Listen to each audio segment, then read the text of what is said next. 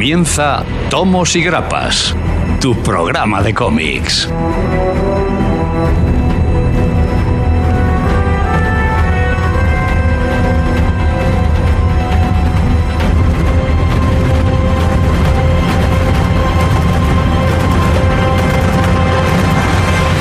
Muy buenas, bienvenidos. Aquí comienza Tomos y Grapas. Una semanita que vamos a viajar por el futuro, vamos a viajar entre la ciencia ficción y a traer muchas novedades.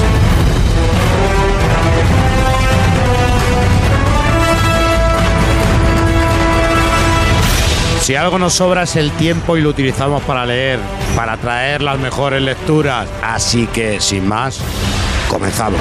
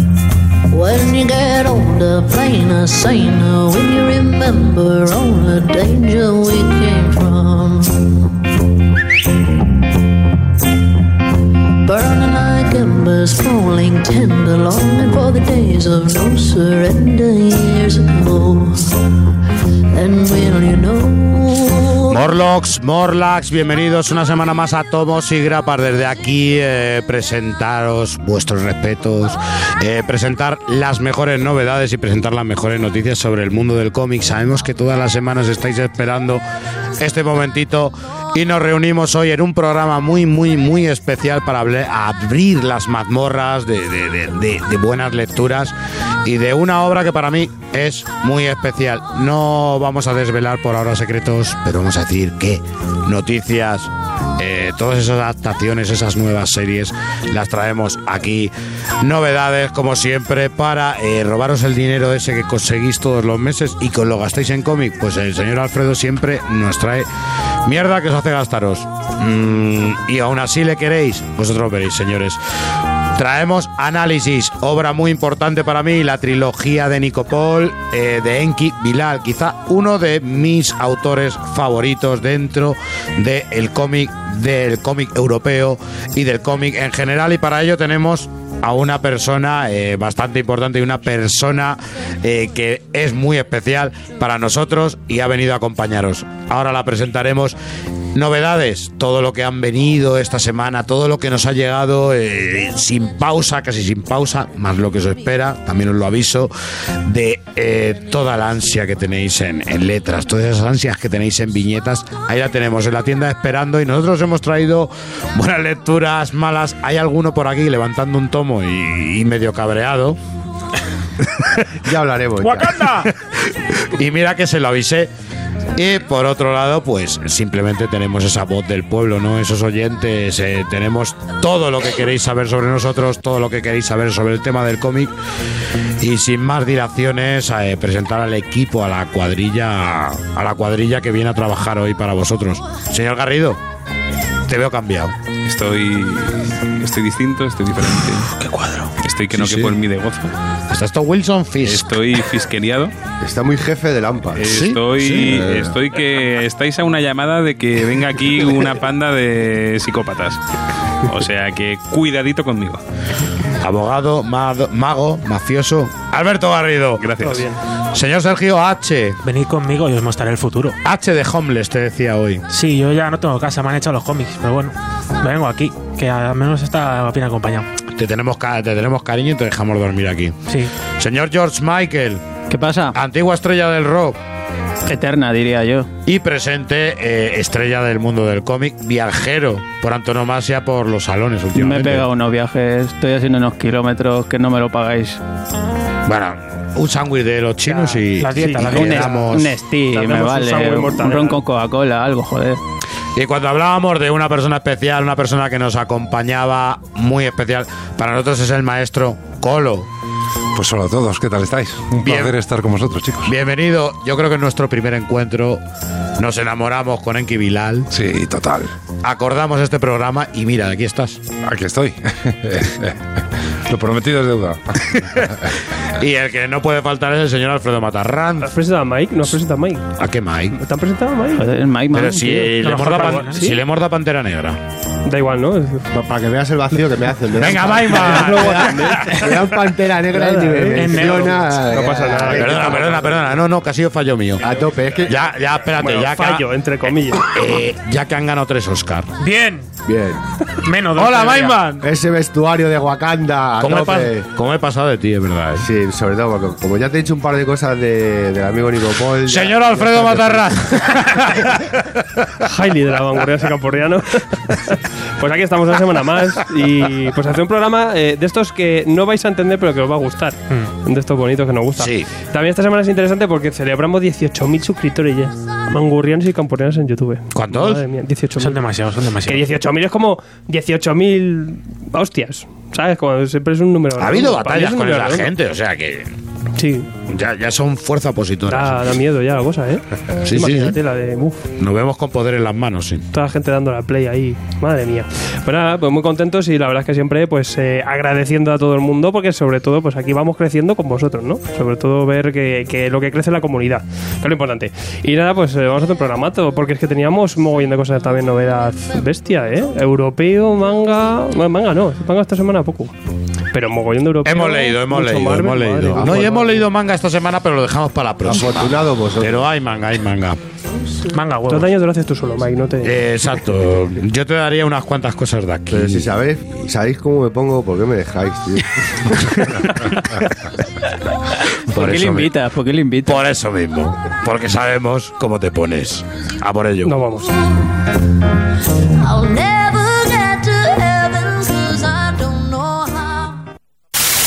Todas las semanas después de cada programa, la comicofonía. Una hora extra llena de humor e improvisación, donde el debate más comiquero de la semana estará servido. Solo disponible para nuestros Illuminatis de Hydra, accediendo a nuestro contenido exclusivo desde patreon.com. Forma parte de ello por muy poco a través de patreon.com barra tomos y grapas. Además, obtendrás ventajas como preestrenos de nuestros programas, adelantos de nuestros vídeos, concursos, regalos y mucho más. ¡Te esperamos!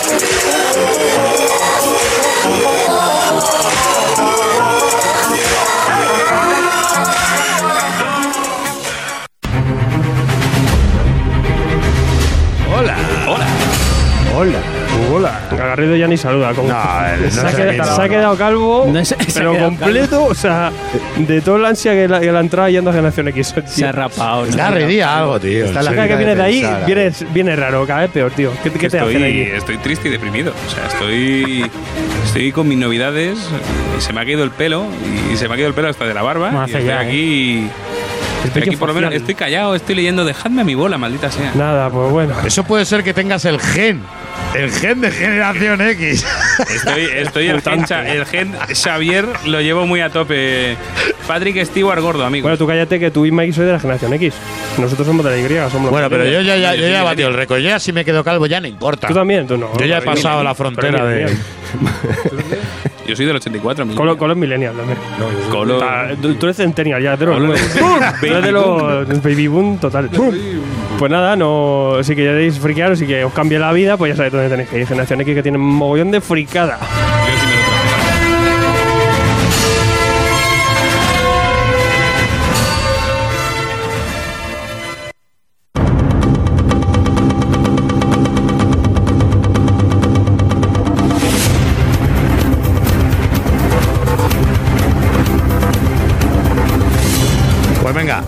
las mejores noticias de la semana, las noticias que han sido casitas. Vamos a decirlo, Sí, hemos tenido casi que buscarlas Rascando el- eh, rascando y mirando debajo de las piedras. Y quién mejor que debajo de las piedras que el señor Garrido hoy. Bueno, yo debajo de las piedras, eh, ¿qué habéis hecho este fin de semana? Está debajo de la piedra, o de No, digo la vosotros. pedriza y eso. Yo solo, yo solo leo y hablo de lo que leo. O sea, yo he estado enfermo, he estado enfermo en mi casa, me habéis visto con una fotico. te llamamos, te llamamos. Es verdad, es verdad, pero No te has leído Castigómetro, ¿no? desde no, Ah, ah. no porque Mike Ah, lo vale, tenía que haber dejado en la tienda y Ya, no lo ya, ya. dejó. Pero la Bueno. semana que viene, ¿no? No te Vale, preocupes, vale. que yo no, te lo vale, dejo, vale, te lo no, dejo no, el vale, vale. Bueno, em, No pasa nada. Te lo regalo. que entonces, el domingo qué hicisteis? No lo sé, no me acuerdo, tengo memoria transitiva. Yo dormir. ¿Y el domingo por la noche? Dormir. ¿Tú qué yo viste? estuve, yo estuve viendo los Oscars. Bueno, Ostras. Mejor al día siguiente el resumen. Eso- ¿no? viendo los picada Oscar. fresh. Espera, luego lo que veo en me- Google al espera, espera que me cuadro. Hay, hay muchas cosas que comentar, pero yo voy a quedarme solo con una porque luego otros compañeros Lo del traerán- coci- el cocinero que dio el Oscar. ¿Quién, hombre? Gordon. Es un cocinero. ¿Lo ¿no? tío? No, el otro, el. José Andrés. Ese. Efectivamente. Chico, no, bueno, el chico, el chicote, el chicote de allí. No, pero em, hay uno de estos premios que sí, sí que nos interesa y nos toca, que es el premio a Spider-Man Un Nuevo Universo. Se llevó el Oscar a Mejor Película de Animación. bien. Bastante, bastante merecido en este caso, precisamente por, eh, bueno, porque ya sabemos, de hecho, si leéis nuestra revista, en nuestra revista hay un estupendo artículo al respecto. em, Y entrevista. ¿Quién lo hace? ¿Quién lo, quién lo hará? ¿Quién lo hará? No lo Mm, sé. no sé. Eh, he gorrido, ¿qué le vamos a hacer? Y mm, Pero que me habla más en la entrevista Eh, que le hago yo a Jesús Alonso. Toma. también ahí Ah, tenemos, ah, o sea, ah, tenemos ah. entrevista de Jesús Alonso con Jesús Alonso Iglesia. Y tenemos eh, la, la review en, en la revista. Tenemos muchas cosas para como que ya, os, eh, es acerquéis, os acerquéis a Spider-Man Un Nuevo Universo que, más aún, ha ganado el Oscar. ¿Qué más queréis? Que Pues tampoco sí. hay mucho más que decir. Hombre, que bien merecido en verdad. Yo creo Hombre, que hombre, comparado, la película ha roto con, Ha roto con- con moldes y yo creo que la forma de, de hacer animación yo creo que ha sacado un elemento nuevo. Por estética también el, el bajarle los frames, eh, que el movimiento sea diferente. Volver un poco al, al coger mucha referencia de cómic, lenguaje de cómic dentro de una animación, de una, de una película, se puede hacer también en acción Totalmente. real. Y, y sobre todo, hacerlo muy interesante con un guion que coge eh, historias que tenemos en los cómics, pero eh, llevado a la pantalla de una forma natural, pero sobre todo interesante y para todos los públicos, sin, sin recurrir un poquito a la Sí. fórmula, ¿no? Yo creo que cogiendo algo fresco y, y que se pueda entender.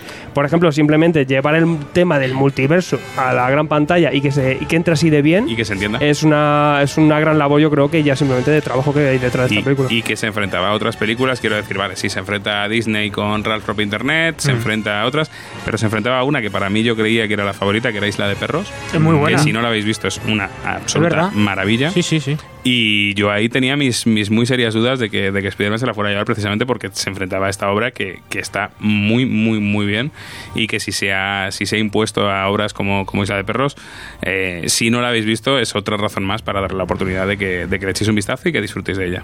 Colo, tú a mí me decías que, que- que te había gustado bastante la, la película, ¿no? La del el Spider-Man. La del No, no, no, no, no, no la he visto. Lo que he visto, o sea, lo que me ha impresionado son los po- las, poquitas, las poquitas escenas que he visto, me ha sorprendido mucho. Me parece una estética muy chula y, y bueno, además es que Jesús Alonso Iglesias es una bestia para. El tema de los diseños. Claro, él tiene un trazo, tiene una mano, es de una elegancia, es un maestro. Entonces, eh, yo no sabía que había participado, te digo, me enteré ayer. Ah, Volviendo en el coche con Ricardo Esteban, nos llamaron, llamaron a Ricardo de la agencia EFE para preguntar por el dibujante oscarizado.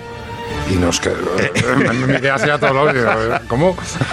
Porque lo había mantenido en secreto Jesús Alonso Iglesias. Y es una cosa tremenda, un dibujante espectacular, vamos. La verdad es que yo siempre lo dije que, que puede ser un paso hacia el tema de las películas para superhéroes. ¿eh? Sí. Puede ser un paso eh, que siempre habíamos visto muy por encima a Warner con el tema de, de- de- de las películas de animación de DC. Y yo creo que esto de Marvel es una nueva estética que puede llegar a romper unos añitos al menos hasta que encontremos otra cosa. Sí, aparte de lo que decíamos un poco con el ejemplo de Jesús, el, el coger para eh, diseñadores de caracteres a muchos autores de la BD y grandes eh, ilustradores que trabajan en el mundo del cómic, hace que también hayan, hayan cogido un lenguaje mucho más propia del, del cómic que de la propia animación, ¿no? Cuando vemos otros trabajos de animación que cogen más a gente de animación habitual y no están cogiendo a gente así. Y yo creo que es, es una gran labor y hay mucho, mucho cosa, mucha cosa detrás que no se ve, pero a nivel técnico que, que obviamente es, eh, ese Oscar bien merecido. Creo sinceramente que es una película que ha animado a la fiebre arácnida, ¿eh? Ahora hay gente, muchísima más gente interesada en Spider-Man. Y también pidiendo universo de Spider-Man como locos, que está agotado. Bueno, pero tienen ahí mazo de material y creo que se está apostando bastante bien y que están despertando las ventas en, en Spider-Man. Y eso, para Marvel es bueno. Y ahora tiene Spider-Gedón, que se es pone Spider-Verse Spider-Gedón, 2. que es Spider-Verse 2 y no hace falta Y ahora es cuando y- pienso yo, es bueno Spider-Man y tal, pero es bueno Alfredo cuando habla de novedades. No. Obviamente no. ¿Qué pasa? ¿Quieres que te cuente ya cosas?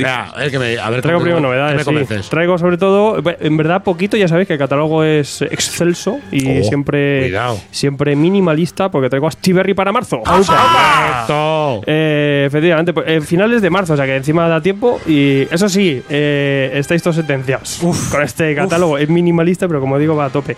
Eh, Black Hammer 3, lo vais a querer todos. ¡Opa!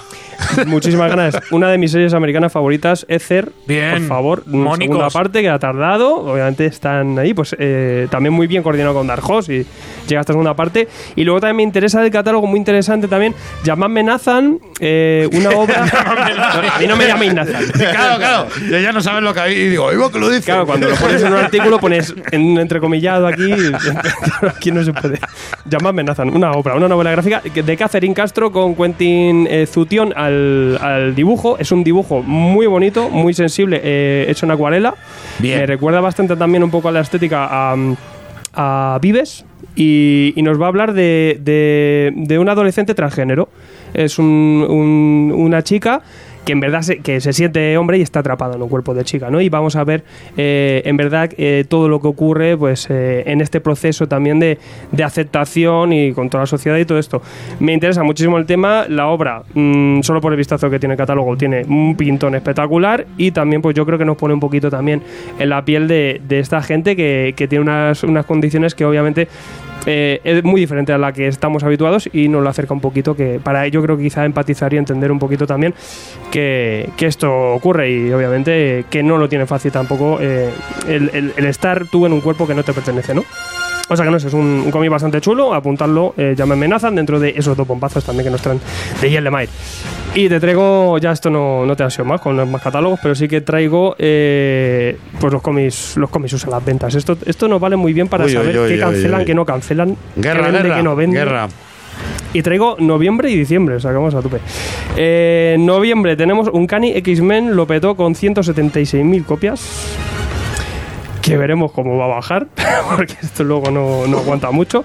Green Lantern 1, de, pues ya sabéis, Green Lantern de Morrison, para Pues, cuando en España, para con cuando en España. Llegará dentro de muy con- poquito. Con Liam Sharp, sí. Ahí, ahí. Un Pues- ejercicio, un ejercicio bastante arriesgado y bastante diferente a lo que estamos acostumbrados desde la época de Geoff Jones. Pues en ventas una barbaridad, porque obviamente que lo firme Morrison, 113.000 unidades vendidas para Green Lantern es una barbaridad. sale un hámster con seis brazos. Y encima eso- se mantendrá, se Compro. mantendrá seguramente.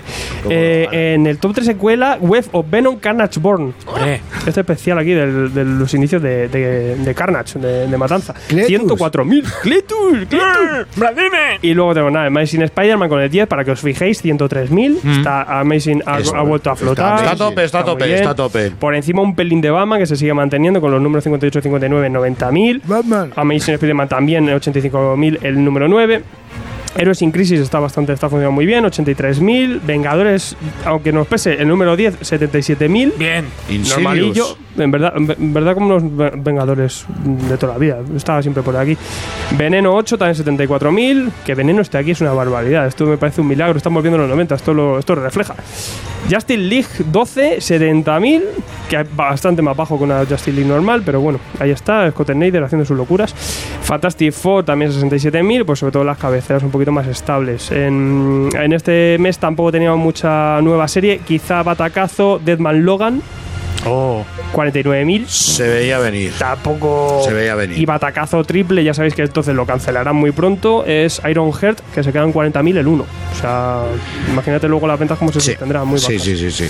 Black Order también, esto sabremos que será un solo tomo. La Black Order. Claro, 30, Black Order 32.000. además es un ejercicio individual Ya que está. sabemos que se va a Sí. acabar, Y exactamente. en verdad, pues bueno, así vemos un poquito también estas series, la proyección que tienen, ¿no? Esto se, se ve directamente con estos, con estos márgenes. En Marvel tenía este mes un 33% de las unidades totales vendidas, DC un 29% y Image un 8,5%. O sea, bueno, Eh, más o menos como siempre. Horse, Esa brecha 40-30 de Marvel DC. En diciembre también hubo grandes bombazos. Los primeros tops se lo lleva todo DC. Tenemos Batman Who Laughs, el Batman que se ríe. ¿Qué? Ah, Mazo risas. Yo lo Eh, hubiera, yo lo, hubi- ya sabes cómo lo hubiera llamado yo. ¿qué? El Batman que, el Batman que se despolla. El barman. El Batman de Destronche, de la risa. El Batman de la risa. Al leerlo no te ríes, ¿eh? Eh, yo, a mí me, yo soy fan porque aparte que está Jock, eh, eh, sale el Batman Punisher que me mola más que el que se ríe. Sí, Batman yo- Punisher ahí. ahí te pierdes rápido, eh. Y bueno, Batman Laughs, pues lo peta, 220.000 unidades. Una barbaridad. Se, se- se ríe de las ventas. También Batman Diamond, Batman Condenado, eh, la de Azarero, el número 2, Bien. 138.000. Bien. O sea, muy bien. Encima ya sabes que esto va en su, ese es en su tapa blanda, grande. Y mascarete. Mascarete, esto vale 7 Qué durazos, bien, ¿eh? 7 durazos. Doomsday Clock, número 8. Hombre. Va, va ya sonando la, pues el va. 8 todavía. Joder, el Fíjate. 8. Ay. Eh, 123.000, eh, pero bueno, siempre sale uno eh, ahí, ahí A aguantándola. su ritmo. Batman ahí 90.000, 80.000, perfecto. Amazing Spider-Man, como decimos, 79.000. Y nada, que había también interesante este mes, Azam, Shazam, 66.000, que está pues, bastante bien. La verdad es que el tema trailer está funcionando espectacular con, con Zachary Levy. Superior Spider-Man, que aquí saldrá en grapa, ya sabéis. eh, pues también lanzamiento, 66.000 normalillo, bien. O sea, como segunda cabecera, pues estará guay. Eh, y se mantendrá un rato. Eh, aparte, aquí estaba metido Dan Slot, o sea que aguantaremos. Aguantaremos. Fantastic Four Wedding Special, también cua- 64.000. Sí, sí, sí, sí. Una de las mejores bodas, eh, eh, y además de este año, la mejor boda. La boda. Cuenta algo, cuenta algo, no como las otras. Eh, luego tenemos por aquí también de novedades Miles Morales Spider-Man. Muy, muy, muy flojito. 57.000. El número uno, o sea, bastante Bien. flojo. Tal vez el que se haya ido Bendis eh, no, Eh, no ah, ayuda sí, sí, ha pegado, ha pegado. Este. X-Force 57.000, eh, nuevo lanzamiento también. Y, y Martian Manhunter 39.000. O sea que nada, Martian Manhunter siguen sin quererle nadie. Nadie quiere al marciano. Nadie, solo Garrido, que le mola Y- la y- liga y, porque el, sale John- y el señor Mikeman. Sí, a mí me mola, a mí me mola muy gusta? también, pero, Ma- pero eh, que no lo compra la peña, no lo compra. eh, Ponéis, por ponéis favor, en mi palabra, ponéis en mi boca palabras que yo no he dicho. A mí me dijiste, ¿te gusta la Liga de la Justicia? Solo porque sería Martian No, Manhunter. hombre, porque eh, en la, en- en el- en la Liga de la Justicia tiene sentido el Detective Marciano, pero el Detective Marciano como colección sola, pues normal que se coman un moco. Ojo, Pero ojo la de Ostrander. es la única que merece la pena, Es- pero no han vuelto a hacer nada parecido. Pero sí vamos a ver, si es que, que es verde, pero que tampoco se hace daño. Es murciano. Claro que sí. Juan Juárez. Y, y luego también se cuela dentro de estos tops eh, con unos eh, 30.000 por ahí, Die Die Die de, Robert Kidman, Sí, ¿acordáis que sí, era la de nueva? verdad, sí, sí, sí. sí. Y lanzamiento en grapa, bien. O sea que esto en tomo lo va a petar. Ya sabéis que Image luego va al tomo vendiendo como locos. Eh, y luego, pues este mes también, incluso fíjate que teniendo tops en el top 10, mogollón de obras ahí DC a tope, tenemos Marvel con un 44% y DC con un 30%. O sea, bastante brecha. Y luego Image un 9. O sea que bueno, que fíjate que incluso con cosas así sin destacar tanto, pues Marvel flipa la pasta que saca. Pero bueno, Ay, mes sí. interesante. Ay, si tuvierais que vivir de mí. Eh, señor Sergio H. Pues de mí menos, porque yo hoy vengo a ser el malo de la función. No, no, hoy vienes de malo. Sí, sí, vengo malote con la barba y todo. Tienes, no, no, sí, tienes una pinta de malo de golpe en la pequeña China. Pues cuidado conmigo, no me votéis y veréis lo que os pasa. Eh, bueno, porque antes traigo eh, DC, esta nueva iniciativa que, que se llamará, han llamado Year of the Villain, el año del villano. Y Ole. ¿qué es, qué es esta, qué es esta cosa? Pues una serie de one shot que durarán, empezando en mayo, durarán a partir de todo el año y que veremos, lo veremos pues eh, diferentes one shot protagonizados pues por villanos como Bane, eh, Lex Luthor, eh, este Batman que ríe o Cheetah que a través de esto eh, entroncarán con series que pronto, eh, que pronto veremos, como esta Leviathan, que ya comentamos aquí, o City of Bane, una que se encargará Tom King. Y nada, eh, tenemos eh, equipo habitual de guionistas con Scott Snyder a la cabeza, Brian Michael Bendis, Madre mía. Y tiene, Oh, un, yeah. tiene un cuarto que si estaba Snyder no podía Sí, faltar. sí, Lo mejor de cada casa, amigos. Claro, joder, Esto me suena un Metal 2 extraño. Yo, yo si fuera el tercero, me quejaría, pero Bendis, siendo el cuarto... A mí me lo han colado porque sale Bane y tal, pero vamos a ver. Y bueno, Sale Que Bane. Y rompe espaldas. Y ¿eh? así- claro, y así la alguna espalda. A Snyder le puede romper la espalda, a ver. Y tenemos dibujantes pues como eh, Alex Malev o Francis Manapul. Ahí todo bien. Y bueno, y Bien. portadas de Greg Capullo, así que por lo menos de eso van, van a ir bien. Luego ya veremos a ver dónde, a dónde va todo esto. Es un poco, ¿son especiales o...? Sí, One Shot, que luego Sí, van a enlazar con eventos. Y bueno, vamos a ver a partir de ahí a dónde va esto, si es que va a algún lado. No sé yo. Sí la verdad. que Bendy preparaba ese evento de Leviathan. Leviathan, sí. Sí, sí. a hacer el suyo, o sea, aquí cada, Cada uno, conectará con su-. Claro. y, y Dios es Cristo. Pues veremos. Vaya Frankenstein que van a hacer ahí. va. Sí, sí, no, no.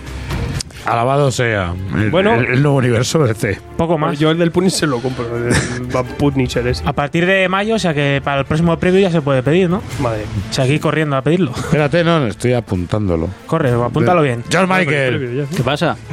¿qué me traes? Pues una noticia que he encontrado por ahí por las redes. Pero dime que me va a gustar al menos. Que te creo la que habías sí. encontrado en la calle. También puede La ser. noticia que roba un niño. Sí, no, me encuentro a Terry Moore, me encuentro me lo encuentro caminando por los barrios de pues Vallecas Terry ahí. Moore. Majo. ¿Te has encontrado y qué te ha contado? Pues una noticia de una serie A nueva ver, suya. sur- Ay, muy bien. surprise me. Se la dedico a Gonzalo, mira que no le tenemos aquí, Sí, le gusta que tanto. que, que Dios lo tenga en su gloria. Compañerico, Que te poco te queríamos. conocimos. Alabado sea el previews. Pues nada, que Terry Moore, eh, creador pues de Stranger in Paradise, que entre otras obras, que por ejemplo Motor Girl, que hace poco lo teníamos por aquí de la mano de Norma, Y que sale Pues- en serie, ¿no? En, en Hulu. en Hulu, es verdad, la semana pasada anunciaba Esta Mike temporada Hulu Nunca suena todos los días. Nadie sin Hulu. No, pero esta vez no es serie ni nada, esta es cómic, cómic, historia que nos gusta. Bien. Hulu va por Eh, todas. Nueva serie de Terry Moore que se llamará Five Years, cinco años. Oy, oy, oy. En este caso, pues se empezará a publicar en el mes de mayo en Estados Unidos bajo el sello editorial Astral Studio, que es este pequeño sello editorial que tiene el propio eh, Terry Moore y que nada, no- nos muestra en sus redes sociales un pequeño avance, más o menos la portada en la que veríamos a personajes pues de toda todas sus series, porque de eso va a tratar esta nueva serie, va, va- a ir orientada en la reunión, digamos, de todos los personajes que hemos visto, hemos podido ver, por ejemplo, en Stranger Paradise, en Rachel Racing, en Motor Gear y, y va a ser un, eh, digamos un- un- como una reunión, una reunión de personajes en las que pues tendrán sus aventuras estas chicas, ya que conocemos un poco el estilo del dibujo y la forma que se adentra el autor en cuanto a, a, digamos a los personajes y digamos esa sensibilidad que tiene con, con sobre todo los personajes Los femeninos. personajes femeninos. Mm. Pues se va a adentrar un poquillo en eso y nos va a empezar a desarrollar. Le- eh, leo literalmente lo que ponía en su Twitter, que era, ¿qué harías si supieras que al mundo le quedan cinco años? Pues eso es un poquillo la premisa así que te da para luego desarrollar la historia con todos los personajes que hemos visto en sus historias. Pues Terry Moore, eh, que siempre, digamos, está planteando ciertas historias, eso con, con un desarrollo muy personal por parte de sus protagonistas, pues nos muestra esto y nos, a modo de teaser, nos lo muestra en sus redes sociales. Para ir ahí El generando ansia de... A mí me de deja sin palabras, pero yo es verdad que sí me enteré y, y que me llevé bastante sorpresa al saber que todos sus personajes compartían el mismo universo, Sí. el, Terry, Mira. el Terrimurverso. La verdad es que me llamó muchísimo Hombre, el tema de- de la de atención. UACD hombre, ahora eh, eh, eh, eh, los marcianos pueden entrar dentro del apartamento de la chica de Stranger in Paradise, por Mm. ejemplo, ¿no? O Yo- el de. Yo ahora mismo busco lo que es la relación entre todos los... No, hay, no, no se puede decir que no lo haya. No, me gusta, me gusta, me gusta. Sí. Me gusta. Todo- Este Rimur lo voy a comprar, me da igual. Claro, es que todo esto está en la cabeza de este hombre. Si luego no y- me gusta, vale, pero por ahora Terry Moore, todo lo que ha sacado Terry Moore, todo me ha gustado. Sí, no, y Así aparte que no tengo ahora peligro. en, en dibujo también está llevando, está haciendo unas cositas ya Muy suelto. ¿eh? Está sueltísimo. Tiene unos niveles de limpieza que tiene una, una de las líneas más limpias que existen y Ya a mí me, encanta por Hay eso. un Artist Edition por ahí de Stranger in Paradise que mira, Mm. ahí aprecias mejor su arte. Ahí, todavía. incita al gasto, señor. Claro que sí. Señor Mike Mann, del cuarto mundo, eh, te has ido de vacaciones, pero te has ido a un sitio bastante parecido. A los primos en Marvel, hombre, vamos a hablar un poquito de los Eternos, que están vinculados a las novedades dentro Oh. del universo cinematográfico Marvel. Para ¿Cómo te gusta a ti las, las Kirby Balls esas, Oh, no? a tope, siempre, siempre. Kirby Dots por todos lados. He dicho pero eh, Balls mola energía, energía emanando de mi cuerpo. La bola de Las Kirby. bolas de Kirby también, ¿por qué no? Y luego pides un deseo cuando lo reúnes las dos. Bueno, en este caso Repito, novedades dentro del universo cinematográfico Marvel para la fase 4. Nos acercamos ya al fin. Con Ya estamos en la fase 4. No, estamos en la 3 Hola, ya terminando. estás en la fase 3. ¿Dónde estoy? Eso, ¿Dónde esa- estoy? eso es Super Saiyan. No, no, Brun está en la 2 porque aún está viendo la las dos. pelis Sí, de, de esa, de esa fase. la. Yo creo que la última fue Iron Man 3 o algo así. Eso no sé qué Está es. todavía en la 1, déjale, déjale tranquilo. Que no ha sufrido Vengadores era de Ultron. Bueno, O el hombre hormiga. Bueno, en, Bueno, este, bueno. en este caso, ¿por dónde van a ir los tiros dentro de la fase 4? Bien, ya la tercera está terminándose con Vengadores juego final, el Spider-Man lejos de casa. Entonces ha salido Kevin Feige, el jefazo de Marvel Studios. Finge, finge. finge, finge que trabajas. Ese, ese. Y ha dicho que, bueno, pues están con la intención, pues como hicieron con Guardianes de la Galaxia, de sacar nuevos personajes para gente, para el público que sean un poco desconocidos y encontrar un nuevo tirón y enganchar a la gente con, con material nuevo y no cansarles ya a base de lo mismo, ¿no? Y en este caso, pues seguimos con el tema cósmico vinculado a los Eternos. Esto es cuando Kirby regresó otra vez a Marvel después de su etapa en DC. Y esto mama bastante del cuarto mundo. Son unos personajes que en el universo Marvel son creados por los celestiales, ni más ni menos. Ahí en la época de la prehistoria, los celestiales llegan aquí a experimentar, a plantar su semillita y juegan un poco con la generación humana Marvel. Muy botánico en todo. y, exacto, esto viene de, de los antiguos astronautas. Entonces, bueno, crea la- una raza di- divina, que serían los eternos, y de aquí vendrían los dioses y grandes héroes de diferentes civilizaciones y, y cultos religiosos. Y por otro lado, los que le salen mal el experimento, los chungos son los desviantes. Bueno, aquí se monta una epopeya Kirby enorme. Esto luego lo continuaría Gaiman más adelante con, con Romita Jr. Cierto. Y ya lo terminarían los hermanos Nauf con, con Acuña. Los El señor dibujetes. Acuña. Sí, esto iría hacia arriba y ya luego empezaría un poco en cuanto a nivel de historia. Ir Una caída ir bastante grande, hacia abajo. cierto.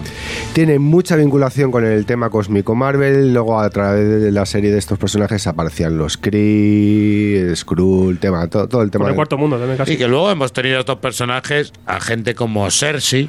Hombre, es que O- están Icaris, Claro. Cersei, el Duende, Macari. Nos lo han intentado meter, pero el- el- yo creo que nos ha parecido siempre unos asgardianos falsos. Mm, Es que es, eh, era lo que al principio quería desarrollar con Thor y no le dejaron. Se Mm. fue para Marvel, hizo algo parecido, pero no tan similar con el cuarto mundo. Regresa a Marvel y se hace. Se pues hizo esto. su cuarto mundo. Mm.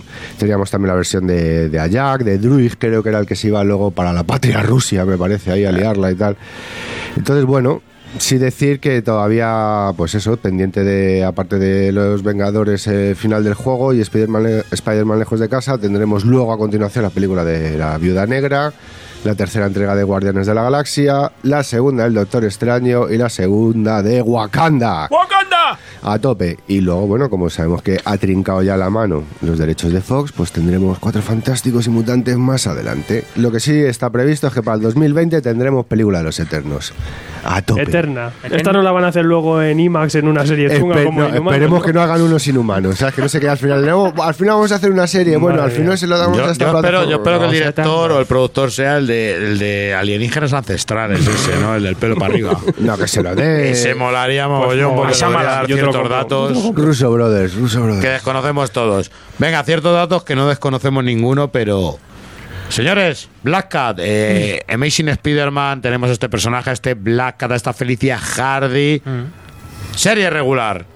Nueva serie Bien. regular.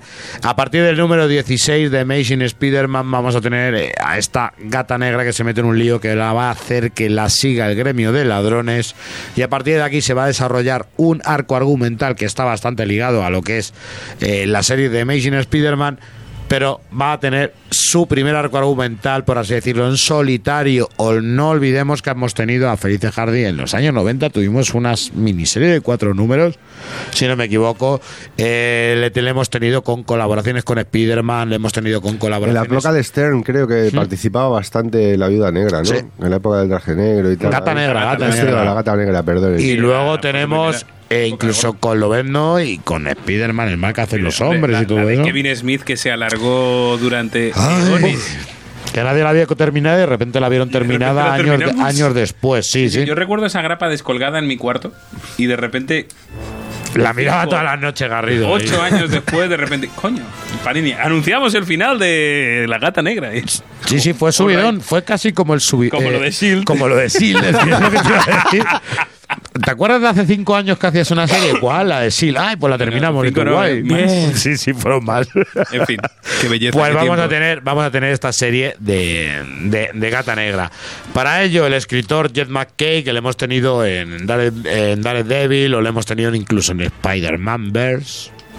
Joder, macho, pues no me la venden mucho. no. Spider-Verse, perdón. Y Travel Foreman. Bueno, Travel como Foreman, dibujante, que sabes que lo hemos tenido en Ares. Sí. A mí en Ares sí me gustó bastante. Y luego lo hemos tenido en Animal Man también. Bueno, pues un tomito, ¿no? En Panini.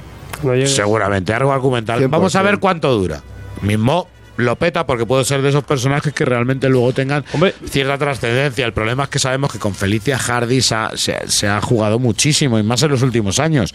Llega Superior Spider-Man, eh, con lo de Superior Spider-Man tiene un problema con ella y a partir de ahí es una personaje que se convierte de ladronzuela que era antes, luego se hizo heroína y ahora se convierte en realmente villana que tenía incluso a muchos villanos bajo sus órdenes. Era como una reina, una especie de reina del crimen.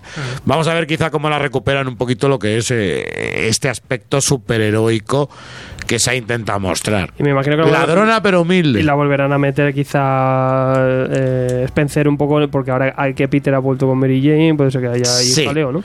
Salseo, me imagino. Sí, sí, debe haber salseo. Si no hay salseo, no gustará. No, Eh, no. esta serie le falta salseo. De verdad, ¿no? Sí, No, verdad, no, no.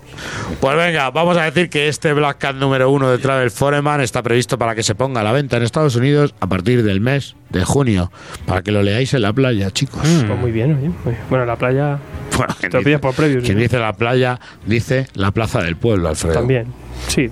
Nos vamos a. Si quieres, nos vamos a la plaza del pueblo. pero- pilón, la vamos que al tiene pilón. pirámides y gente con cabeza de animal. A París, Venga, a París. vámonos, vámonos. Sí, mi pueblo era más o Al, menos al así. París de, de dentro de, de dentro de unos años, ¿no? Sí. Dentro de. Eh, Cinco, cinco. A mí lo que me gusta de esta ciencia Pues ficción es que la tenemos aquí al lado. La tenemos al lado. Y podemos echar un ojillo. Sí, es verdad.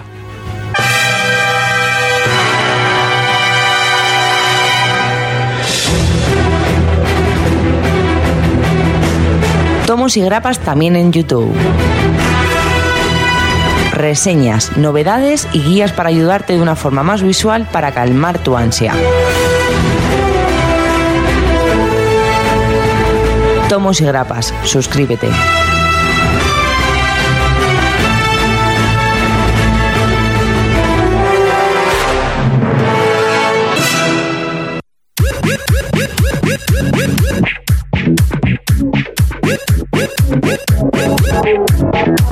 Te voy a contar yo la, la movida en Estados Unidos. ¿Sabes lo que ocurre? Ay. Lo que acontece.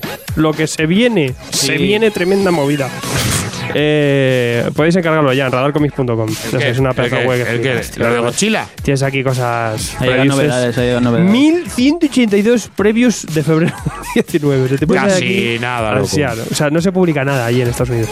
Eh, pero entre otras cosas interesantes, decía World of the Realms. World of Realms, el nuevo evento este de Jason Aaron. De Bien. Marvel, pues lo puedes ir encargando ya. También eh, de Fricada, eh, ¿tú sabes qué es la- cuál es la continuación de Descender? Ascender. Para arriba y para abajo. Yo, Pues ya puedes encargar yo estoy esperando a ver si me hacen Transcender y ya me hacen la Lo trilogía. Y Retroscender. No, hay, mu- también. hay muchos TPB guays, hay TPB chulos. eh, también podéis encargar, lo tienen ya en stock, la, eh, todo el TKO, Sara, por ejemplo, en TPB. Está en preventa las- la serie de Lemire y de Walter. Encima, madre mía. Alabados sean. Ha llegado los cómics encapsulados, eso. Primera, el otro día vimos, primera aparición del Punisher. A mí, si no me viene una momia encapsulada. No, no, primera aparición del mundo. Y lo tocábamos. Sí, sí, lo tocabais. Claro, porque iba a encapsular el puesto. Iba el ahí. Qué fuerte, tío. Pues nada, y Artist Edition y cosas de esas, lápidas. Y, capa y puñal, la primera aparición de capa Te compras una, lápida de esas, un Artist, te encapsulas luego y ya está. Portadas de golpe. Se abre el futuro. ¿Cómo crees que George Michael ha sobrevivido todo este tiempo? Encapsulado. Embolsado, pero. Y con cocaína.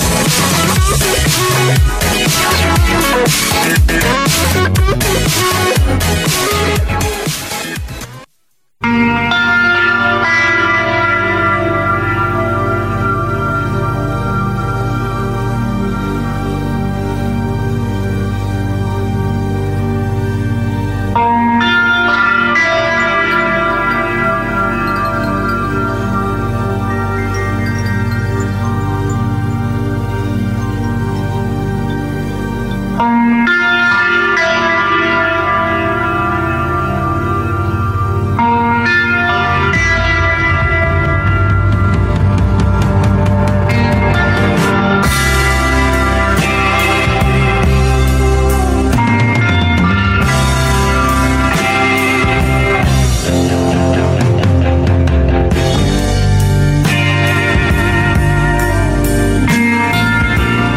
que hablamos de cómic europeo no me sonrojo cuando digo que quizá una de mis obras favoritas.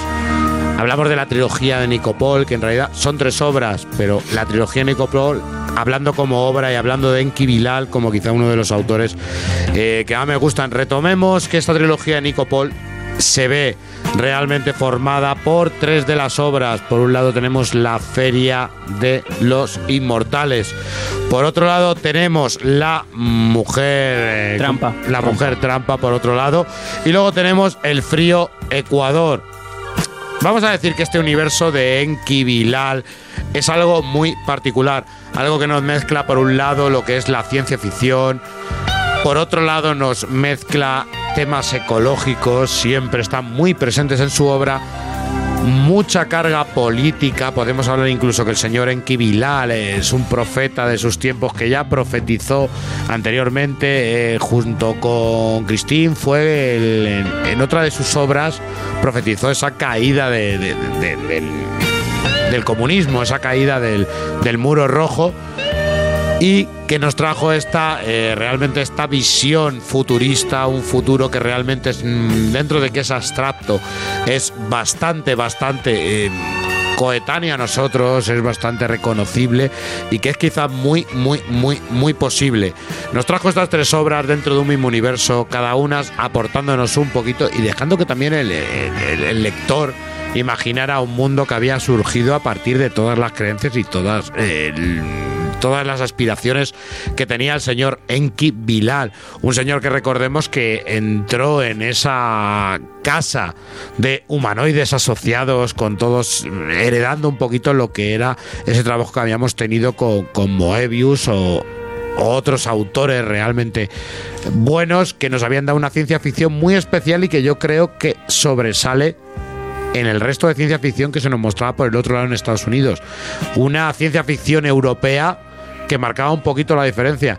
Señor Colo, la primera vez que nos encontramos, Muy buenas, hablamos de Enki Bilal. La primera vez que nos hablamos de Bilal y yo creo que se demostró la pasión, común. la pasión que teníamos por este personaje. Sin duda. Y hablamos de esta trilogía de Nicopol. Yo, mucha gente realmente dice que hay obras de mayor calibre, pero a mí quizás es la más especial y es la que me marcó como lector y la que me marcó un poquito investigar qué había tras la figura de Enki Bilal y, y todo lo que se desarrollaba en ciencia ficción europea. Pues a mí también. A mí en concreto, eh, eh, la Feria de los Inmortales fue de las primeras historias que yo recuerdo cuando yo era chaval y empecé a descubrir un, po- un poco lo que era el cómic adulto, más allá de- del cómic infantil y tal. Eh, porque entonces se publicaban revistas donde publicaban por fascículos cuatro o cinco páginas, seis páginas de y no sé si fue en un Comics International o donde fue, había unas páginas del principio de, la Feria de los Inmortales. Y eso lo tengo grabado a fuego por el impacto tan brutal que me provocó en la cabeza eh, el, poco universo que yo pude leer en esas, no sé cuántas páginas serían, seis, siete páginas de, de Enki Bilal. Y lo sigo teniendo a fuego grabado ahí. O sea, es uno de los autores que más me han impresionado a mí en mi vida. Una de las cosas que podemos decir ya de principio es que aquel que se asome a esa Feria de los Inmortales, estamos hablando de los años 1980. Sí, sí, una cosa, te digo, una cosa tremenda. Pero a día de hoy me sigue pareciendo que eh, el los argumentos que toca, los temas que. y sobre todo la profundidad que tienen sus historias son de. son, o sea, son futuristas. Es una cosa es- espectacular, completamente espectacular. Tú fíjate que simplemente en la segunda, en la segunda página de. Hay una primera página que es un. Es una especie de collage de viñetas que se van a dar después, donde te hace una breve situación de, de, ese, de futuro París. eh.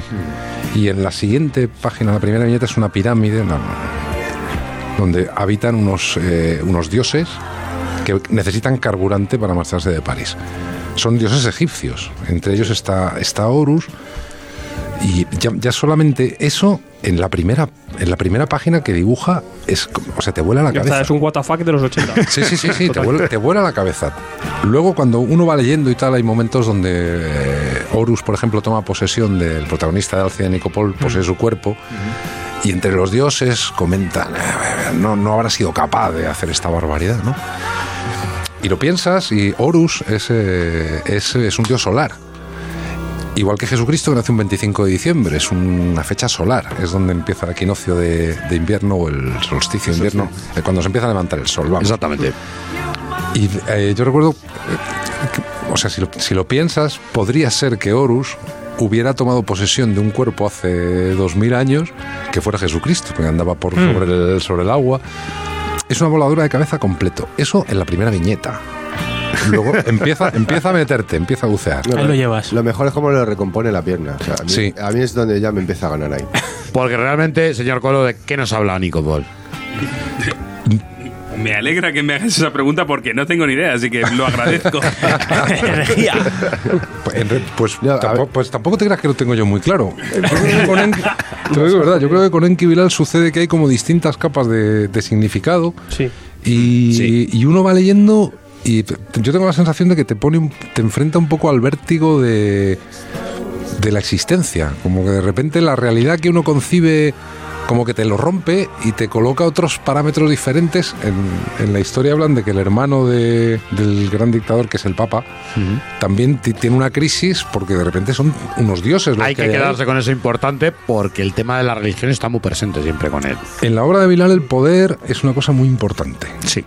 Principalmente hasta esta trilogía. Después de esa trilogía yo creo que entra en otro... Entró más en, otro una fase New Age. Sí, exactamente. Antes de esta, para para mí esta trilogía es como el punto de inflexión entre el primer Enki Bilal y el, y el que vino después.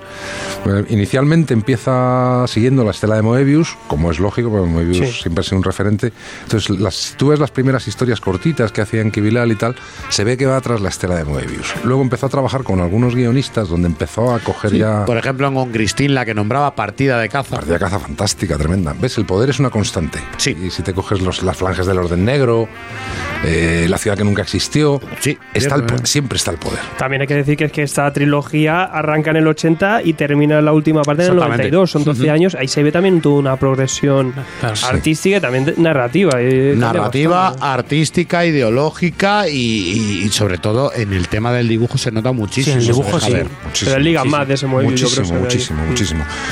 Yo creo que con Enki Bilal todavía sucede que es un, es un dibujante que, como está vivo, todavía es difícil definirlo, porque es uno de esos personajes que hasta que no po- podamos decir, bueno, ya, esta es la obra que hizo este hombre, es una flecha lanzada a un punto Sí.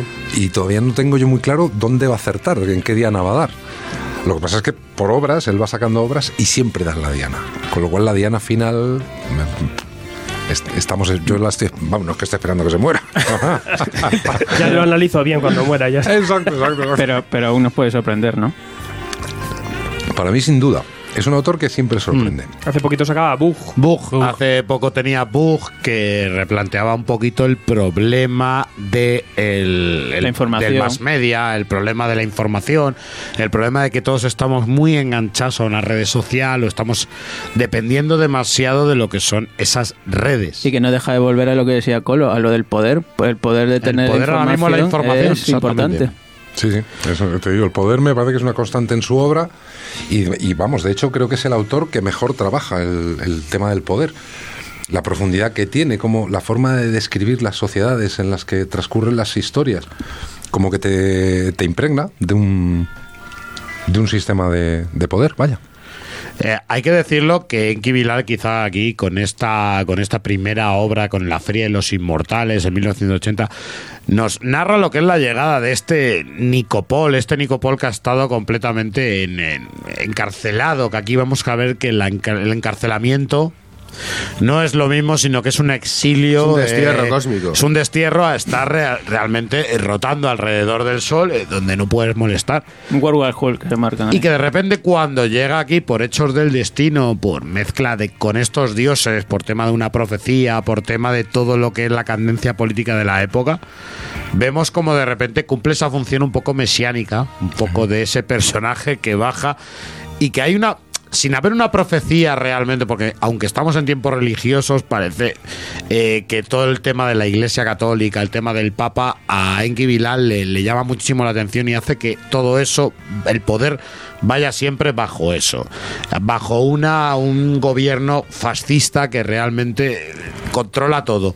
Y vamos a ver cómo ese rebelde, como parece que se convierte casi en el Mesías, eh, por casualidad, como tantas otras veces pasa, o en tantas otras obras ha hecho, y vemos un Mesías que realmente lucha contra todo este gobierno. Sí. También, también sucede en el caso en el caso de Nicopol que es un es un personaje roto llega a una tierra que ya ha pasado tres guerras nucleares, que casi no reconoce, eh, descubre el la tumba de la que fue su, su amada. Entonces es un personaje que está roto. Fuera de tiempo y en un mundo que no le corresponde. Exactamente. Que ha estado Y- 20 años fuera. Que yo creo que es un poco también ese encarcelamiento que hacen, es el hecho de para cuando tú vuelvas te encuentres con que tienes que renacer de nuevo porque no hay nada de tu pasado. Sí, sí, está, descone- está desconectado del, del mundo, en un mundo en el cual además todo el mundo desea, porque el gobernador quiere ser inmortal, quiere pactar con los dioses para ser inmortal, como que está rodeado de, de personas que desean y él en realidad yo creo que no sabría qué desear.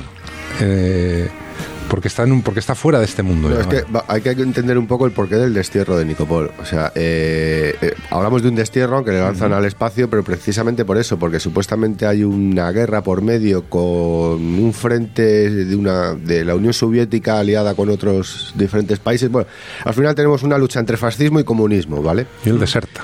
Y él, Es de- lo él que- está en el bando fascista que con eso París vamos a ver y durante, deserta. durante toda su obra, vamos a ver qué es lo que a él, eh, esa lucha de poderes, le lleva por el camino de la amargura en todas las obras. Claro, porque él no se siente identificado para nada en los valores en los que él está viviendo y tampoco quiere enfrentarse por algo que él no, no, le, no le representa, ni le beneficia, ni, pues, vamos, ni le ayuda a vivir, ¿no? Y cuando vuelve se encuentra una situación totalmente similar, otra, otra vez el régimen fascista, además es una copia de Mussolini total, el, Sí. el gobernador. Y ves un poco las tácticas también de la manipulación de los medios de comunicación, de cómo dan diferentes informaciones de sucesos que tú vas viendo en la obra y cómo salen luego los- recortes de periódico, ¿no? Totalmente ma- transformados los hechos. Y bueno, el, verse totalmente desubicado y, otra vez ahí, y ya con la, con la interferencia de, Horus, que para mí es lo que le te ha dado el clic en la obra. Empiezas como con algo un poco de Moebius bastante ligero, para más sencillo, ¿no? Incluso en, en cuanto a dibujo, no tan cargado. Pero luego cuando llega la segunda parte, la mujer trampa, que ya es cuando te espera Bilal, te dice... Aquí, está, aquí, aquí te quería yo ver. A- Aquí te quería yo ver, que te lo he dejado todo muy sencillito, incluso con bastante tono de comedia. Sí, primero es casi de poner la situación, ¿no? El De primero- que que una crea. base, pero que luego no sabemos por qué ha puesto esa base. El primero cuando yo- es la mujer trampa. El primero yo creo que es una guía. Sí. Es una guía de tú bajas al mundo de Nicopol, el mundo en el que pisa Nicopol, y tú vas a ver viñeta a viñeta en qué mundo está, en qué mundo se encuentra y te intenta describir un poquito, incluso con el panfleto político, con todos los panfletos políticos, con todas las creencias religiosas, te va a intentar meter en ese entorno sociocultural en el que se mueve. En la primera parte yo creo que es que el lector es Nicopol. Porque llegas sin saber nada del mundo en el que estás, Y lo te encuentras con una situación que es tan sorprendente como lo que experimenta el propio Nicopol. ¿Qué, qué es, qué- qué es esto que está pasando aquí, no? Sí, es a través de él como vas conociendo el desarrollo de la historia y en el momento en el que está viviendo. Luego sí que desconecta y ya no es el propio Nico Paul el introductor de, de toda la historia, ¿no? Ya te ha dejado Bilal las bases sentadas y ya desarrollas por el, por el plano que ha montado, ¿no? Y yo creo que empezamos a jugar eh, en el momento en el que de repente eh, juegas parte de una revolución casi por casualidad. Sí. Porque también hay que decir que no estamos hablando del héroe que coge la espada, coge el escudo y lucha por la sociedad, sino que se ve en el centro de nada, que es un poquito Moebius también. Un- lo vimos en el. Incal, lo vimos en el Incal. Y un poco vida de Brian también, ¿no? O sea, Sí, sí, sí, es sí. como un mesías impuesto ahí, ha cogido la chancla. Que no me sigáis. Él va, él va con una viga. Caballero pero- Con una, con una pierna de acero. Que a mí me parece que es totalmente eh, casualidad. O sea, el tío está ahí como diciendo. Claro. Claro. Bueno, no, porque es- pues, vamos a decirlo, es un cuerpo sano. El- se han pasado, como ha- habéis comentado, dos guerras químicas, dos guerras nucleares, y la gente está llena de mutaciones y de virus y de historias. Y este, como cae del espacio, que había estado en hibernación, pues está puro, está y lo detecta Horus y dice: A este le poseo para no pasarlo mal. Incluso, ¿sabes? incluso se nota en la palabra, en la forma de que hablan ciertos personajes, en la traducción hacen ciertos, digamos, cambios para que se vea que ha La pasado gente- algo, sí, ¿no? la gente también- en la propia forma de hablar de la gente. Por el mestizaje entre razas alienígenas y, y humanos, ¿vale? Eso yo creo que un poco de donde viene ahí la deformación del lenguaje que te representa. Y decíamos, comentábamos al principio que esta obra está ambientada, ¿cuándo? En 2020, unos años más adelante. 22, 23 creo Sí, que era. Claro, o sea, 22, ¿cuál- 23. va cambiando porque que verdad que cada tomo está en un tiempo determinado, pero sí es verdad que es un futuro bastante próximo ahora. Claro, en eso- 1980 Eso, a Sí, eso iba es yo. nos comíamos películas de, de que en el año 2000 iban a, iban a, volar, los, iban a volar los coches. Sí, bueno, el año pasado nació Roy Batty de, de Blade Runner, ¿no? Claro, Según- claro. 2023. empieza. 2000, o sea, dentro de cuatro años. Si está escrita hace 40. Es una cosa no da un poco, tremenda. no, no da un poco de miedo el tema de cómo plasma esa sociedad de tono más to- totalitarista, que no sé, la verdad es que no se Y desa- tampoco- desasemeja mucho. Y que- perdona, tampoco se ha confundido mucho Bilal. Porque nos lo transformaba en París y luego hemos visto nosotros, eh, los que somos más viejos, hemos visto como la ultraderecha Eso. iba pillando, hubo un momento que iba pillando Sí, sí. fuerza Es que el, Claro, el- el dentro casi- de la democracia. Es que ¿eh? el, el de ese contexto en 1980 en Francia empieza esto a Exacto. fulgurar y él se anticipa un poco a este movimiento ultraderechista que es luego lo- con lo que también se critica en esta obra, la- le va metiendo un poco eso y es lo que dices tú, que Claro, lo- es, anticipa, es una cosa que acaba dándose, obviamente a, tiempos de hoy, ya, ya hace tiempo, se ha acabado dando y él ya empieza a tratar ese tema porque va viendo cómo se va haciendo bola la cosa. Eso dijo que no se desasemeja mucho a lo que Sí. estamos viendo hoy en día. No, no, para nada. Todos estos regímenes políticos en Europa emergiendo. Pero o sea es, lo, que- es lo que ocurre un poco también con los guionistas británicos, el señor, Claro, el señor Alan Bardo Moore, bajo el, bajo el régimen de Thatcher. claro, ahí. Entonces, ¿qué, qué obras nos presentaban también? Futuros, Hablamos de ello en Capitán gobiernos Britannia. totalitarios, dictatoriales, Claro. La gente tratada como borregos, peleles. Hoy en día sigue teniendo. una casta totalmente superior y ya el resto es una clase que se está matando entre ella para alimentar a la casta. entonces, Totalmente vigente hoy en día. que al, Por final, desgracia. que al final en vez de verlo como futurista en el momento que se plantea la obra, yo creo que lo planteas como algo cíclico, ¿no? Porque sabes que esto siempre va a Todo estar. malo, sí. Si yo hago ahora, por ejemplo, me planteo una historia en el año 2050, eh, un poco con estos argumentos y tal, es que es totalmente viable que se dé, porque es que esto pasa comúnmente cada ciertos años. También en política yo creo que es bastante importante uno de los referentes y es que ese señor eh, nace en Belgrado en 1951, Yugoslavia. Y todos sabemos lo que los líos que ha habido políticos en el tema de Yugoslavia y todos estos Sí. países del este. Eso también hace que su visión del tema político y su visión de- de- de- de- del tema de, la política, el tema dictatorial, el tema de una ultraderecha, el tema de un comunismo, le- le- le- a él realmente le afecte muchísimo más. Si nos damos cuenta, es un reflejo un poquito de cómo veo yo el futuro. Es lo que decía Colo hace un rato. En este momento es- tenemos un Bilal muy, muy, muy, muy, muy político. Un Bilal que realmente, eh, ya te decimos, nace en Belgrado, se traslada a París y a partir de ahí todas sus historias siempre han tenido un punto político Sí. siempre han tenido un pues lo hemos visto co- con, todo como decía antes Colo la, la orden de ¿cómo era? Las falanges del orden La negro. las falanges del orden negro Sí, la ciudad que nunca existió. Que hemos visto siempre ese contenido a él lo, lo importante que le parece y lo, lo malo que le parece que haya una conciencia social en general que sea la que decida por el ciudadano Mm. Pasa en Exterminador, 17, en Exterminador Otra, 17 exactamente. también. Es uno como de sus grandes referentes, la, la, como la, la opresión, la libertad. ese- esos son contenidos que él maneja muy bien. Y luego los maneja con, con- sobre todo los maneja con, con mucha profundidad. O sea, las historias de Bilal yo veo que tienen una cantidad de capas espectaculares. O sea, es un... Igual que su dibujo no es, no es eh, a, lo, mejor las caras resultan siempre rígidas, pues más europeo. sí, sí Pero tiene una profundidad en, la, en, en cual- cualquier frase, cualquier cosa que aparentemente, lo que comentabas tú antes de la, de la gente hablando por la calle, que tú te lees los, los textos y ves que la gente no habla bien y a lo mejor solo dice una frase, un personaje solo dice una frase, pero ves un abismo ahí debajo y dices, hostia, este hombre, en la, que, la, la vida que le ha tocado vivir. siempre hay muchísima filosofía. Siempre hay mucha filosofía y no vamos a mentirnos, siempre hay muchísima poética en todo lo que hace Bilal. Te lo hace de una manera e incluso muy humana, muy personal, muy hecha con el tema del alma y no tan superficial, que yo creo que es una de las cosas con las que también quiere, quiere, quiere luchar. Hablábamos de la presentación, hablamos de la presentación de un mundo, pero luego, por ejemplo, en, en la de la mujer, quiero vemos la mujer trampa, vamos a ver que ahí ya sí que es un desarrollo de los personajes o un intentar desarrollar los Esto ya personajes. es el, el porqué. Y aquí yo ya os quiero ver a vosotros. Porque de lo- todo lo que hemos estado hablando. todo lo que hemos estado hablando ahora es la Esto Feria de los bien. Inmortales. Y por aquí Sí. vas encarrilado y entonces, claro, Bien. la gente se pone en situación con lo que hemos estado hablando. Seis años después. Que Seis años después. la pirámide, todo Y bien. llega la mujer trampa, ¿vale? Entonces tenemos a David Bowie pinta de blanco, con pechotes, el pelito azul. El rostro, para mí, es que David Bowie total, vamos.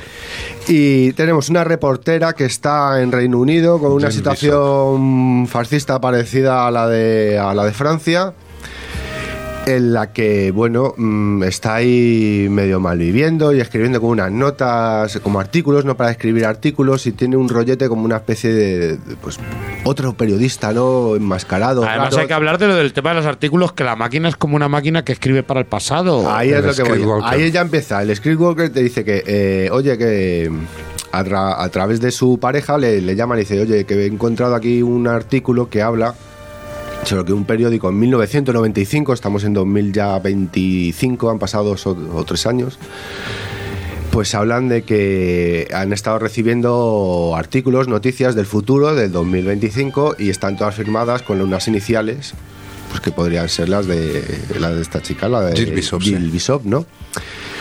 A este me softly. Softly. Eso te hace en la mente, me softly. Entonces, mm, se cargan a- al novio, que es el que le estaba poniendo ya en antecedente de lo que estaba ocurriendo, del rollo del Scriptwalker. Y a partir de entonces empiezan el recurso de los alucinógenos, como ya vemos en, en el Inlincal, en el futuro, mola, hay que comer, hay que tomar. La gente tiene alucinógenos en el botiquín. En el Pero botiquín de ¿por qué? casa. Mike? Pero espérate, que entra es, en la estado- manera, es la manera de llevar las cosas. Sí, entra en un estado de depresión profunda. Eso y también dice, es una "Bueno, crítica, Voy ¿eh? a, voy a superarlo de esta manera. Voy a, voy a endrogarme y voy a hundirme aún más en mi abismo, ¿no? A borrar mis recuerdos. A borrar mis recuerdos y a ver si desaparezco. Pero ocurre que se espera una llegada de una expedición que habían lanzado por el espacio en busca de vida, ¿no?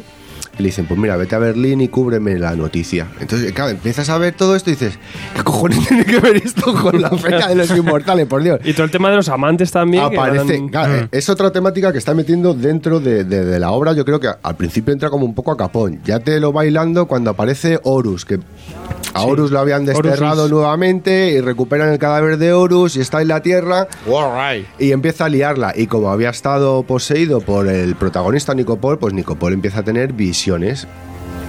Visiones de, de, de, de- De- de de David- Horus de y- David Bowie y también. de que está haciendo algo y se enamora de, de- de la David Bowie esta que la, Mm. la ve en unos sueños o en un- y su obsesión es buscarla. Entonces ya dices, pero- Nicopol, perdón, que se había quedado tupi al final del anterior tomo. O sea, Sí, que sí. eso también Por la es- posesión de Horus. Eh, Claro, pero eso es, imp- eso es importante también, ¿eh? Sí, pero bueno, sale luego del manicomio ya restablecido. Él- lo que te dicen es que él está negando ya su estado de salud mental que está sano. Que quiere seguir ahí recluyendo hasta que tiene la visión esta de la, de, de la mujer de- del pelo azul. Y estás diciendo todo el rato, ¿por qué? Sí.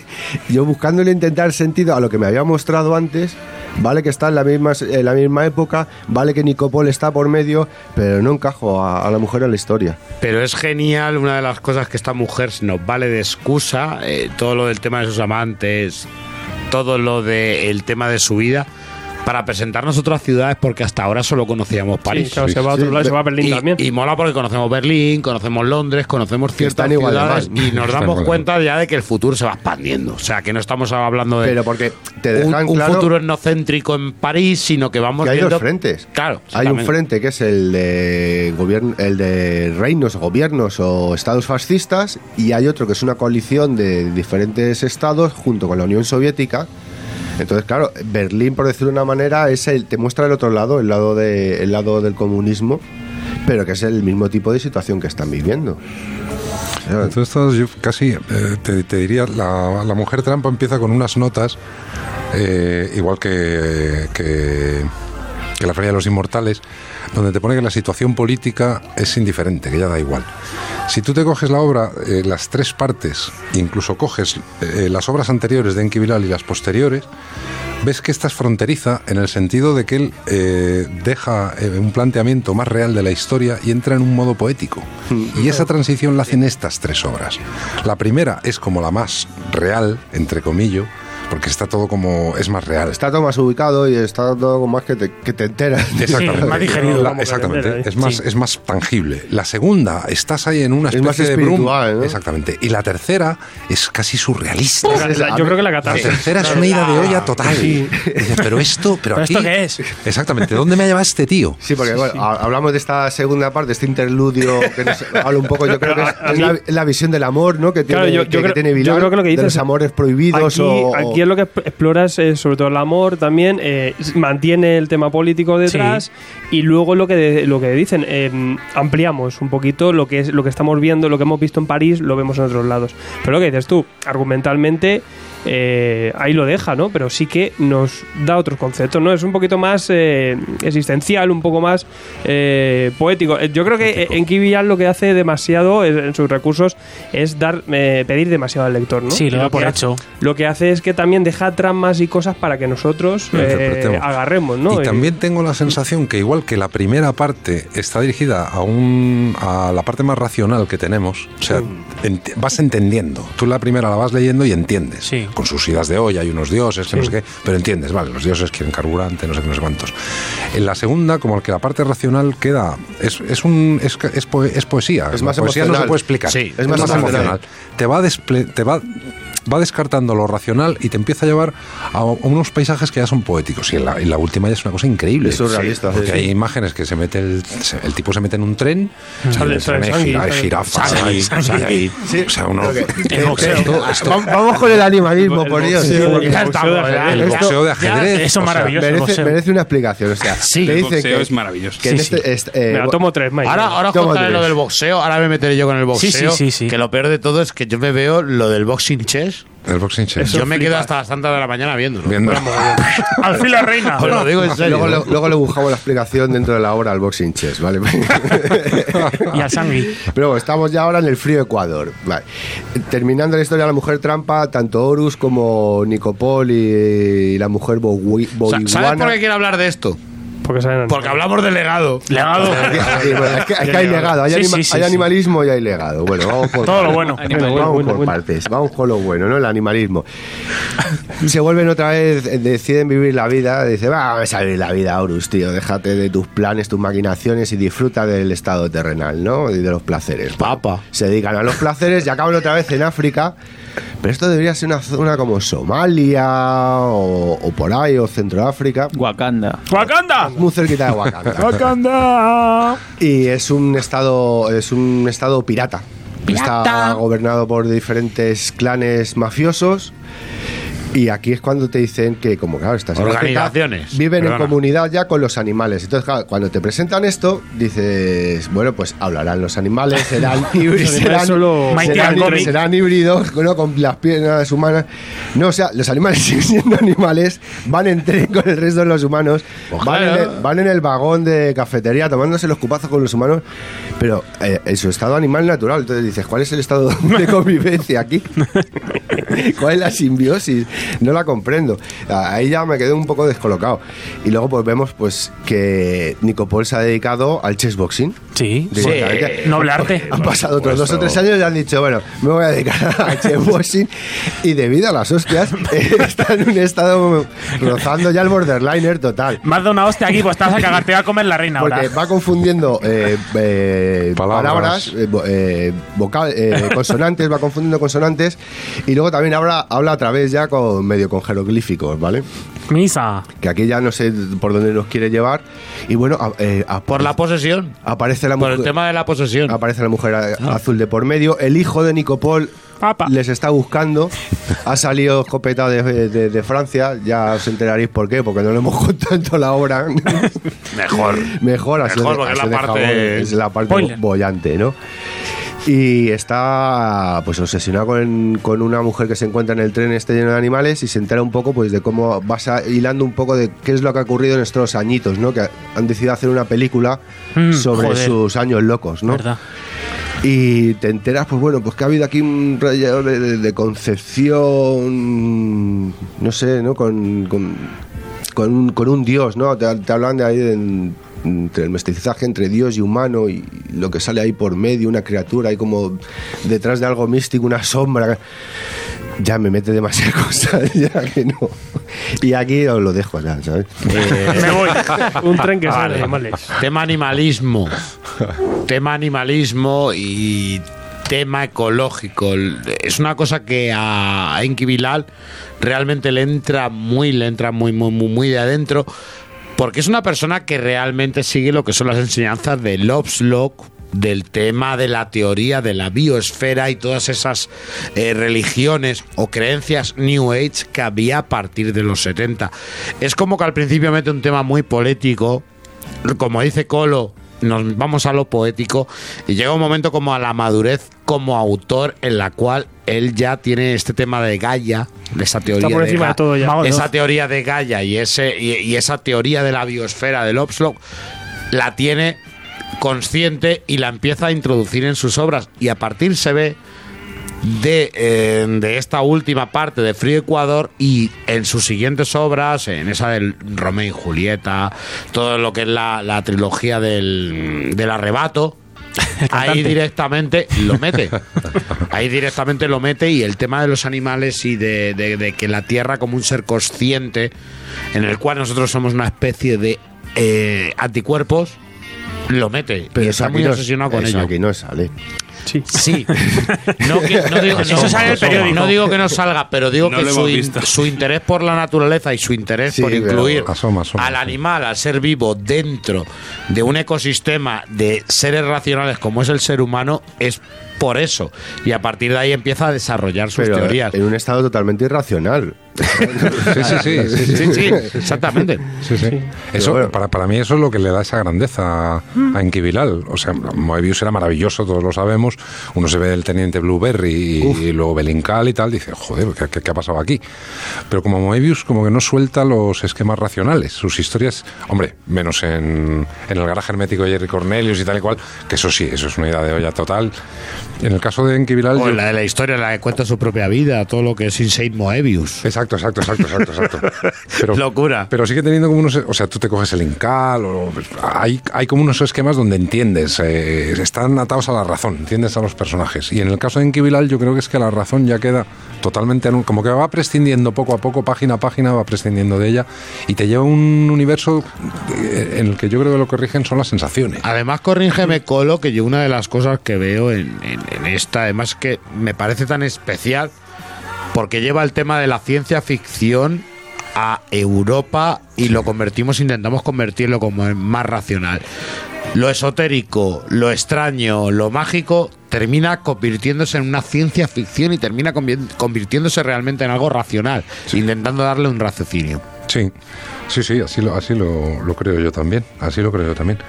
Y luego, tam- y luego también que el, el tipo tiene una capacidad que me, que me parece interesantísima de generar, eh, no digo imágenes, digo formas que me parecen espectaculares. O sea, el hecho cuando, cuando encuentran a Horus flotando en el espacio dentro de la piedra donde había sido condenado a pasar no sé cuántas fracciones de eternidad, Una esquirla de otra pirámide, de era, una, ¿no? de una pirámide. A ver, como imagen es un pedrusco con las dos con los dos pies de y tú sabes que Horus está ahí dentro. Y me parece genial, o sea, dices este cabrón o la misma Jill Bishop, una tía con piel blanca, con el pelo azul, los pezones azules, que llora lágrimas azules. O sea, ¿cómo no, cómo no enamorarte de una tipa así? O sea, es que no- Toma pastilla. Exactamente, Quizás- exactamente. quizás lo, lo- lo del color azul en el personaje se aposta por lo del término sajón de blue de una persona triste. Triste, Sí, puede ser. sí, O incluso por el tema de, de- de- de- de- de todo eso, esa mujer trampa, esa mujer triste, esa mujer que te va a llevar a la condenación.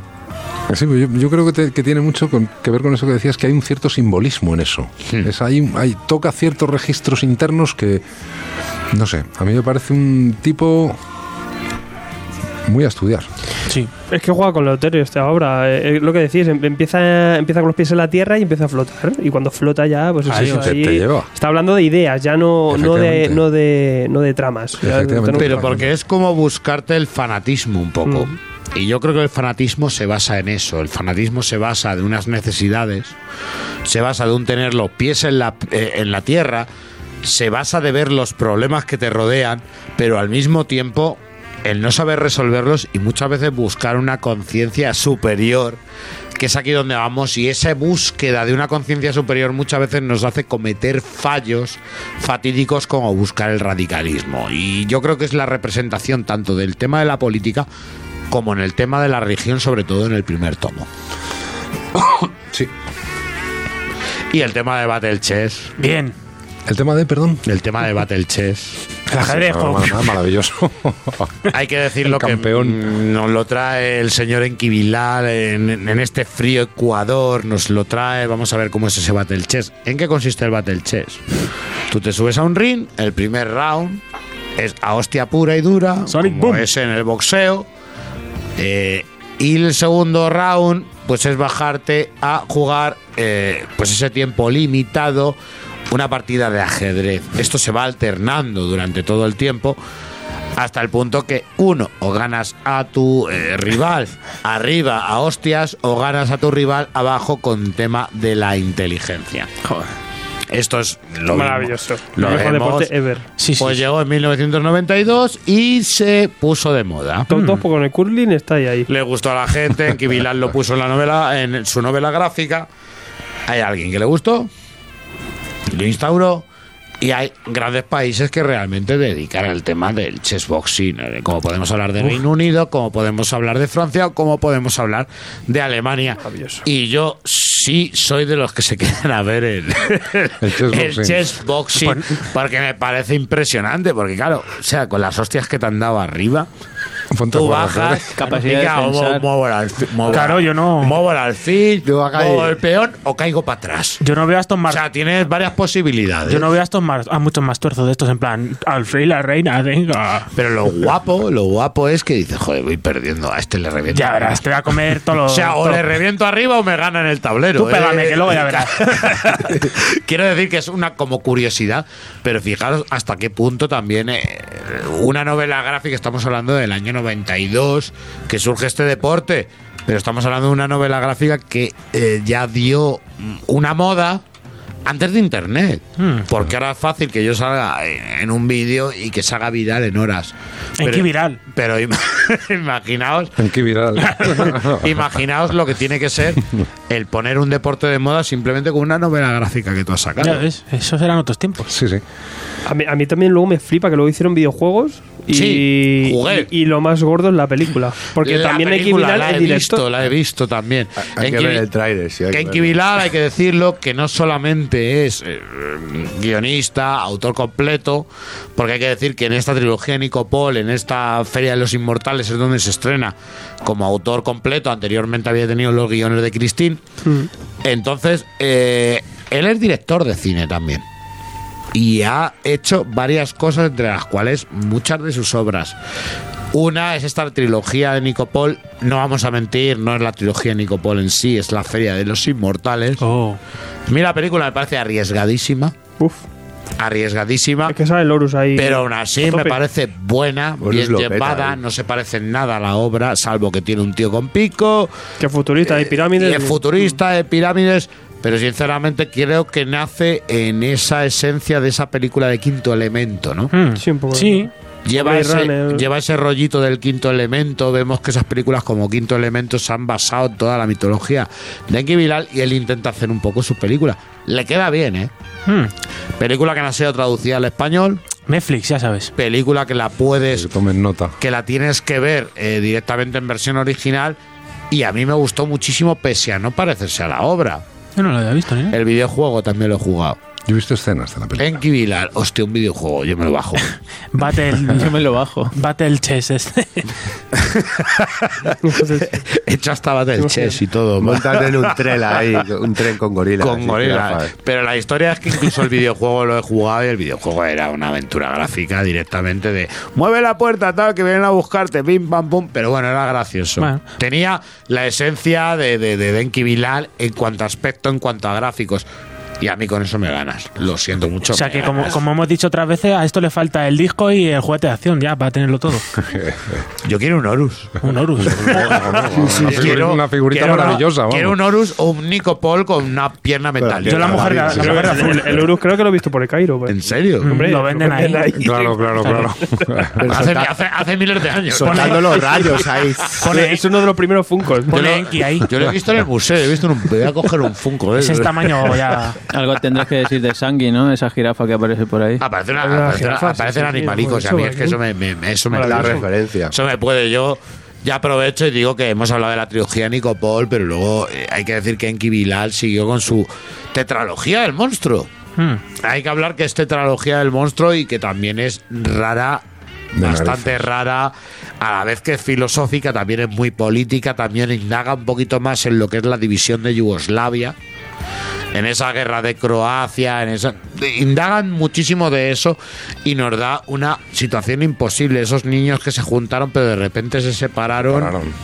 ese 32 de diciembre, que me hace gracia también el juego de que, que tiene el temporal y el juego que tiene con las cifras y el juego que tiene con los meses. Me parece muy bueno. Yo Como- si- siempre da la sensación de que intenta romper la realidad. Mm. En Bilal es un tipo que tiene, te vas viendo su obra y es como que trata de romper la realidad. Pues es un 32 de diciembre o los, los mismos brochazos blancos que va desarrollando a lo largo de su carrera que casi parecen fantasmas, que cada vez se van dando más. Y tiene luego muchas imágenes que esa mujer trampa está durante toda su obra. Sí. Esas panteritas, esas panteras, eh, también está durante toda su obra, e incluso esos animales están durante toda su obra. Y yo, por lo que siempre digo, que creo que Enki Bilal mueve todo en un mismo universo. Sí, sí, es una... Yo no diferencio, por ejemplo, el universo de la trilogía de Nico Paul de la tetralogía del monstruo, incluso la monstruo. trilogía del arrebato. Yo creo que las tenemos todas sí, sí, sí, sí, sí. directamente muy, muy, muy centradas en el mismo universo de Enki Es un poco parecido a Woody Allen, que no está claro exactamente. Cuando ves, intenta recordar una escena de una película de Woody Allen y nunca tienes claro exactamente de qué película. Si es, esto era aquí o sí. ¿verdad? Pues yo creo que Enki Bilal le Me pasa, pasa, una, una cosa exactamente. parecida. A mí me venían antes de antes de meterme con la obra, a repasarla de todas las veces que me la he leído, me venía a la mente, eh, me venía ese, esa, esa tetralogía del monstruo. El monstruo. Me venía que quizás es su trabajo más notable, hay que decirlo en cuanto a dibujo. Sí. Porque Colo, tú como No dibujante, sé, bueno, la evolución del dibujo es tremenda. tú como o sea, dibujante, háblanos Bueno, del dibujo Como dibujante, de Enki Bilal. eh, pues eh, prácticamente hasta, hasta la Feria de los Inmortales es más dibujante que pintor.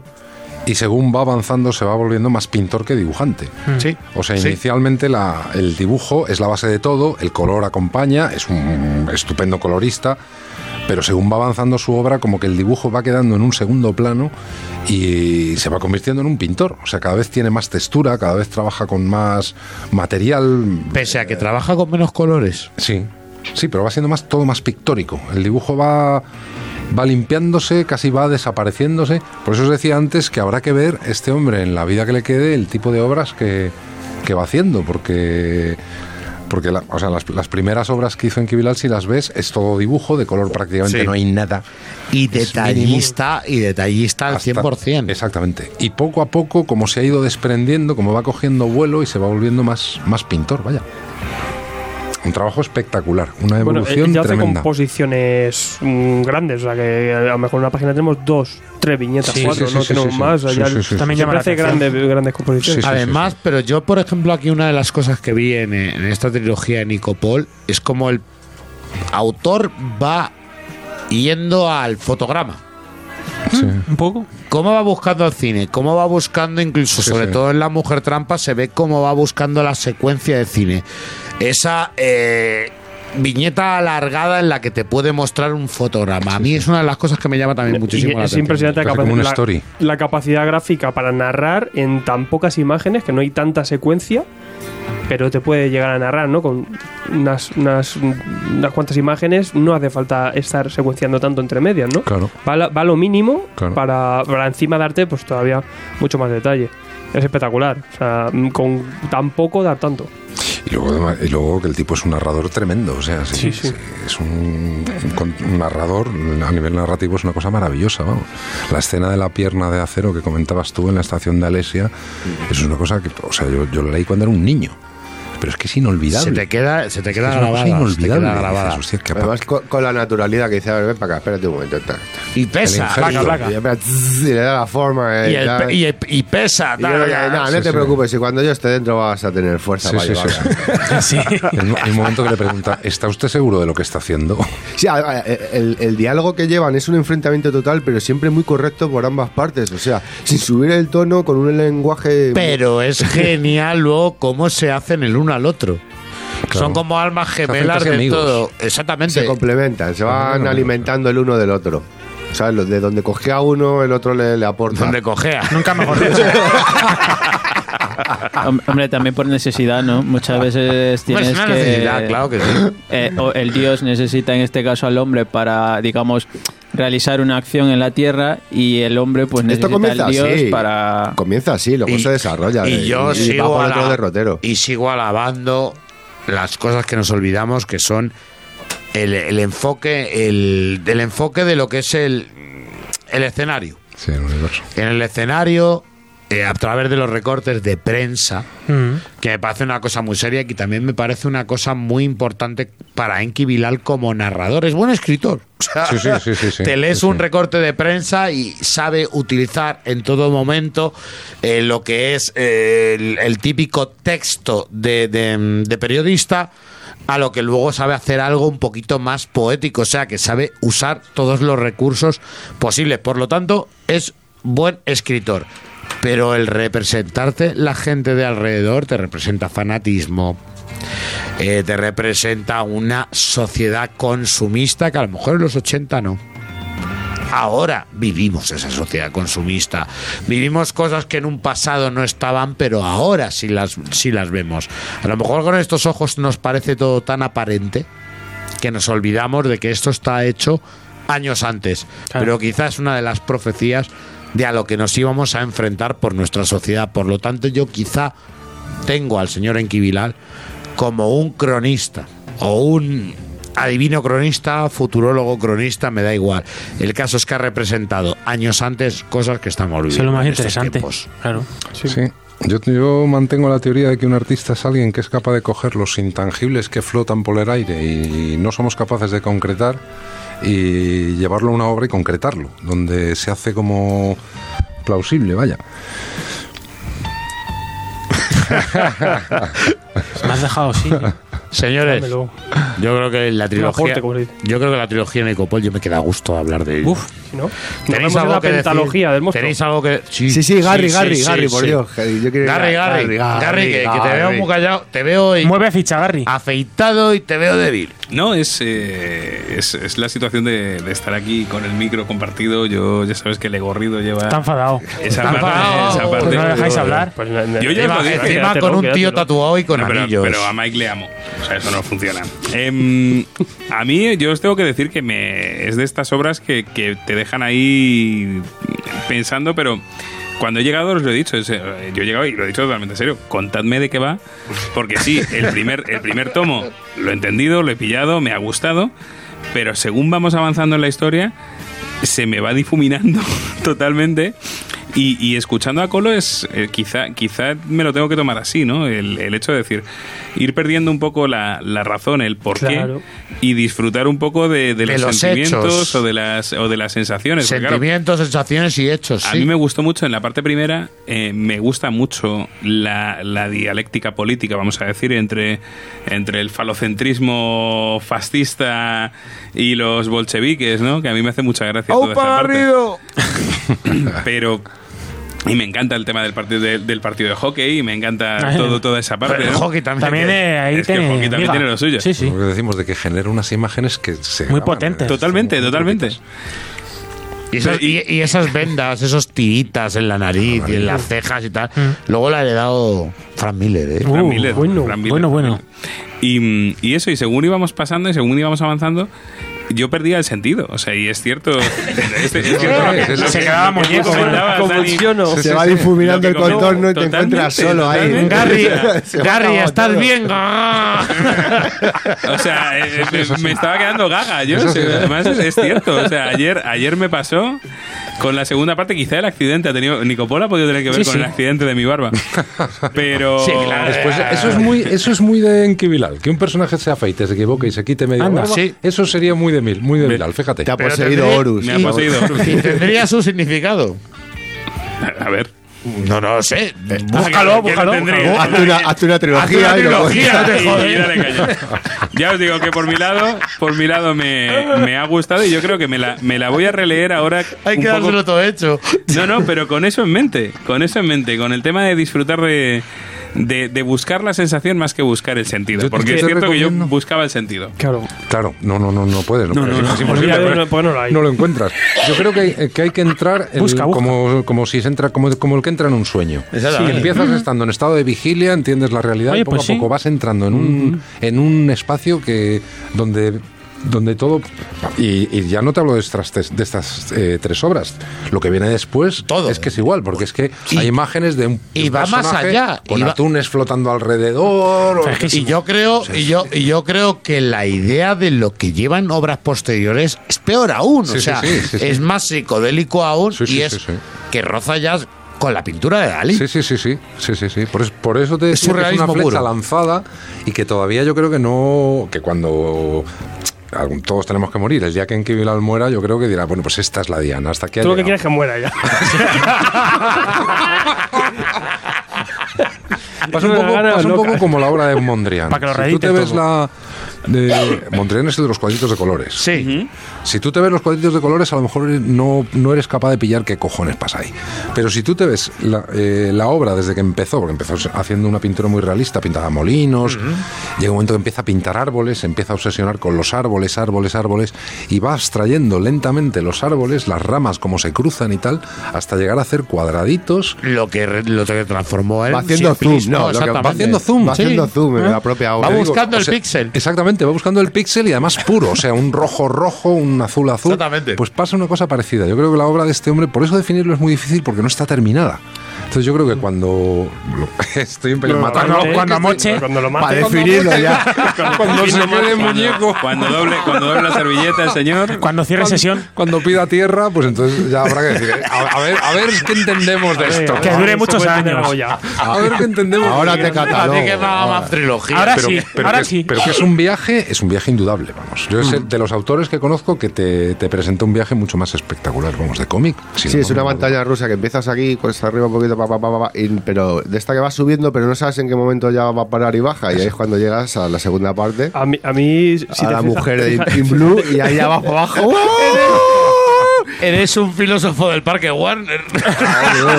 Fija- Fíjate que yo la, Estoy, estoy patrocinado. que yo, la- yo la he disfrutado y, y he entendido que no hay que entender nada porque ya, ya hace tiempo que me hacéis leer cosas de Morrison y vosotros empecináis en darle sentido. Claro. Y yo desde hace mucho que no se lo encuentro, pues mm, tampoco disfruto del viaje, ¿no? Y es un poco eso, el, el juego de... Se angustia. Mm, Pues qué guay. Y qué bien qué conceptos Yo, coge y además, todo esto. es, La historia... es- es verdad que veía a Alfredo, miraba a Alfredo y le veía la- con la trilogía de Nico en una esquinica. ahí solo. A oscuras, Sudando otra vez, otra vez. Él lo está entendiendo a su modo. Dejadme. La vida es sueño. ¿Sabes a quién le podría pasar algo parecido? No con esa intensidad, pero algo parecido a Neil Gaiman. Si tú te coges las sí, historias de Neil Neil Gaiman, Sí, no poesía. te las cierra, No, te las deja. se le ve que es muy onírico. Sí, exactamente. Se le- pero- pero que, se le ve. Y que no te las cierra, te va dando pistas de algo que pasa. Sí, yo cuando era niño algo pasó. Yo creo si que- alguien se cayó por una ventana, pero esto es real o no Siempre es he dicho que juega con el concepto del lector. Yo Eso creo que al final el que construye la historia en su cabeza es el lector. Eso es. Entonces yo te doy unas pistas, te doy el material, tú construyelo como quieras. Exactamente. Eh, voy a poner un ejemplo tonto y a lo mejor me voy a salir un poco de la historia. Los pitufos. ¿Cómo? ¿Pitufo? ¿Eh? Yo me pregunto por qué los pitufos están ahí. Porque los pitufos no tienen lógica científica ninguna. ¿Cómo que no? Hombre, ninguno lleva abrigo. Van todo el año ahí con el pecho al aire, tío. No tiene frío. Solo hay una pitufa, No hay que. El caso es que yo no me pregunto que los pitufos estén vivos, el por qué, el no sé qué. Y tampoco me meto en la ciencia de los pitufos por Netflix. No. Nos preguntamos Eh, el porqué de la verruga de la lo, lo- lo disfruto, lo disfruto y a lo mejor te preguntan la rivalidad, pero a mí el que estén ahí esos bichos me da igual. Es un poquito lo que me pasa con los extraterrestres de Nicopol o lo que me parece con esas constancias políticas políticas que me las van contando y yo lo he disfrutado. Que hijo puta, mira la que Claro, liaron. en, en verdad Sí. es, el, es el pacto de ficción, pero llevado a la, al Claro, realismo. tienes que, tienes que una- con esa obra y decir, vale, me voy a enfrentar a una cosa que, que no voy a entender, pero me va a gustar. Si sois azules es que no os entra oxígeno. Yo ahí no me meto. Bueno, es que si me saca ya los pitufos en medio de la hora, bueno, ya Es que para mí, pero, pero para mí hay una diferencia y es que este Pero cabrón, tiene el pelo azul, o sea que. no, no, este cabrón, porque Mm. no tiene otro nombre, empieza, empieza dejándote las cosas más o menos claras. Muy y asentado. a mí eso es lo que me pasa. O sea, a mí no me. Yo el problema. no- o Te sea, pones si muy mí- racional con lo que Claro, estás viendo. O sea, yo, si me entras, si me haces un Gaiman, me haces un Sandman, Vas y yo ya sé que, que es sueño, pues vale, pues tiro. Pero coño, yo empiezo una obra, empiezo el primer volumen. Y me veo una crítica política, una, una lucha de poder entre dioses, no sé qué, y humanos. Vale, bien, fantástico. Y me salto al segudo volumen con la chica de azul y pierdo todo el sentido. Pero, por ejemplo, cuando, no muere, es- cuando lo sabremos. Yo también te voy a decir una cosa Garrido. que es una cosa que a lo mejor es flipadura mía, pero yo le veo el, el- el sen- Seguro. sentido del humor vilal. Sentido del humor. Y le veo mucho sentido del humor. ¿Esos dioses egipcios realmente son dioses? Yo creo que son aliens. No son dioses, son realmente extraterrestres y la humanidad No, les ellos- tiene por dioses. Ellos se tienen como divinos. y ¿eh? ellos, Sí, sí. Sí, bueno, ellos se se tienen por lo que les han acostumbrado durante millones de años o miles de... Pero ellos realmente quieren... Eh, quieren carburante país. Sí, pero es sea, que no no sabemos ni de dónde vienen, ni a no dónde quieren- van, ni no por qué han llegado ahí. No quieren poder, tú dame que yo soy tu dios, tal, pero mm, vas a hacer cosas así, yo te voy a hacer, déjame irme y ya lo pienso. Fíjate eso que dices de- del humor. Si te fijas ahí, había una parte en la que Nicopol le pregunta a Horus, ¿no te parece raro? O sea, ¿no te parece casi patético que unos, que unos dioses, unos seres divinos dependan de un grifo de gasolina? Es verdad, no, no, y es que es así. Es que es un chiste casi. Pero claro, y luego hace, dice, claro, es tecnología de hace 5.000 años. Exacto, exacto, exacto. Del antiguo Egipto. Que, lo- que luego, cuando pierden la nave, dicen, vamos a activar Keops. No, pero eh, cuando pierden la nave, a mí me encanta. sí, sí. Porque es que se pegan en los tiempos. salen- salen de salen compuesto. para- Dice, bueno, ¿qué hacemos ahora con estos humanos? Y vamos a reventar la ONU, vamos. Y si vamos os a dais mandar. cuenta, entre los dioses, entre to- todo lo que es la, la- la- la cúpula de dioses, están contra Horus. Porque Horus es quizá el más humano. Horus es el que está lleno de fallos y Horus es el que es un poco más picaruelo y, tie- y, y- y vence sobre esas eh, pasiones humanas que son el- el- Pero es- la envidia, que es la codicia y que le hacen moverse incluso con los humanos, que ellos los humanos es como algo sibarita de no, ellos aquí, yo aquí. Y es Horus el que realmente por rebeldía se mueve. Es lo que te iba a decir, por la propia rebeldía de Horus es con el que ellos se enfrentan a él. O sea, no es que es una posición de que haya un frente abierto directamente, sino por las situaciones, por las ideas. El comportamiento de Horus es lo que hace que el resto recele de él. O sea, no es que eh, ha- hay una rivalidad por otro motivo o lo que sea. Pero bueno, eh, no te cuentan tampoco el por qué viene esa rivalidad, por qué al final, cuáles son los planes de Horus y por qué quiere derrocarles, ¿no? Hay una, hay una, Eso es totalmente ya banal ya. hay una viñeta donde dice que sería incomprensible para los humanos. Es decir, esto, la, la rivalidad que, te- que yo tengo con estos, no te la voy a contar porque no lo vas a entender. Esto es una cosa de dioses. Porque dijo Bilal, hablando- me tengo que hacer otra trilogía, eh, no, yo no tengo tiempo.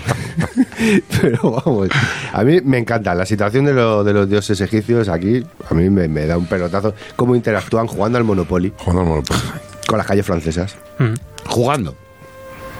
Que al principio lo, lo detestan, pero luego al final acaban cogiendo el puntillo. Sí, sí. Cuando se marchan van jugando, de hecho. Son de costumbre, sí. Señores, despidámonos de este futuro cercano. Denme una idea de, de lo que es esta hora para ustedes. Y que ya sea el propio mortal el que decida si lo leo o no.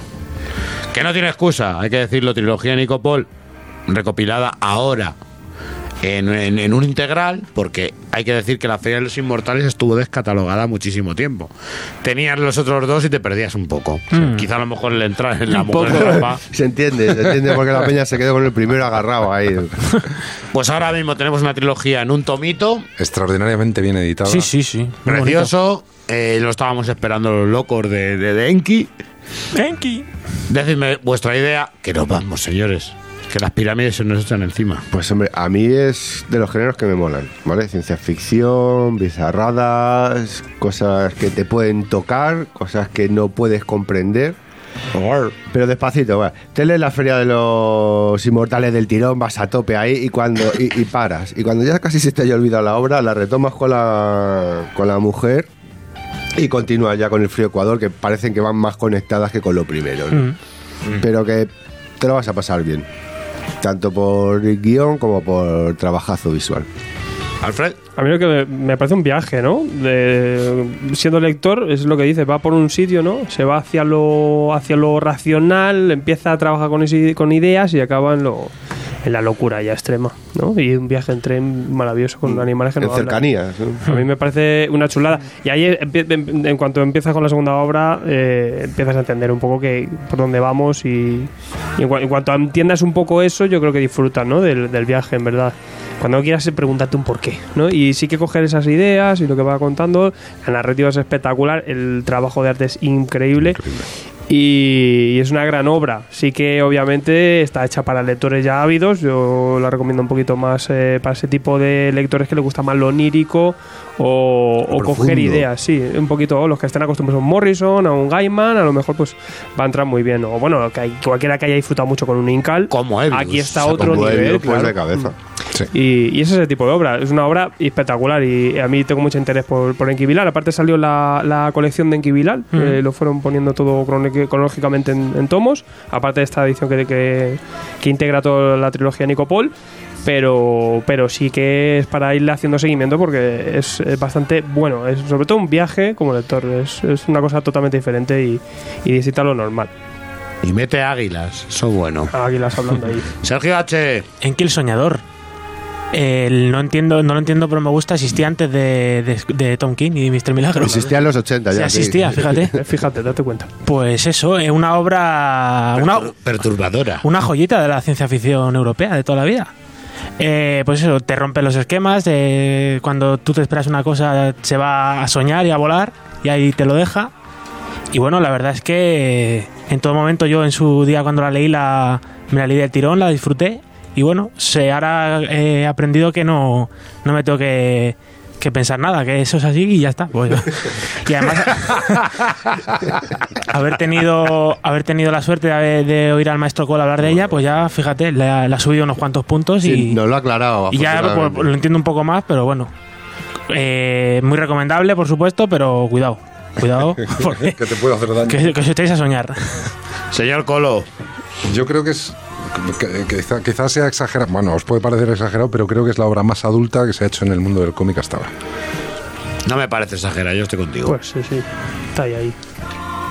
Y ya, ese es el. Pero es que maravilloso. que Hasta luego. Sentencia. Te parece poco la que ha estado hablando. No, ya no, de- no, no, dentro tomo, te dentro del tomo te lo Eh, pongo ahora mismo. Es la frase para la segunda edición Eh, del yo tomo. lo ponía aquí atrás. Claro, por eso, es para la segunda edición. Dale un boli que te lo puesto escribo aquí a No, no Pivot. yo lo ponía de le quitamos. Aquí colo debajo.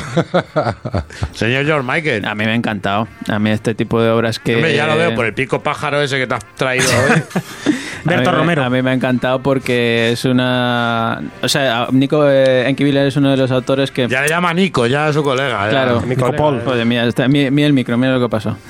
Eh, que juega con el lector y me gusta eso. O sea, me hace partícipe de la historia. No es una cosa de que lo leo y saco un mensaje y tal, no, no, no, sino que poco a poco va descubriendo muchas cosas, creo yo, y sobre todo esas tres etapas, eh, como las tres obras que presentan, ¿no? La parte, digamos, más entendible, entre comillas, la parte más humana también entre comillas y luego ya la parte de locura total desvarío y dice aquí te suelto esto y si lo entiendes bien y si no tampoco pasa nada lo has disfrutado Ya, ya te harán un programa para explicártelo. o, o sí, o, o no, tampoco pasa nada. Muchas veces, co- como personas, no como hombre, buscamos el sentido, tratamos de buscar explicación a algo y no tiene por qué. Si las cosas están allí y surgen y ya está, y tienes que aceptarlas y, y punto. No hay, no hay misterio alguno, creo yo. Señor Garrido.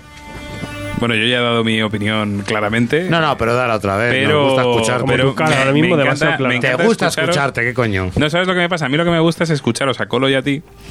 Porque es cierto que, que aclaráis bastante el, eh, este tipo de acercamiento, más que la obra en sí, porque la obra en sí no, no es. No, no, no, no necesitamos que nos la expliquen en ese sentido, sino que lo que queremos es, es, es hacerla el, nuestra. El ¿no? trasfondo interno, a lo mejor. Efectivamente, pero, pero nos ayudáis a, a- a llegar a ese trasfondo. O sea, nos, nos facilitáis a la gente, quizá como yo, que le ha pasado que se ha acercado a esta obra y que, y que el, el cambio de estilo le ha dado la hostia. Em, nos, es cierto, nos ayudáis a, a que nos. A verlo con otros ojos y que la próxima vez que no leamos sea un sea una experiencia diferente, una experiencia distinta, ¿no? Entonces, pues esta noche ya sabes lo que me va a tocar leer. Pues yo creo que habéis. Superman de Bendis. Yo por, mi,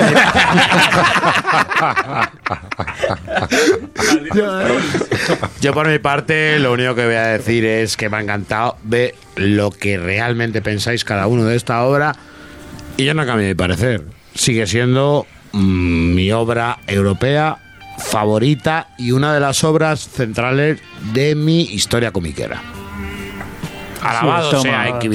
¡Hala! Amén.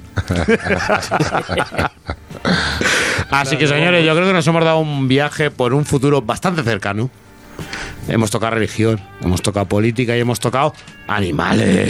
Y desvarío también. Y ajedrez. Y ahora toca hablar de 16 obras más. Ahora vámonos al mundo, ahora vámonos al mundo editorial, al mundo terrenal. Uf, no entiendo. Nos ponemos enfrente de las eh, estanterías y decimos, ¿qué es lo qué coño hay de novedades? ¡Qué demonios! ¿Qué hay esta semana?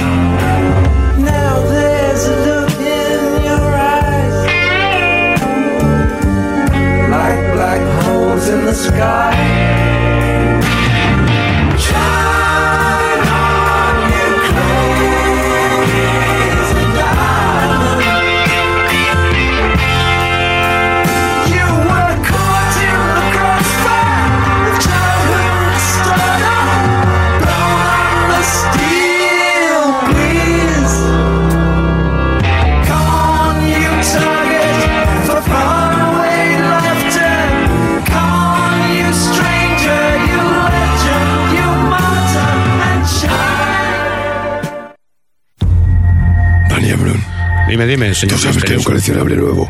¿Qué coleccionable? El coleccionable de Batman, la leyenda. ¿Y por qué hablas así? No sé, tío, que me, que me comí un pollo. Coleccionar de nuevo, Dani. Del 50 Ba- entregas. De, de- de las etapas modernas de Batman. Tienes, mm, sobre todo, todo lo de Scott Snyder.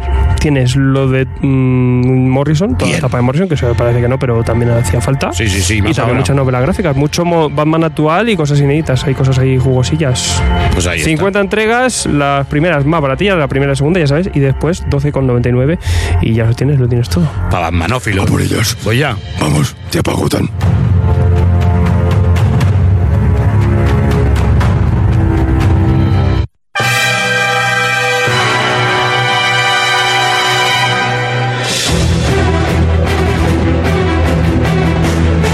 tomosigrapas.com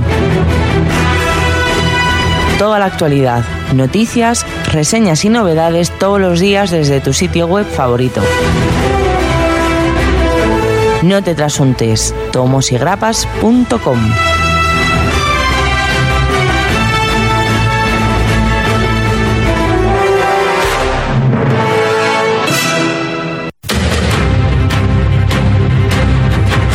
comicsbarcelona.com, tu tienda online de cómics. Os voy a contar un par de cosas. ¿Sabéis que los pedidos os salen gratis a partir de 45 euros? Que tenéis un 5% de descuentos en libros, preorders, en figuras, hot toys, cotocuquilla, Saisou, NECA, de todo. También hay stock en Funko, vaya tela. También tenéis una aplicación, tenéis app para Android y iOS y podéis activar vuestras notificaciones y recibiréis toda la información de las últimas novedades. Una barbaridad de tienda online comicsbarcelona.com.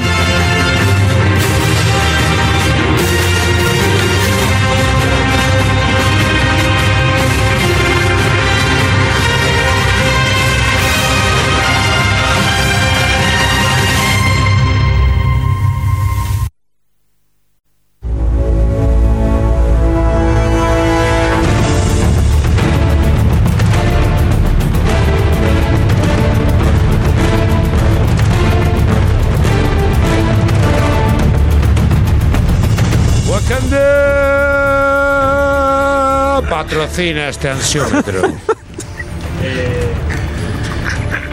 No sé yo, no sé, no será el de la semana que viene. Y Lo los, trae Mike, madre mía. y los Oscars también. Prepararse. Viene con premio esta obra, ¿no? La gente todavía no sabe por qué nos reímos tanto de Wakanda. Eh, esperad a la reseña de Mike, que es- abre, abre esta Una sección. joyita. Abre si esta yo, lo he- sección. si yo lo he dicho Patrocinado por, los- yo por lo he el- dicho por los Claro, claro. Esto va- Oscar Robertson. el, el, el- bueno, la nueva República Galáctica de Wakanda. Ahora, ahora, Ahora, ahora sus aulos. ahora es eso. Venden bilis. Ahora es un nos hablen. Eh, ¿Queréis que cuente el, el ansiómetro? de No, casi que no, No, no, porque, uf, a ver. Esto siempre es muy. Venga, anda, cuéntanoslo. Ya estamos. Hostia, y la- para unas buenas que traes te las quitas. Vaya. Pues se han llevado un porcentaje alto, ¿eh? La que ibas a llevar tú. Ya está. Esto, esto petardea ya. Normal, dice. Ya te oía. Estamos hablando ya a la, a la nada. Que digo que. Uy, petardo- petardea esto un poco. Es el espíritu de Bueno, yo te oigo Gonzalo. bien ahora. Bien, bien. Pues eso, que, que llevaréis mis obras y. y Se han cubierto. Y os llevaréis mi el, 3%. el héroe es, el héroe sin crisis seguro que se ha llevado más de un 3%. Uf, 20 y ten- pico, Tengo o sea. una que tiene un 0%. Bueno, castigómetro. Harley Quinn, no. Será mía. A ver, yo voto que es la de Sergio. No, jodas. La capitana, la capitana. Ya, No- dij- no sé- ya dijimos la semana pasada que el Garrido se iba a atribuir las que llevaba. Sí, sí, O sea, sí. da sí, igual. obviamente. Lo has ya reseñado, o sea, da igual. ¿no? Obviamente. Venga, va, hasta luego. Porque que para una ya. semana que cojo algo decente. Anda ya. Que es una, una fiebre vírica. Pillo, pillo, estoy muriéndome en mi casa. Un 38. Sin voz, 38 y medio de fiebre. Casi como el porcentaje que has sacado esa hora. Fíjate. Pues la semana pasada quedó así la cosa. Tengo un top 3 clarísimamente, con un 16,9%. Están los votos a tope, ¿eh? Escuadrón Supremo. Bien. Bien. Sí, Mira. señor. Clean, clean, clean, Para ti, clean. pa' Garrido. Hermanos de ceditas en Marvel. En el top 2, en el top 2 una obra Marvelita que traeremos aquí en análisis seguramente dentro de nada, porque mm, me ha flipado. El El Vigía. Vigía, Cha, cha. 22,7. Y me perdí, me perdí la reseña del Vigía, maldita La chicardilla. No pasa nada, vamos a hacer un programa. Si escuchaste la de Warlock, no te, eh, fue lo mejor. Creo que ese es el de Eh, cero. Salía. Pues a Camilo Sesto de fondo. Sí. A tope. Sí. El Vigía. Yo quiero un programa, chicos. Y yo también. Eh, Héroes en crisis, lo peta con 23 Claro, Joder, Garrido, mira, ¿eh? No entiendo por qué lo celebras tú cuando lo lleve yo. O sea, Porque lo- eh, porque Lo a haber llevado. como, hubiera llevado. como Mi- habitualmente gano Mi eh, ansiómetros. 23% sabe que esa obra era mía. Eso es verdad.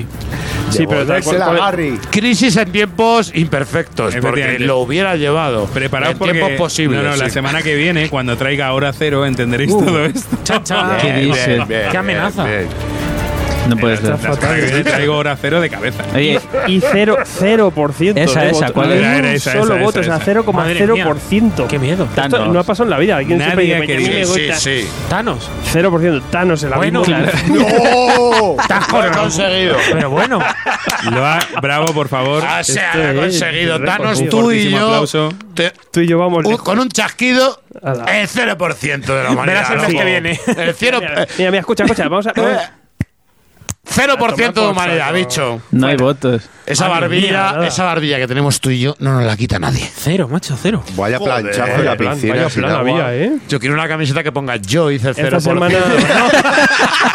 no el 3 de Garrido. Yo hice un 0%.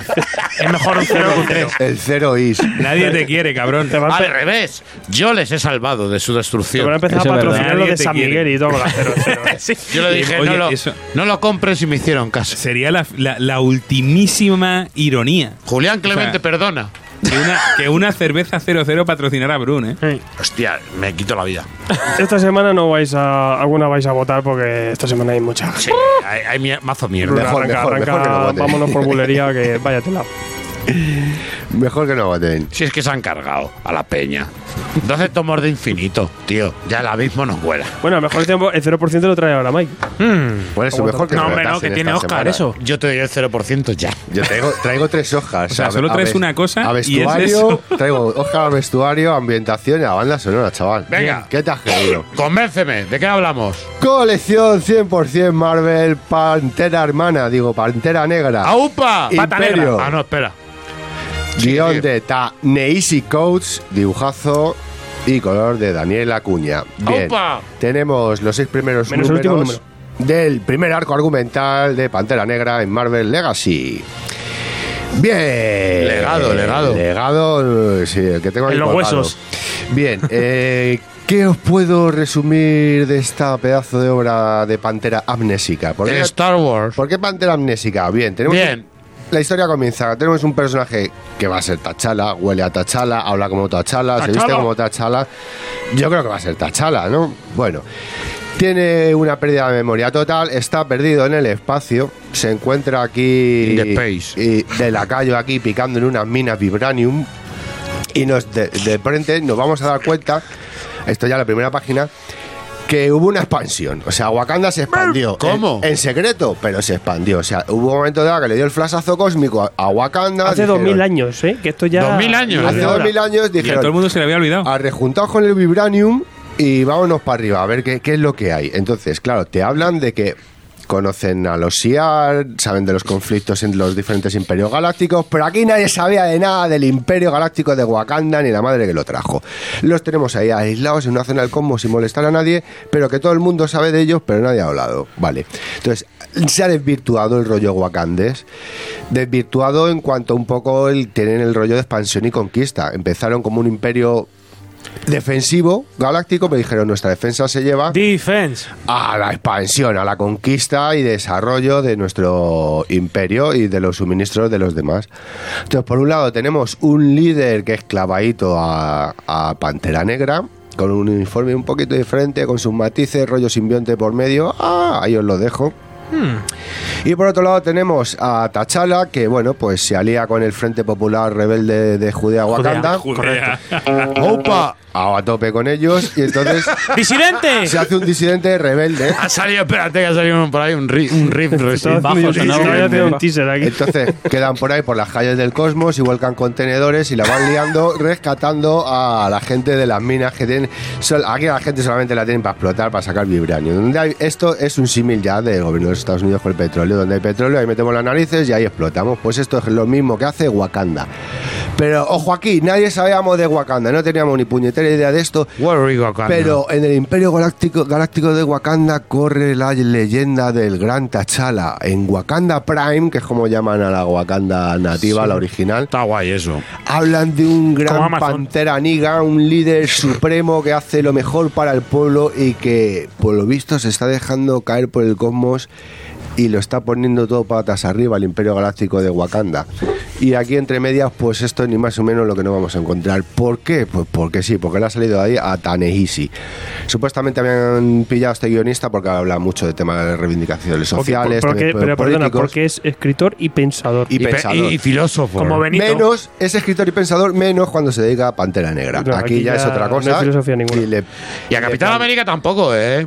No, no, ahí. pues, Porque este es muy filósofo, este está ahí todo el día filosofando y los guiones buenos se lo Es que os lo voy a resumir. se para él los pensamientos. Seis números para contarnos algo que es que no nos cuenta nada. O sea, aparte hay un son- son imperio galáctico que se lo han sacado de la nada. Que me lo he leído. Es que, y que sí, se han llevado hasta también hasta el panteón de los dioses, a los dioses egipcios que Sí, habían ahí, asomado por Wakanda, Bast Horus y demás. todo, todo. Pues se lo han llevado también para el cosmos y nos lo llevamos todos para acá. Y me voy a montar un Star Wars. Eh, totalmente. A mi bola aquí con. Con, perdona, con escena de batalla de la estrella de la muerte con TIE Fighters y mierda. sí. Y yo soy tu padre y esas cosas, tío. Entonces, bueno, no sé, totalmente. Yo soy tu Panther. Yo soy tu Panther.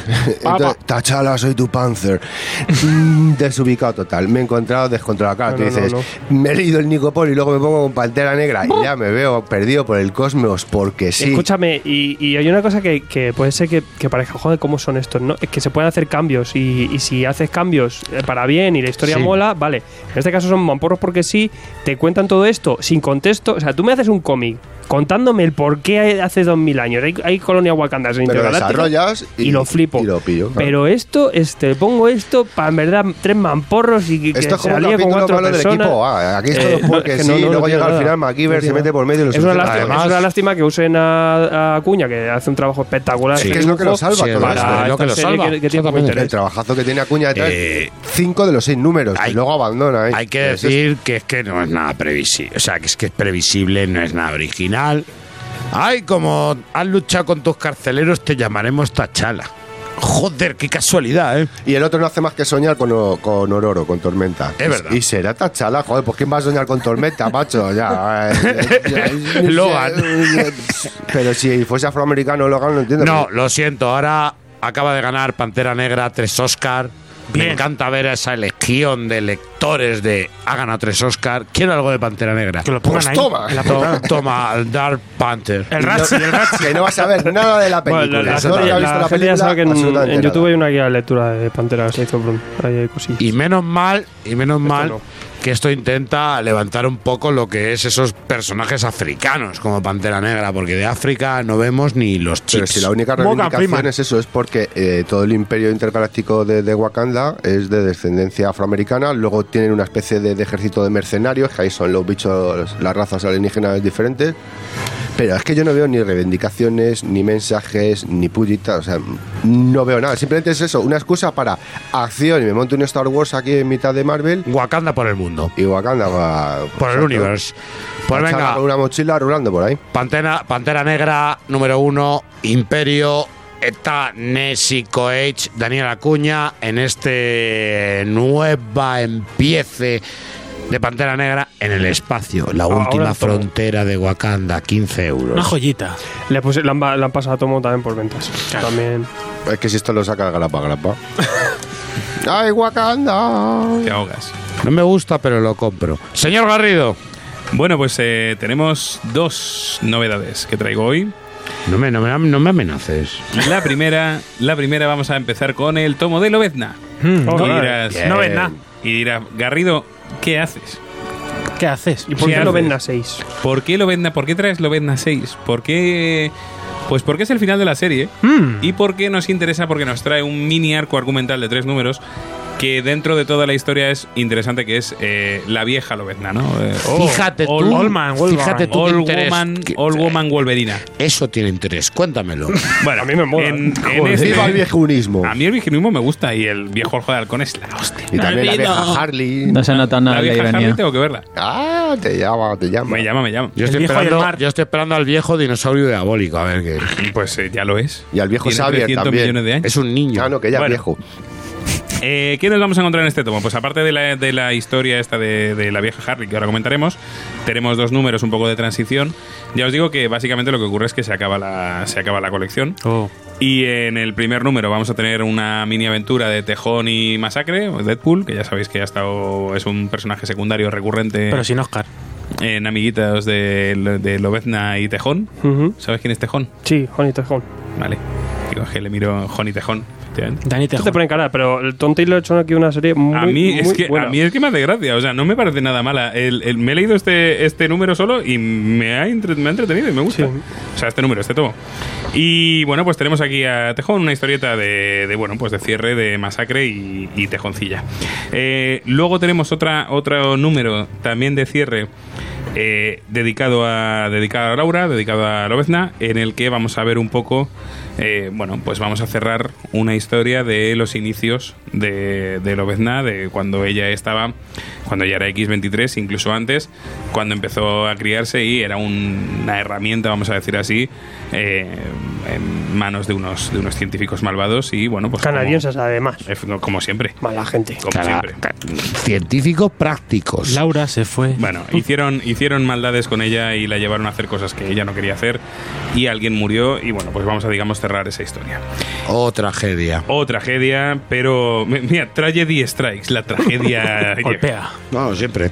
Always. Pero ya llegamos a la parte divertida que es a nuestra Lobezna Old, Man, Old, Man Old Woman Laura, la vieja Laura, la vieja Lobezna. Eh, ya os digo que este, este es un arquito argumental de tres números que mm, a mí por lo menos me ha, me ha atraído bastante.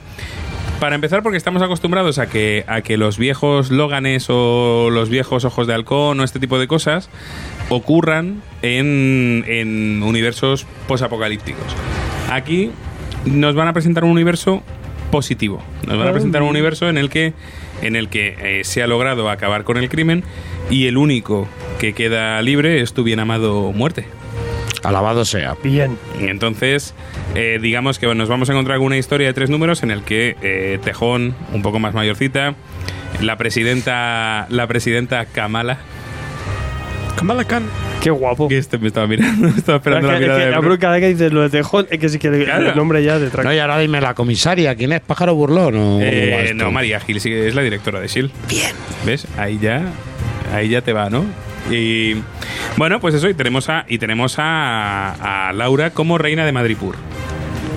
Bueno, todo correcto. Entonces tenemos esta serie de personajes y básicamente lo que nos vamos a encontrar es su última historia. Laura, Laura está muriendo. Laura no está. No, no, sí está, pero está muriendo.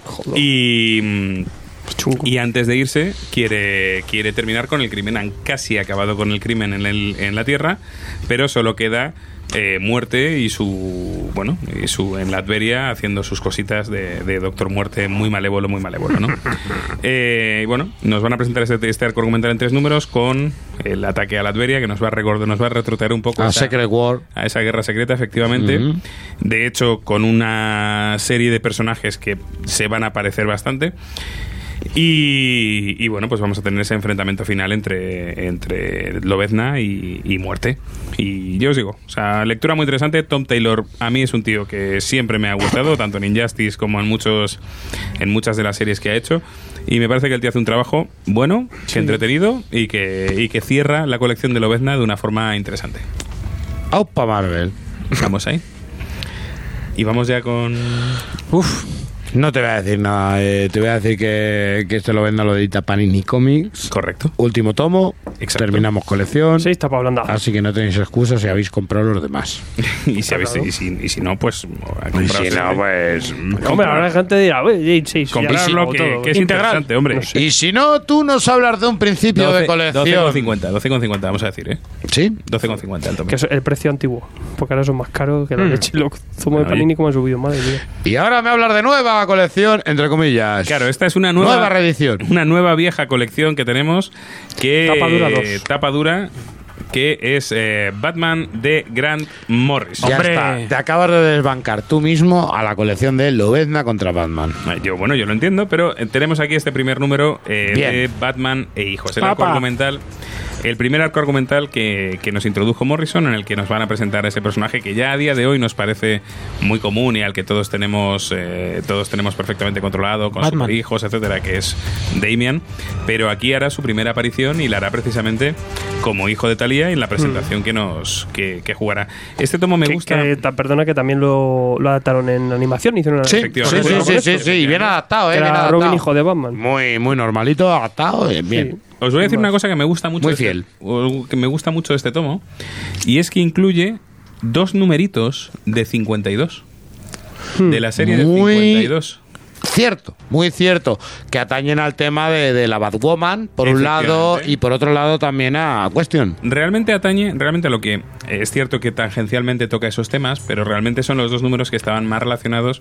eh, para los que no estén puestos en, en 52, fue esta serie semanal que ya hemos comentado alguna vez, y que lo que mola precisamente es que no había ni Batman, ni Superman, ni Wonder Woman durante esa. Exactamente, que le intentábamos dar más, eh, más eh, protagonismo a, por así decirlo, héroes secundarios, Secundarios. entre comillas. Digamos Sí, sí. que en España muchísimo más secundarios. Luego nos llegan, nos vuelven y ahora volvemos a tener este resurgimiento de esas figuras de esa trinidad. Correcto. Pero esto, pero, pero Superman seguía estando ahí, bueno, Clark Kent, eh, Bruce Wayne seguía estando ahí Sí. y Diana Prince seguían estando ahí. Y hay una parte eh, dentro de 52 que trata precisamente de eh, Batman, digamos, que ha perdido la fe en, en- en su misión Batman. y lo que está buscando es volver a su, volver un poco a, a reencontrarse a sí mismo y reencontrar el manto del murciélago. Sí, se va al desierto ahí y decir, apaleadme chicos, y le empiezan a pegar 10 moros. Correcto, y también se va, y luego se va también a ver a Ramakusa, a la, a la de Deadman. Se va al, al monte a, ahí. Y ahí lo que eh, y digamos que esto nos van a traer esos, esos números en los que se está recomponiendo, digamos, Batman. Y ya entramos directamente a saco con, eh, con Adam Kubert, con Grant Morrison. Totalmente en esta, Adam Kubert. en esta saga que es absolutamente maravillosa. Bueno, bueno, bueno. A mí este principio de saga me me, parece un pepino. Uf, es que ahora hablaré, ahora te diré. Me parece un pepino y me parece un pepino la presentación de Damian, me parece un pepino la presentación de los tres Batmans. Aquí nos encontramos con lo- una, una morrisonada de eh, los, los, los tres fantasmas de Batman, que aquí nos los van a introducir, que ya veremos qué pasa. Y vamos a ver qué desarrollo tienen a lo largo de todo lo de Gran Morrison. Efectivamente, aquí en, luego puedes hablar de lo que de cómo acabó esa historia, pero la presentación de los tres fantasmas de Batman, la presentación de Jezebel Jet, que es un personaje que tendrá muchísima importancia. Es un personaje que va a ser muy importante más adelante. Y eh, este, este, este tomo cierra con el número 666 de Batman. Cierto. Y ese número mola porque eh, es un número ambientado en el futuro. Es un número Posible futuro, que tampoco en es un futuro, seguro. Pero ya, pero esto como cuando hablamos del futuro en cómics, macho, siempre decimos el futuro, pero es uno de los futuros. Sí, pero aquí está muy alejado de otros futuros posibles que se le han dado a Batman. Efectivamente, aquí lo que nos vamos a encontrar es precisamente eh, nos vamos a encontrar con que Damian, a quien nos acabas de- nos acaban de presentar, o sea, realmente a Damian nos lo acaban de presentar, ha estado tres números y le hemos perdido de vista y ya volverá más adelante. Pero nos lo van a presentar como, el, como el futuro Batman y nos van a presentar una historia un tanto apocalíptica, que no post-apocalíptica, sino apocalíptica, que va a tener relación precisamente con esos tres fantasmas de Batman. Y que luego eh, se condimentó con la serie de Andy Cooper como autor completo con Damian, el hijo de Batman. Exacto, Damian Son Donde Batman. vamos a llevarnos alguna sorpresa del manto de Batman. Correcto.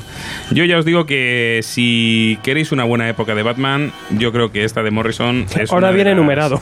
Eh, Por lo menos ahora la vais a tener numerada, Sí. efectivamente. Yo tengo la anterior edición y tienes que colocarlos y como se te descoloque tienes que volver. Mira, o aprenderte de memoria. Entonces, yo ya os digo que os acerquéis a- al Batman de Morrison y es un muy buen punto. Como siempre, contraprogramando el coleccionable Salvat, que también lo está recuperando. Qué cosa más loca, siempre son- hace, hace Son cosas. gentes, gentes así. Aparte que viene en la nueva edición esta que todas las portadas me parecen las mismas, que le han metido el logo este amarillo así a, ver. lo bestia. A ver, Brunchi, ¿qué, qué opinión Mm. tienes tú de esto? Batman e hijo, tío. Gran Haremos un- Morrison. haremos Te digo la verdad, Morrison. Gran Morrison con lo que me gusta, con lo que me gusta Batman cuando haces una, una obra completa. Por un lado tengo cosas muy dulces y cosas muy amargas. Bueno, pero está como todo. Tengo ciertas cosas que me parecen muy buenas en la mitología de Batman y por otro lado tengo ciertas ideas bastante locas de Morrison que me parecen muy llevadas a los años 50 porque en el fondo es un tributo de hacer él a los años locas. 50 al Zurenar, a ciertos personajes Es que a mí- de los años 50 le hace un tributo. A mí todo eso me pone palote. Te lo O sea, resumo. Mejor, mejor o peor que la de Tonkin. Mejor, Mucho mejor, pero vamos, 10 veces mejor que Tonkin. Y, y, y, No y tienes si os- parangón. Ya está. Si os metéis con esto, chicos, Bueno, bueno, bueno. luego vais a querer investigar sobre qué coño es eso del Zurrenar, quiénes son, Claro, los, sí. quiénes son los Batman de distintas nacionalidades. Y el para Batman eso, Zebra, amiguitos, para eso tenemos que bombardear el correo del bot con que nos publiquen Batman clásico. ¿Necesitamos Batman clásico de los años 50? necesitas tú. Tampoco que lo Necesitas- necesitamos. Tampoco que lo necesitamos- necesitemos. ¿quién el Batman Rainbow, el Batman. Zebra y esas mierdas lo necesitamos. Lo sabéis. Tenemos los muñecos Que te lo del deje Batman Morrison. Que no, porque me están reeditando las bromas asesinas, déjales. El Batman de. Morrison. El primer tomo, parte 1, Batman e hijo, 240 páginas, 23 euros. Pedir el Batman de los años 50. Nos vamos a reír todos. Señor Alfredo. Eh, traigo cuatro novedades. La primera, ¡Hala! I walk the line. I hear the train a coming. esto es una puta maravilla. Johnny Cash, niños. No me quites el cómic. Demonio. Te lo ha quitado, ¿eh? No, ¿Os gustan los tupés? ¿Os gusta el country? ¿Os gusta el folk? Historia de rock and roll, historia de rock también. Este hombre, Johnny Cash. Pues traigo un cómic, Johnny Cash, I See a Darkness, de Rehan Kleist, que trajo hace poquito en Nick Cave también. Sí, que hizo claro. la biografía de Nick Cave. Este hombre hace biografías de, de grandes eh, eh, cantantes. Esto tiene nominación a los premios Eisner ¿eh? en 2010, a los Harvey. También ganó como mejor premio alemán. Hablamos de un cómic alemán.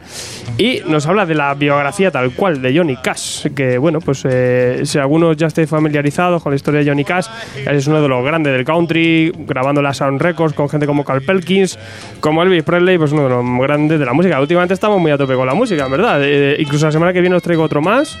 Hace poquito hablamos de, de Jim Morrison.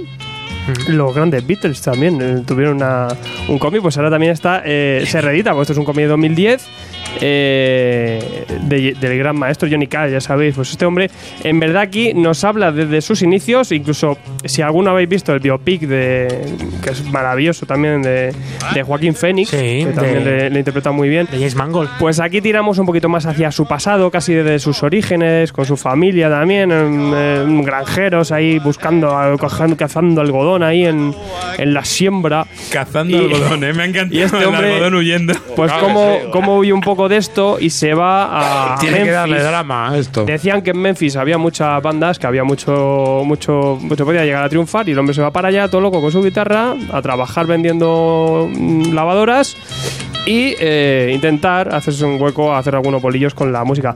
Y vamos a ver un poco la ascensión de este hombre estratosférica. Eh, en la música vamos a ver también su adicción a, lo- a las anfetaminas. eh, también estaba este hombre muy metido en, el- en la época del- de, de estos inicios de rock and roll. También era una de las drogas más, más conocidas. Y también vemos uno de los eh, grandes éxitos que fue tocar en la prisión de Folsom, Sí. que fue también una revitalización de su, de su, de su carrera una vez eh, echada a perder un poco quizá por las drogas y pues, también por la ausencia también del trabajo.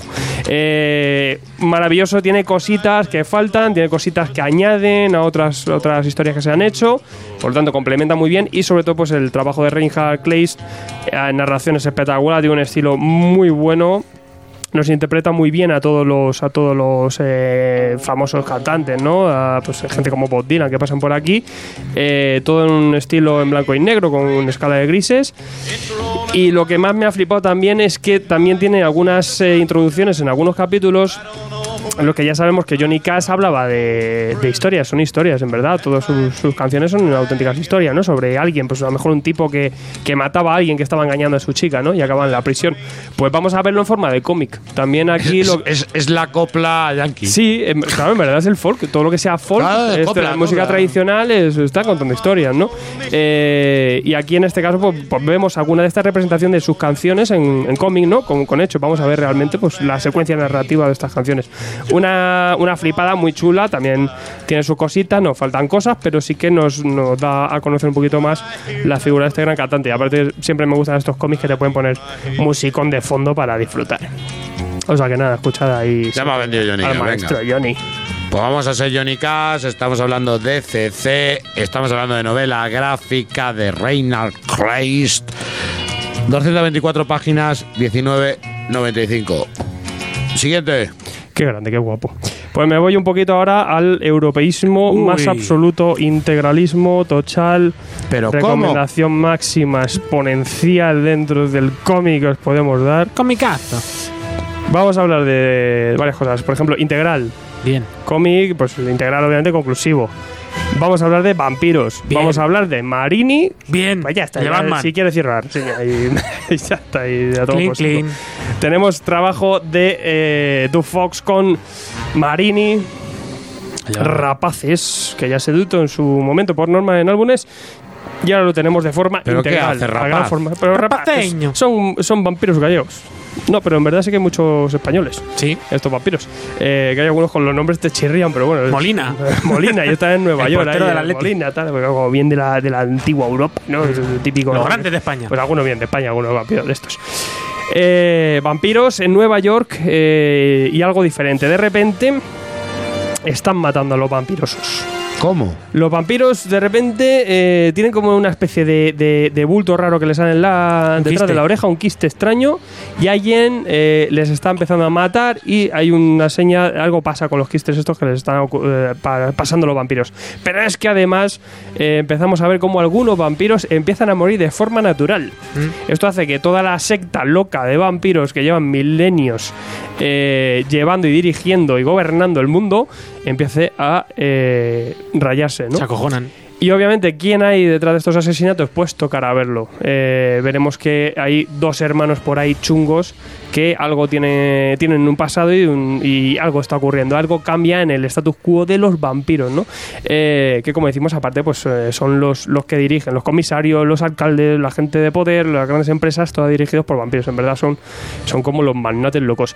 Y eh, a todo esto tenemos a la protagonista que es una policía, un- una detective que investigará todo esto y se va a empezar a dar cuenta de pues qué hay detrás de todo esto y obviamente pues todo el mundo va a querer mm, pues matarle y hacerle de todo. De hecho, la- a la pobre mujer le hacen mil perrerías porque se mete eh, en cosas que no tiene que saber, eh, cuando hay toda una gran conspiración detrás. Ahí, ahí. Y bueno, se va liando la trama bastante. La verdad es que es eh, historia vampírica, muy, muy buena. Dentro de, los que nos gusta este, esta temática, eh, me parece correctísima. El guion, eh, aquí tenemos un Marini con un guionista bien, como Tufo, que, que nos trae un- una historia bastante chula, con muchísima trama de thriller, aunque luego acaba y desemboca en muchísima acción. Y luego tenemos un Marini que es espectacular. O sea, no, el de, que hemos visto en Batman es chulo, pero claro, trabajos como este, pues vemos el, el Real Marini haciendo unas cosas espectaculares y encima gran formato y en una obra bastante más densa. Impresionante, tanto narrativa, todos esos colores en acuarela son una flipada. Y luego, como decimos, una historia bastante entretenida, sobre todo si os atrae el, el- el tema de- del vampirismo, que a mí, por ejemplo, yo soy mega fan y no- ahí no tengo filtro. Pero, pero bueno, un gran cómic europeo, lo tenéis en un integral, ahora por norma editorial a 42 euretes y, y en una edición que es una barbaridad. Pero barbaridad, ¿eh? Pues venga, Rapace, norma editorial, 42 euritos integralmente esa historia completa por primera vez. ¿A ti te ha gustado, Sergio? Para mí, ya te lo he dicho antes, para mí comí del mes. Espectacular. En cuanto a edición y calidad y todo. Ha venido y se ha puesto a morder el cuello a la gente. Muy chulo, tío, muy Ah, chulo. Del mes. Y repasamos rápidamente Vengadores de Jonathan Hitman, número 3. Alabado sea. ¿Por qué? Más ¿Por qué? infinito. ¿Y por qué el 3? ¿Por qué? ¿Por qué? ¿Por qué? Porque ya por fin, ya lo tenéis. Infinito. El año, el año pasado estabais desgarrando las paredes de toda la Sí. de cómics. Ya no lo quiero. Ya que ya no lo quieren, pero Ya no. ahora pero ya tenéis, ahora sí, infinito. Infinito, primera parte. Primera 0%. parte, efectivamente. Dame un Black Panther. Tomo ¿eh? que recopila 3.1. infinito del 1 al 3 y luego nos incluyen, pues obviamente, intercalado, como decíamos, las series de Vengadores y Nuevos Vengadores. Te quiero hacer una pregunta, Alfredo. ¿Me puedo leer infinito por separado? No lo hagas. Eso, eso, eso. No lo hagas, muchacho. Oh. Sí, poder puedes, pero Respóndeselo ya. no te lo mereces, no te lo hagas a ti mismo. Eh, no, hombre, siempre es mejor leer Vengadores desde el principio. Incluso ya os digo que si leéis Illuminatis en su época y todo el rollo, pues mejor que mejor. Todo. Claro. Pero eh, no, la, la saga de, de Vengadores de Teñotan Hitman para mí es un todo desde el principio hasta Secret Sí, War incluido. Es que es así. Eh, y, con, y obviamente en el orden que están trayendo en estos Marvel Now Deluxe, que me parece maravilloso. Está genial, Avengers, Nuevos Vengadores y las mismas sagas de infinito intercalados como deben de ser. Con todo ha venido al ritmo que ha venido. Panini incluso ha metido carrerilla para traernos más. Y este segunda parte lo vamos a ver dentro de poco. Creo, no sé si era por septiembre o incluso antes de verano. O sea ¡Ay, que, Panini! que iba, iba- y creo que iba- este año van a poner tres, tres tomos o cuatro tomos de estos de, de Vengadores. O sea que Vengadores de Jonathan Hickman la vamos a tener rápidamente eh, hecha de aquí a dos añitos. flipéis. Infinito, pues es un gran arco. Aquí se empieza a liar un poco más porque ya tenemos todo el tema de las incursiones. Ya sabemos que pues unos planetas están confrontándose a sí mismos y todos los universos están eh, chocándose, entonces se revientan. Ya está tomado por saco, ¿no? Y veremos pues cómo hay una coalición de Illuminatis que son ciertos vengadores que están intentando detener todo esto, ¿no? Pues obviamente para, para que no le venga una tierra clónica y se choque contra sí misma y, reviente todo. Pero es que además, bueno, aquí en este infinito, ¿qué ocurre? Pues la ecuación entra Thanos para dar por saco. Y aquí tenemos ya el jaleo, porque Thanos, obviamente, está en- ya sabemos que ha estado pululando por toda la galaxia y ha estado teniendo un montón de hijos. Está muy loco. Y eh, pues eh, le toca a buscar a su hijo, eh, creo que es el último hijo que le queda, que está en la Tierra. Y entonces, claro, obviamente, todo esto implicará a los, a los Vengadores. Se empieza a liar una guerra cósmica aquí entre varias razas. Crósmica. Viene mogo- Cosas. cósmica total. Eh, viene, viene mogollón de. Los Vengadores se van al espacio, Thanos se va para la Y Tierra. el peor enemigo que te pueda venir, que son los ingenieros. Toma. Sí, los ingenieros que son de traca. Son unos- una raza loca que viene aquí a, a reventarlo todo. Sería muy parda. También tenemos el tema de los inhumanos. Aquí donde empieza a fulgurar el tema de los inhumanos, donde veremos el tema de Attilan, que luego también se, se descubrió luego en la serie que, que empezó después con Charles Soule. Aquí empezaron muchísimas, muchísimas cosas. Pero también nos abre hilo y trama para seguir avanzando luego en la serie de Jonathan Hickman, donde todo sigue explorándose y todo eso. Sí que el tema de Thanos y su hijo se queda un poquito aquí. Esto es un evento, pero tiene muchas más eh, cosas que además, pues, como decimos, tienen que ver con lo que ocurre luego en la serie Inhumanos, que obviamente se ha quedado ahora ya en una serie que ya se ha quedado un poquito ya para el olvido, pero que sí que en su momento tuvo interés. Y eh, lo que nos vale también es para seguir avanzando la trama de, de- de Vengadores con las incursiones después de esto. Pero como evento es una chulada, tiene momentos espectaculares, tiene muchísima épica, algo que eh, echamos muy de menos en en las colecciones actuales, en, en los eventos que hemos tenido y quizá pues uno de los grandes eventos que ha tenido Marvel en los últimos tiempos. Jonathan Hickman aquí lo, lo hizo muy bien y el orden de lectura aquí ahora por fin venga, Está genial, venga está así, genial. pues bien, porque se, se puede leer cómodamente. Tú lo sabes bien que nosotros ya habíamos empezado este programa cuando estábamos con las grapas y nos volvíamos locos, Locos. porque terminabas la mitad de una grapa y, Y te decía, decía, "Ahora que- no, no, no sigas, no sigas, que la lías". vete a nuevos vengadores, viene la chaval y, te dobles, spoileabas tú ahí Te solo. spoileabas tú solo. Sí, Sí, es que, es que era imposible. es una barbilla y... A que te lo podías leer, pero.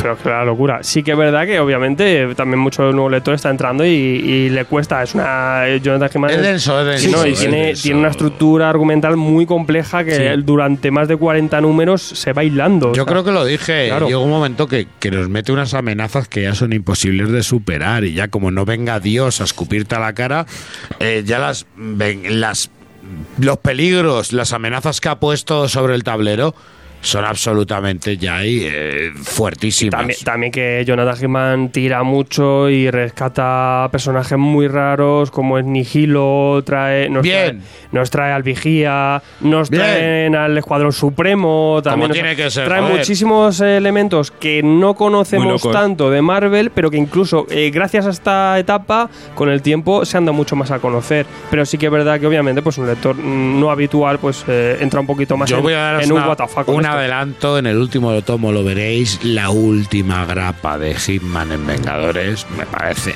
maravillosa. Sí, aún así que todo se quedó un poco ahí con el Secret War que tampoco. Sí, pero, con el Secret pero el viaje pero, fue muy chulo. pero me gustó el, el debate entre dos personajes importantes dentro del universo Marvel. Me gustó mucho ese debate, ese debate de 24 páginas. Me encantó ese en último Pues número. nada, recomendar siempre la, esta colección. Siempre. No, no solo el, el infinito, no vayáis solo al infinito, por favor. Bueno, yo creo que nuestros oyentes ya lo saben. Es un poco la gente que viene afuera que dice, no, yo voy a lo que voy.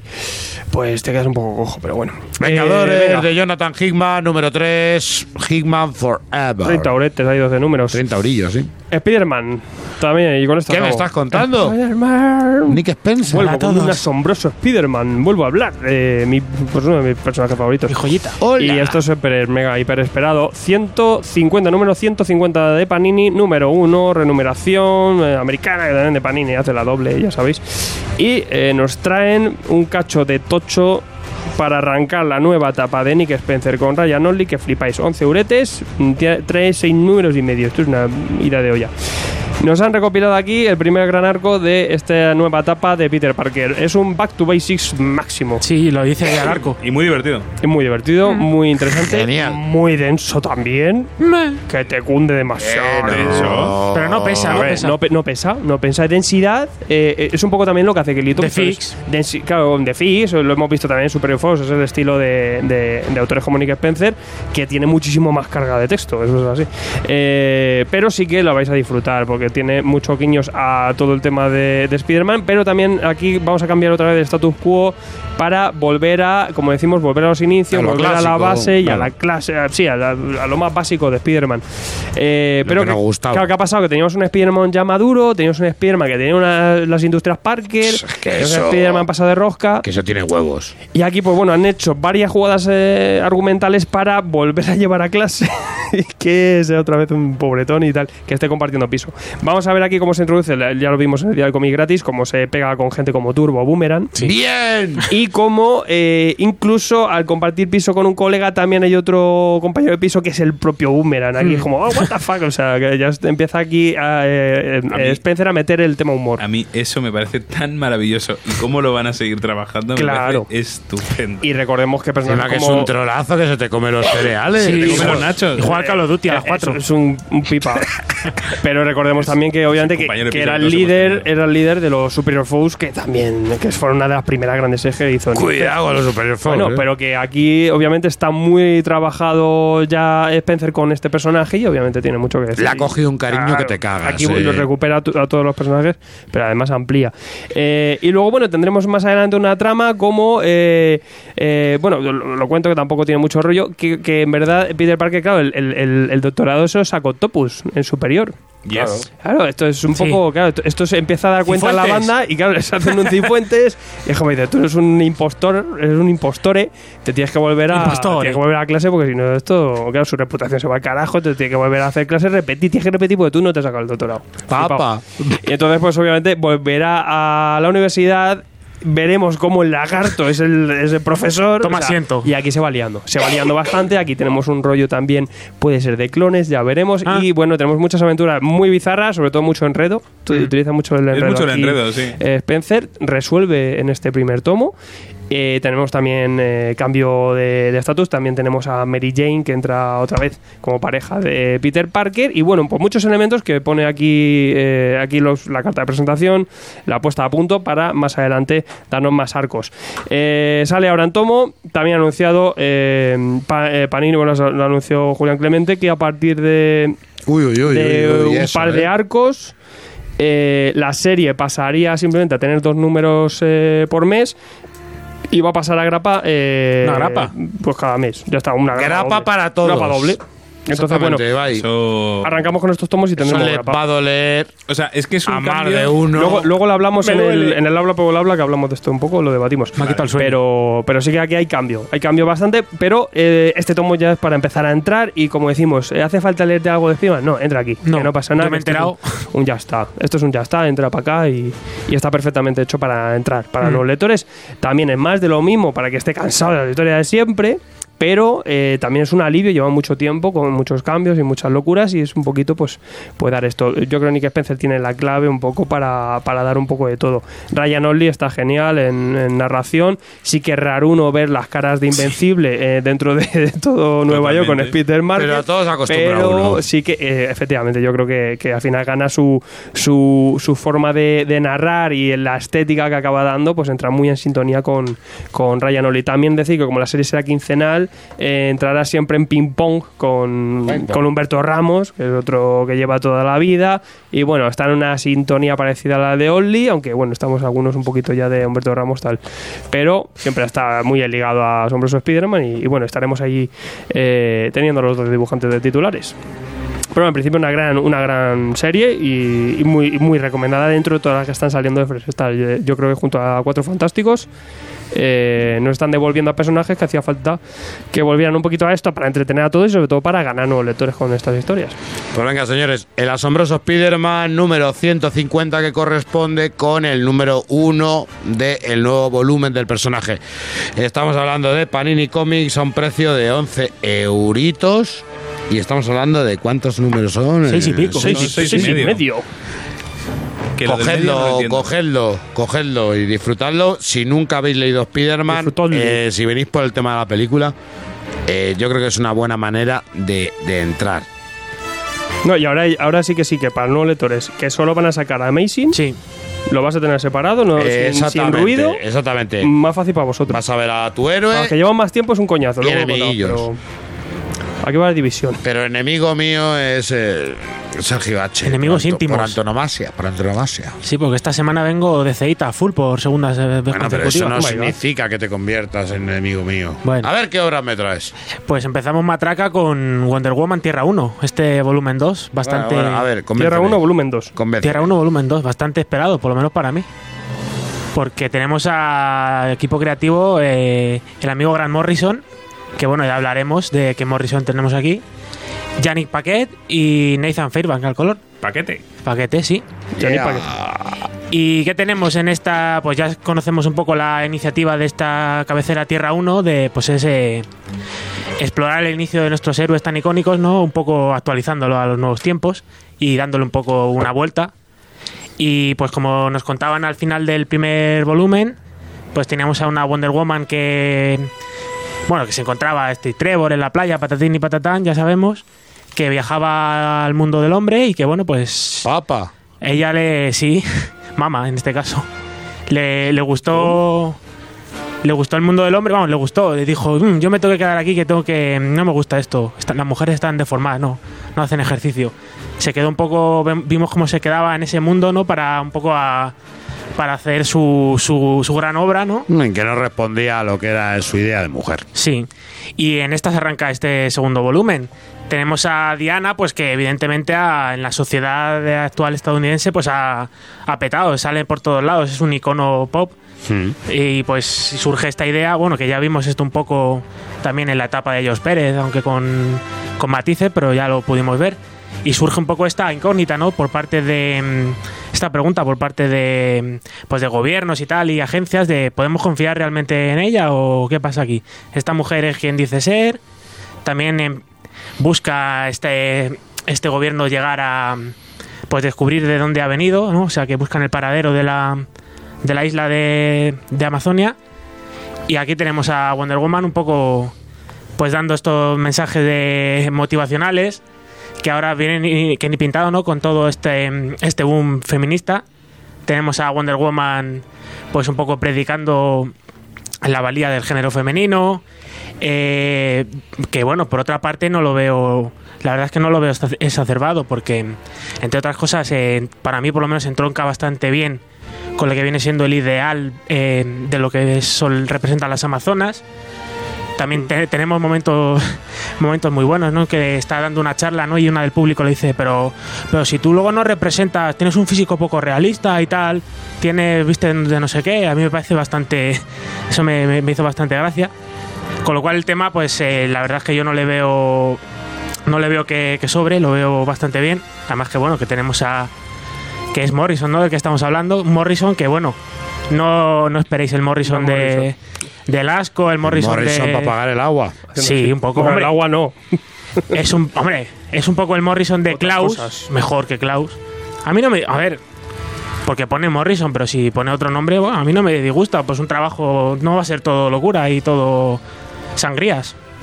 Y la verdad es que a mí, bueno, pues un número bastante bien, bastante ágil, se lee enseguida, te lo pasas muy bien en todo tiempo.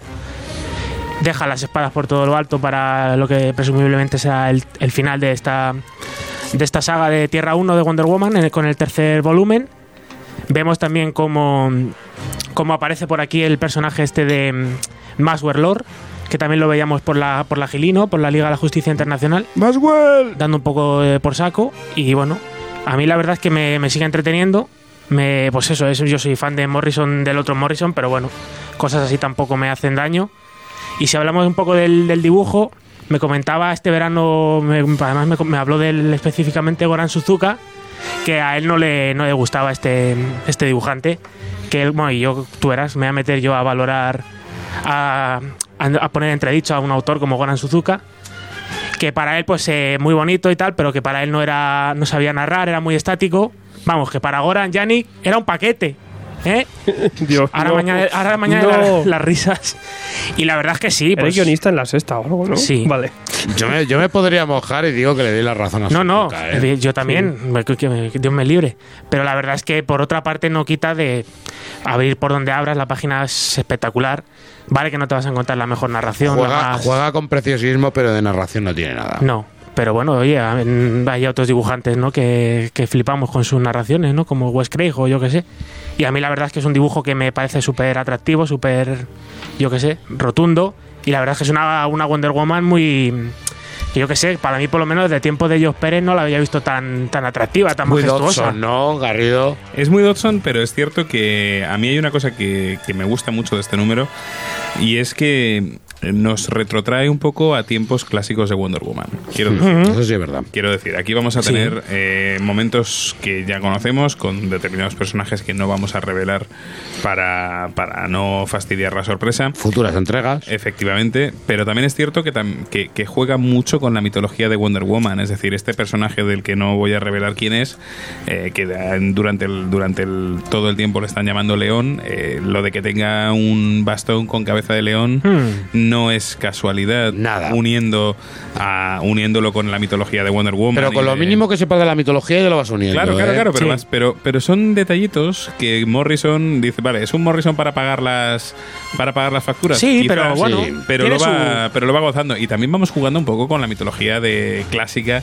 de Wonder Woman, los nazis, etcétera. Nazi, etcétera, es verdad, etcétera, que eso que hay no que por eso quieren ganarme a mí. No. que no se nos Gra- olvide. Gracias Garrido porque se me ha olvidado. Sale al principio una mujer ahí Nachi que quiere las mujeres mujer aria, tal, que es maravilloso. o sea, Paula eso- von Gunther. o algo Sí, ya así, solo por eso. Y hace unas proclamas que son graciosas. Sí, sí, yo le he hecho foto y tal para subirlo a Instagram en esa vida. Es, es cierto, es cierto que, que jugamos aquí con, con varios momentos que son muy, muy, eh, no voy a decir típicos, eh, pero que son que ya hemos visto varias veces Sí, en la historia de sí, Wonder sí, Woman, sí. pero con- están incluidos de una forma que a mí me parece muy inteligente, Más moderna. y muy Claro, moderna. es que es Más moderna. Y lo que decíamos de que Paquet te puede, te puede parecer un poco, un poco Paquete. estático o algo así, Pero pero, a mí me parece que el diseño de página que tiene no lo tiene No. casi nadie a día Eso de sí hoy. es muy chulo. Y la Wonder Woman Hay muy hace- pocos, efectivamente. Y de hecho, Te digo de lo que peca a lo mejor. a ver. De intentar hacerse un JH Williams. Bueno, bueno, probablemente.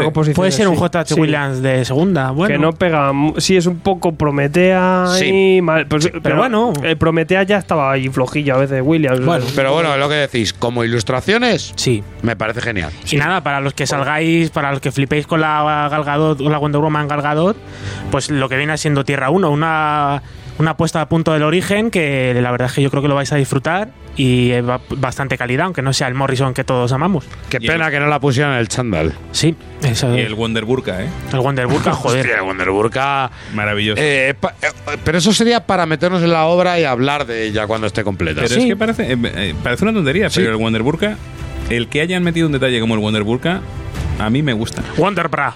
Wonderman. Wonder Woman. Wonder Ball. Wonder Woman, Tierra 1, volumen 2. Eh, Grant Morrison, Janet Paquet y Nathan Firebarhin. Venga, 10 y 15.95, 136 páginas, ECC Ediciones. Bueno, y hemos estado muy serios, ahora me voy a poner un poco aquí bien, me voy a ir a los 80 ¿Cómo? porque traigo una joyita. Traigo Batman, las 10 noches de la bestia. Hostia. No, no la traes, se la ha dado a Golo. Se la ha dado a Golo, se se la gente. se la agencia del Me la ha colo. no había cosas aquí para darle al pobre hombre. Porque la ha cogido el hombre sabe la calidad. Toma unos dinosaurios, pero yo qué sé, tío. Si hace poco. Le has dado lo mejor de la mesa. Eh, ojo, ojo, eh, ojo. Hasta la Spiderman este, a lo mejor se reía. Si hace poco traía yo este. Justicia Ciega, que decía yo, bueno, está gracioso que reediten estas cosas, pero por ejemplo hay cosas que a mí me parecen más mejores. mejor no mirar a Brun. No, no, mejor Cosas no. como las 10 noches de la bestia que siguen inéditas. Y mira, ECC me ha hecho caso. Y ya tenemos aquí esta nueva edición que desde tiempos de 5 no, no veía la luz. Y bueno, eh, la verdad es que llama un poco la atención. Yo creo que la línea grandes autores ya la han dejado un poco de lado. Ya es que ya Porque esto grandes. lo pones a grandes autores Jim Starlin, Jim Aparo al lado de la muerte de la familia. y Es tal. triste porque yo lo he dicho. ¿Por qué no me saques me sacas los, las 10 noches de la bestia para poderlo poner ahí? Claro. En esa colección. Y bueno, pero bueno, tenemos esta edición que, bueno, 12.95, los cuatro números de la serie regular de Batman. Y tenemos, pues, como ya hemos dicho, al gran Jim Starlin, que también Opa. trabajó mucho con Batman. Y al dibujo a Jim Amparo Soler Leal. y. ¿Y qué nos cuenta aquí el amigo Jim Starlin? En una de las primeras. Fue una de las primeras iniciativas por parte de DC de, dentro de la serie regular, coger una especie de lo que llamamos hoy arco argumental, darle una especie de pátina, ¿no? De, oh, esto es especial. Y nos cuenta, pues, pues nada, eh, esto es un, una historia. Además de eso, Sergio, eh, el tema era ponerle una cabecera Sí. en la que luego el nombre se viera un chiquitito y como que llamaba muchísimo Uno de cuatro, dos de cuatro. Uno, y poner cuánto iba a durar Claro. para hacerlo importante, para que la gente supiera que era el primero y que ya que te has comprado el primero te tenías que comprar los Sí. tres, los tres siguientes. Y bueno, ¿qué nos cuenta aquí este Jim Starlin? Pues es una historia hija de su tiempo a más no poder, años 80 puros y duros. Pero duros. Tenemos aquí a, una, a un militar renegado ruso que se ha suicidado y bueno, eh, ven que en la chimenea ha quemado una especie de unos documentos, ¿no? Y en esos documentos se ve escrito Gotham City, chan chan. Y entonces Lo único que quedaba, además. ¿eh? vemos como detrás de este hombre había una- un asesino cibernéticamente mejorado del copón, al que se le conoce como la caja bestia. ¿Y qué es, cuál es el plan de este, de este, de este matón de Leather? Pues es desbaratar nada más y nada menos que la carrera armamentística de los Estados Unidos, un plan eh, armamentístico llamado la Guerra de las Galaxias, que además yo creo que... La Guerra de las Galaxias existió. Sí, eh, existió. Estamos hablando de la Sí, sí. plena Guerra Fría, estamos hablando Claro. del pleno gobierno de Ronald Reagan. que Ronald Reagan, ojo. Cuando estaba, teníamos ese miedo al botón rojo de las armas atómicas. Y nada, en 10 días este asesino tendrá, tendrá que matar a 10 a las 10 personalidades que integran este plan para dar al traste con todo lo, con todos los planes de los stardos americanos. ¿Y quién es el último de esta, de esta, de esta cuenta de 10? Pues Bruce Wayne. no, el amigo Ronnie Reagan, no podía ser de otra manera.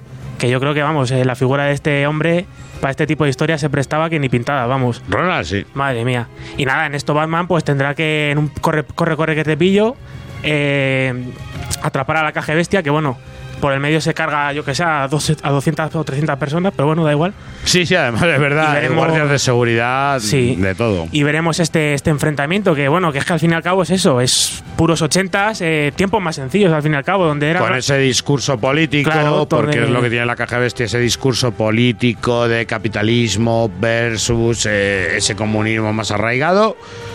Y simplemente es eso. Donde todo era blanco o negro, este contra oeste. Y fue un intento de hacer un personaje bastante potente para Batman. Sí, un proto Bane. Y, ya de- y decir que Jim Starlin os, es- os estudió muchas películas como A la caza o estuvo en muchos cuartos oscuros, porque vaya tela el diseño que le da a la caja bestia de leather, homo, homo, homo leather. A mí me parece genial el bañador Sí, Borat. sí, maravilloso. Es Kenny Halford, eh, Judas y las botas hasta subidas a las rodillas me parece que genial. luego ven las portadas de Maizek, por otro lado brutales, y no se parecen nada el diseño del personaje al que sale luego dentro. Que le deberían decir, pues tú haces esto y tal, y el hombre, pues bueno. Pues venga, Batman, las 10 noches de la bestia para todos aquellos que, que queráis seguir con ese Batman ochentero del señor Gene Starlin. Jim Aparo, que también es muy a Y en. Aparo, por supuesto. Ocho años, ocho números después murió Robin. Sí, es que no le tenía mucho cariño. Señor George Michael, ¿Qué pasa? ¿qué me vas a contar? ¿Qué me vas a... a ver, a ver, a ver, ¿qué me traes? ¿Qué me traes? Pues hoy Un traigo una cosa que está en boca, el paraguas abierto. en boca de todos y con tatuajes, que esto hay que Eso- marcarse eso sí en la verdad. piel. Pero porque estás además medio loco, y Sim- descalzo. símbolo de calidad. Bueno, eso no. Bueno, si tú lo dices. No, descalzo voy yo, venga. Es verdad. Pues nada, hoy traigo un cómic que, es- como digo, está en boca de todos porque hace poco se estrenó serie en Netflix, que en este caso es The Umbrella Academy. Yo traigo el cómic, que es el número 2, que sería de- lleva por título Dallas, que es obra de Gerard Way, que es el, el fundador del grupo My Chemical Romance. Na, na, na, na, na, A, a quien le guste.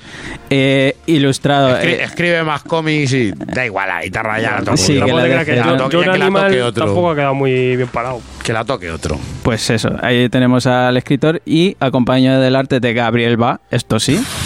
Bien. Y hay que decir que un Gabriel Ba en esta historia que está muy mignola, que tú lo vas Sí, a por saber supuesto. reconocer y hay mejor. que ver que luego los señores eh, Gabriel Ba y Fabio Moon van al Miño Laverso con AIDP. Correcto. Hmm. Y otro nombre que nos sonará también al color, que es Dave Stewart. Uy, ¿de qué me suena a mí ese señor? Tampoco nos suena que se ha mucho, llevado ¿no? casi todos los seis. Todos los seis del color siempre, ¿no? Pues eso, a estos tres autores tenemos en esta obra que lo nos lo trae Norma Editorial, eh, 266 páginas a 24 euros.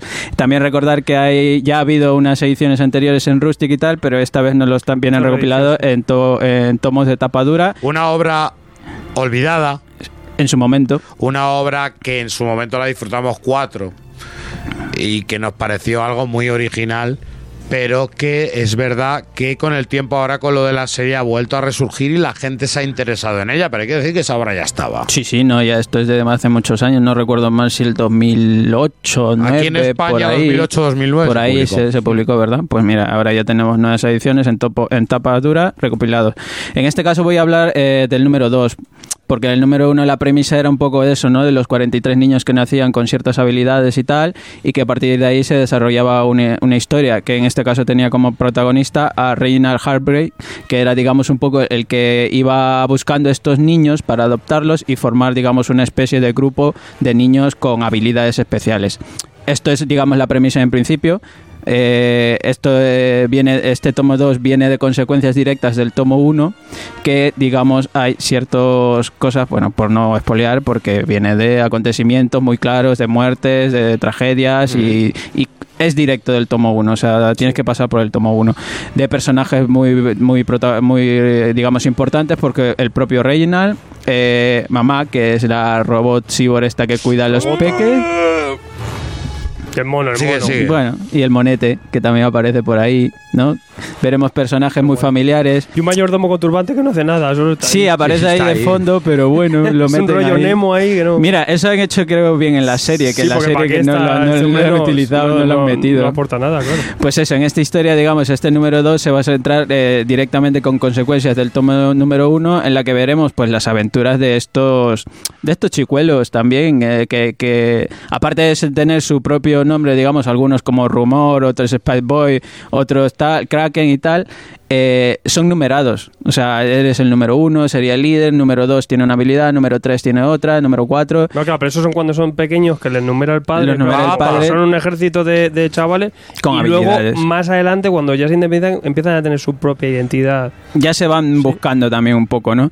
Pero es una historia muy loca porque al final no deja de ser también un poco viajes en el tiempo. ¿Por qué? Porque veremos que uno de estos Mucho tiene flashback, mucho flashback. una habilidad especial que es viajar. Una, una habilidad especial que llevará también a que tenga que cumplir ciertas misiones. Y viaje en el tiempo significa modificación de la realidad. modificaciones de la realidad. Incluso veremos la consecuencia que tiene eh, esto en el propio número. no, ¿Era el 5 o el 3? No recuerdo quién era el que viajaba en Número esta. cinco. Número 5.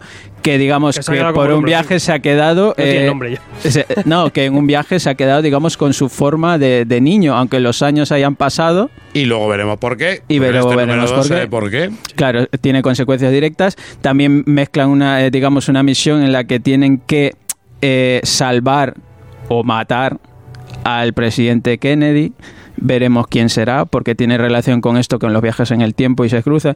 Eh, muchas, muchas cosas locas de, de los personajes que, que cada poco tienen una relación con su hermano, con la hermana, que también tiene ese rollo familia, también que lo reflejan más incluso en la serie, porque se desarrolla más el rollo familiar que el propio la propia aventura, la el propio dinamismo que tiene el cómic, porque ya decimos que está Gabriel, Gabriel Ba, que en la narrativa a mí me parece brutal, y incluso en el estilo, como mencionábamos, es muy Mignola, y, y, y en el color, pues de Stewart.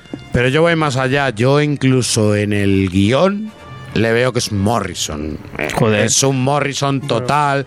El jugar con ideas más locas, el jugar Morrison. con personajes extraños, el Wonder jugar con mm, atuendos ridículos. Si no me equivoco, Mezclaron lo ridículo con lo real, que es lo que yo veo que, por ejemplo, la serie ha, descartado Sí, y era es realmente otro tono. lo interesante de la incluso obra. los propios villanos, que si no, yo no sabría definir quién es el villano realmente. Por ahí, pues, le dan cierto protagonismo a la hermana, digamos, pero pero que tampoco, ¿no? Y lo que hablabas de Morrison, si no me equivoco, en el tomo 1 viene un prólogo de Morrison. Y en el segundo también. En el creo. segundo también creo que viene el de, Morrison, explicando un poco cómo fue la estructura, el- la construcción de eh, todas estas historias, de cómo iba aconsejándole un poco, ¿no? El, el- el cambio que iba a tener el guionista, digamos, de su mundo de la música con luego el, el cómo hacer se un cómic y se tal. nota muchísimo. Se nota se un poquillo nota. la mano de Morrison y los consejos sobre todo en esta historia.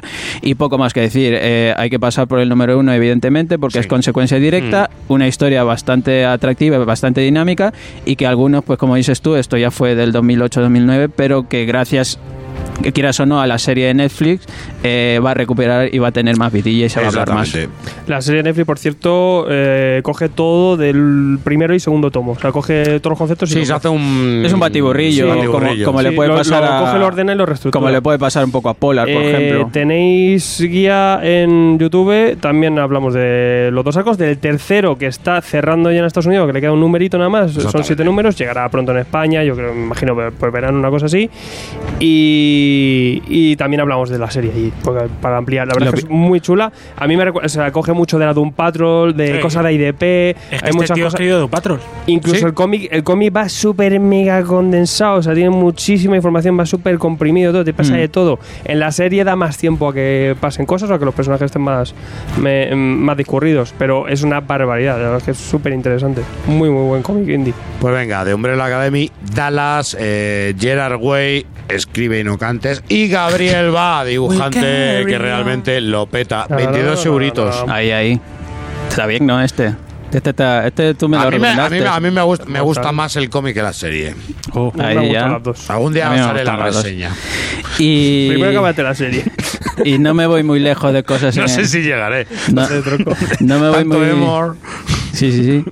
Tanta cosa loca. Bueno, esta tampoco es no tan emo, pero bueno, no me voy de cosas en el tiempo y el espacio porque traigo una obra de la cúpula, eh, un, un rayo de sol, primera oh. parte.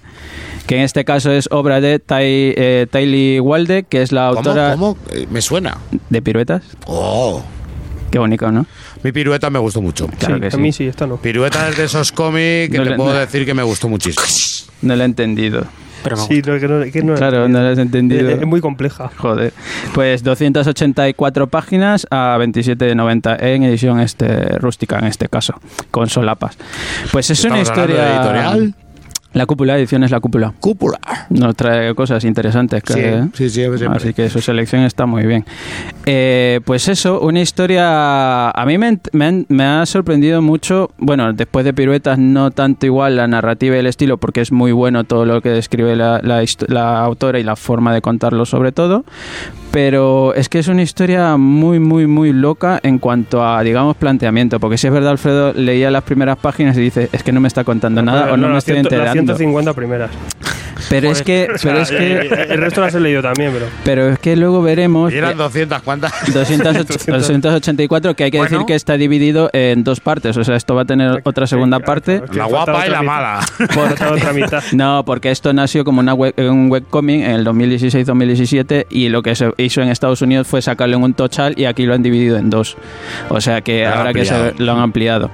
Eh, pues eso, que la historia nos cuenta la- la- las aventuras, la historia de, dos chicas, sobre todo, de May y de Grace que es las que van a tener que vivir situaciones eh, en el colegio, ¿no? Las, la- la- no digamos las típicas, pero sí que en algún momento, pues alguna chica en momento de soledad ha pasado, ¿no? A, a- a ciertos complejos que puedas tener y que te refugias siempre igual en una persona. Pero igual esa persona no te das cuenta que también tiene algunas debilidades, algunos puntos que digamos eh, no es un apoyo digamos en el que te puedas eh, digamos este refugiar del todo, ¿no? Porque también como persona cualquiera pues tiene sus problemas.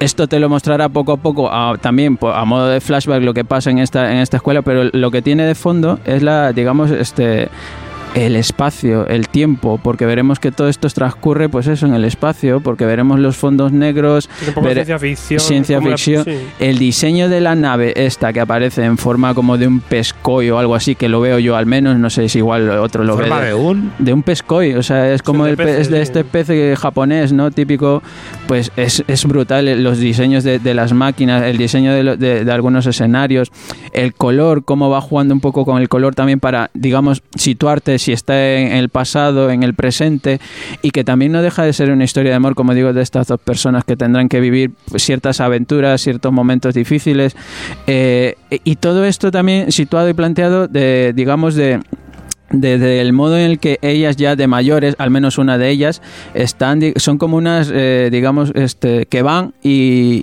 y solucionan cosas, edificios y, y- y es una historia también que se plantea un poco rara al principio, pero poco a poco vas entendiendo ciertas cosas, te muestras, digamos, el pasado de algunos protagonistas y por qué tiene cierta actitud en algún momento y, y los viajes, bueno, no sé si, ya- bueno, lo dejo a criterio del que lo lea si es viajes en el tiempo o no, porque es y hace un ejercicio muy loco por, en algunos momentos.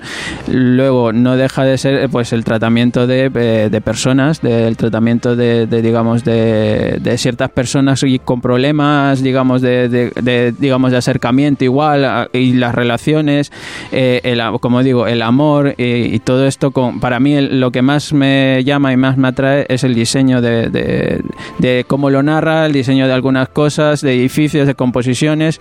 Para mí es lo más atractivo, sobre todo de eso, la- los colores y de toda Te esta lo- historia. Yo te lo resumo. Esto es el Black Hole de Borja González, pero mm, en 200, en 300 páginas casi. Te- a mí me hace Black Hole en 300 páginas me pego un tiro.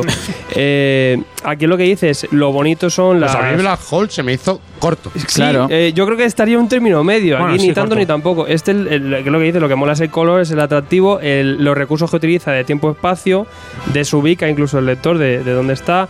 Pero en verdad está tratando de, de relaciones entre, Entre personas. entre adolescentes, en verdad. Y no, bueno, adolescentes y luego ya la Y parte estamos adulta 200 también. páginas eh, viendo conversaciones livianas entre, entre personajes eh, adolescentes. Luego tenemos eh, ese, ese, ese trasfondo, pero que tampoco va con lo que con lo que trata la obra. Entonces el argumento se queda en poco, la forma es bonita, pero Yo sobre- demasiado denso para lo Yo que sobre es. todo quiero esperar la segunda parte de cómo de, de desarrollo culmina todo esto, porque en principio tú puedes decir, no te está contando mucho, Yo me pego un tiro ya. pero a mí son de las obras que a mí me gustan. como A mí, me llama, a mí me llama, pero fíjate que me recuerda primera parte, no jodas. Claro, ya. A segunda Es que parte, ¿quién lo acabo de? No, decir. no No pero no me he quedado rayado. No, sí, sí. Eh, en un rayo de sol, primera parte. Oh, Bien. oh, oh. Yo te digo, me recuerda mogollón, no lo he leído. Sí. Lo quiero leer. Me recuerda mogollón un poquito lo que Yo lo dije, contando a Frederick dije, Peters. dije, leeroslo por favor porque Mm, el hombre garabateado. Sí. no, no, el hombre garabateado, pero lo que puede ser lupus Sí, es verdad. ahí, sí, un rollo lupus. o lo que puede ser ama. Sí, pero es que nada más pasan otras cosas. tío. Yo creo que es, que Es muy loca, es ¿eh? que al final Y son poco- y difícil de adolescentes definirla. con sus relaciones. Y luego tenemos Espaciales. Pero espaciales. un- pero espacial para nada. ¿Sabes qué es lo que te digo? Que si lo haces en Bueno. una casa a los Training Pues por Paradise ahí igual. es donde voy yo de que me parece muy Frederick Peters. Frederick Peters realmente es la relación humana con un trasfondo que da igual que sea la Claro, sí, selva sí, sí. o que sea la ciencia ficción. Que yo te digo que está bastante bien y tiene recursos muy buenos. ¿eh? Y luego ti- tiene un color bastante chulo, pero no sé. a Pues mí sí. demasiado largo para lo que hace. Si es así, Cafu, esta no la leemos. Cafu, Eh, Sí. Programa con Cafu. Yo lo dije, leórala por favor porque no la aguanto. Y, y dije, a ver si soy yo. Y, y a mí me encanta Sí, Pirueta. yo me la quiero pero leer, ¿eh? no- Yo me la quiero leer. A mí me llamó de primera, me más. llamó mucho. A mí el dibujo me llama muchísimo. Claro. En un rayo de sol, primera parte, Tilly Walden, ediciones La Cúpula, a un precio de 27,90 y habíamos dicho que eran 284. 84 páginas. Vale. Venga, y llego yo a raso.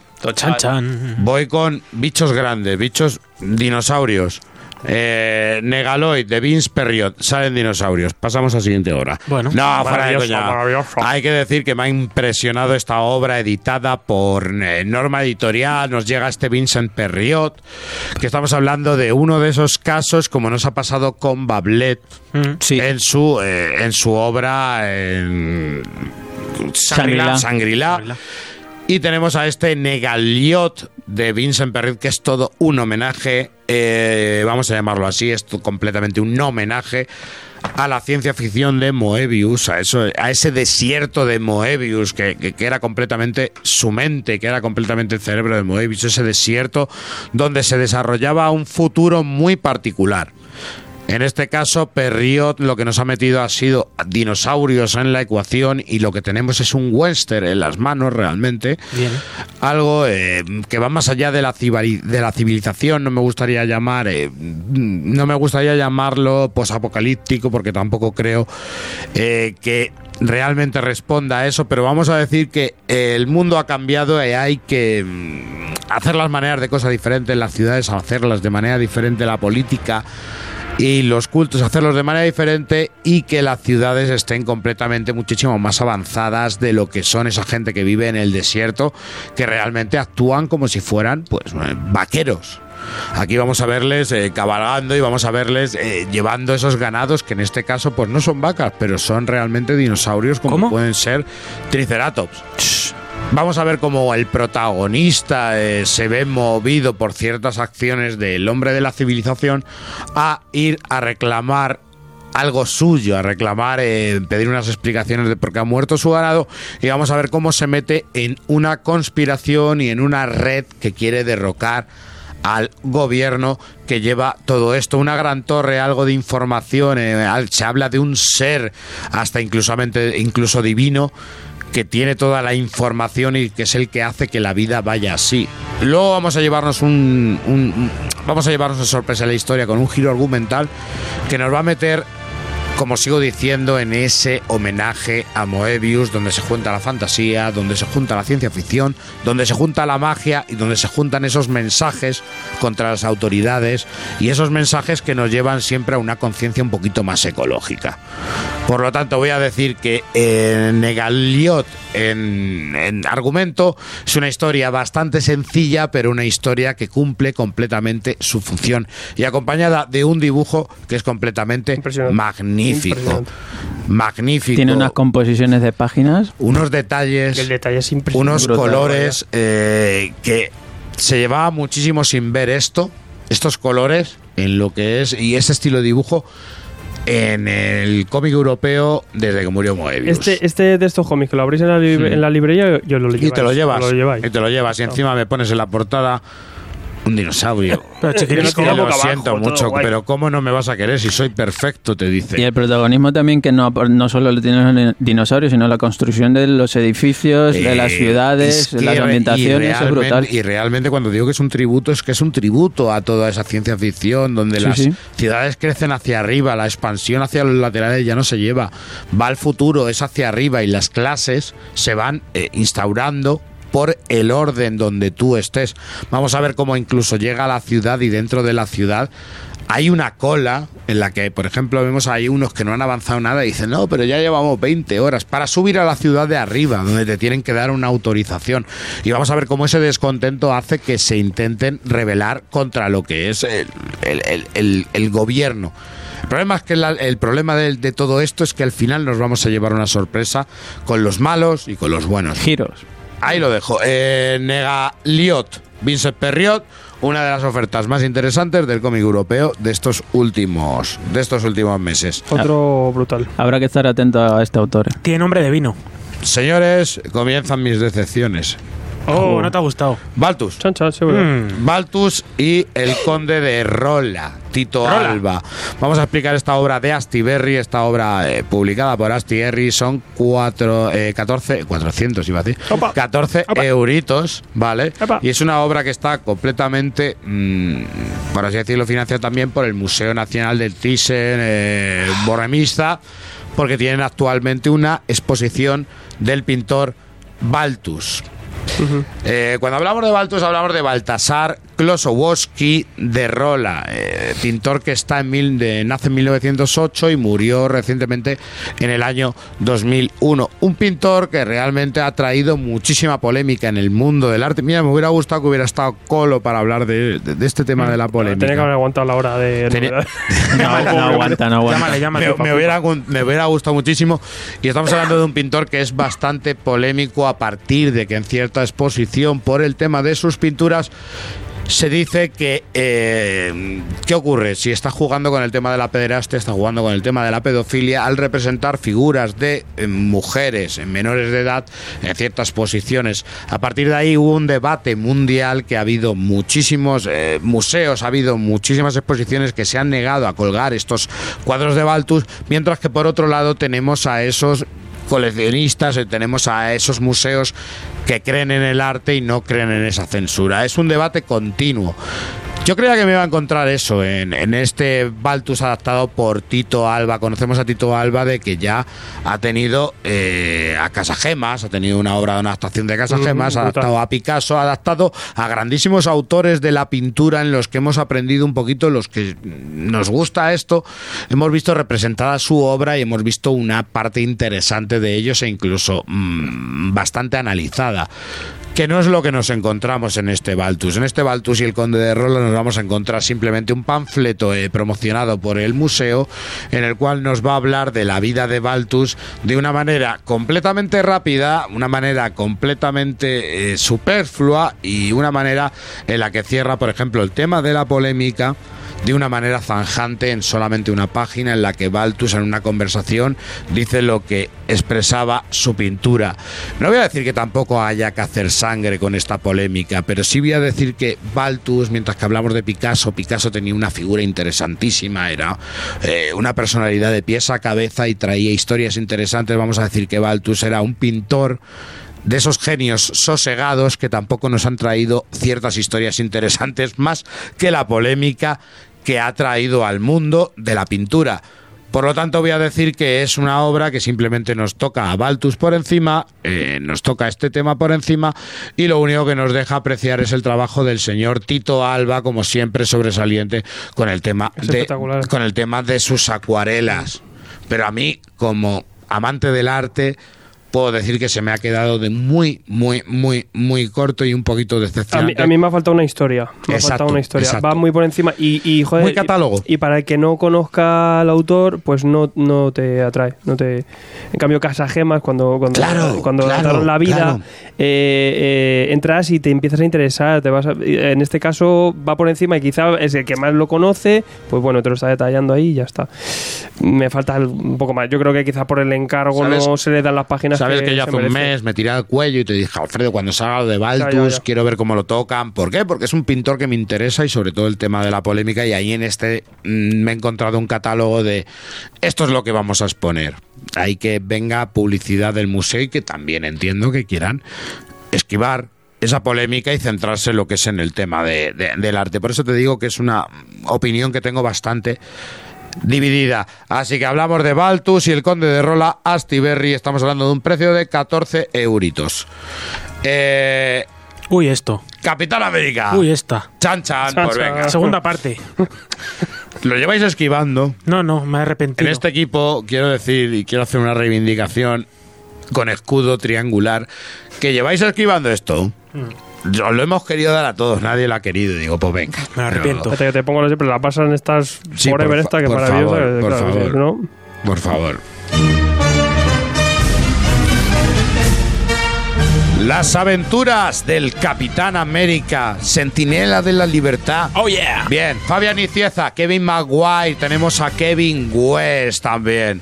Eh, ¿Qué es lo que nos encontramos en este Capitán América, en estas aventuras? Esos autores. ¿Algo puede salir mal? Estamos hablando de 1991, 1992. Las masas estaban locas e iban a las tiendas de cómic y compraban cualquier cosa. Se lanzaban contra las estanterías y cogían portadas alternativas, brillantes, con cantidad de hologramas. Y de repente ahí estaba este Capitán América, Centinela de la Libertad. Ahora poniéndonos en serio, vamos a decir que esta obra es para conmemorar el centenario, bueno, centenario, lo que es fuera, Centenario, centenario. la que fuera, un aniversario del señor Capitán América. ¿Cuántos cumple? No me acuerdo, pero... X. Y llegamos en el 1991 y decidieron hacer una publicación especial. ¿Os suena Batman año 1? Hmm, es el año 1. Bien, estamos hablando de que este es el año 1 de Capitán América. Y quisieron hacer en ese homenaje una especie de mm, homenaje más actualizado eh, que se pudiera usar incluso con fines cinematográficos. Tierra 1. No nos estamos equivocando mucho cuando hablamos de esos inicios cinematográficos y os voy a decir que Capitán América, el primer Vengador, tiene muchísimo, muchísimo de este cómic. Durante estos cuatro números vamos a ver cuando decimos que es una imagen más actualizada hay que pensar que es una imagen más actualizada en 1990. Sergio, tú que has leído conmigo los eh, cómics de 1940 del Capitán América cuando iba, estábamos ahí en el recreo, Maravilloso. sabrás que eran completamente simples. Vamos a ver esos cómics aquí llevados a un modo más inteligente, un modo más de manera de pensar de los años 90. Y vamos a ver cómo el Capi poco a poco se va ganando de ser un superhéroe anónimo, que es lo que se llevaba en ese momento, a convertirse realmente en lo que es eh, la insignia de un país o la insignia realmente de un... Me vengo arriba con la música o la insignia de, de- de- de realmente la, la libertad y los derechos de todos nuestros ciudadanos norteamericanos. Eh, Pero la historia es que lo vamos a ir viendo aquí, vamos a verlo crecer, vamos a ver a Cráneo Rojo, Bien. vamos a ver esa pequeña lucha de cómo se va eh, haciendo un sitio al mismo tiempo que conoce a Bucky Barnes. Hombre.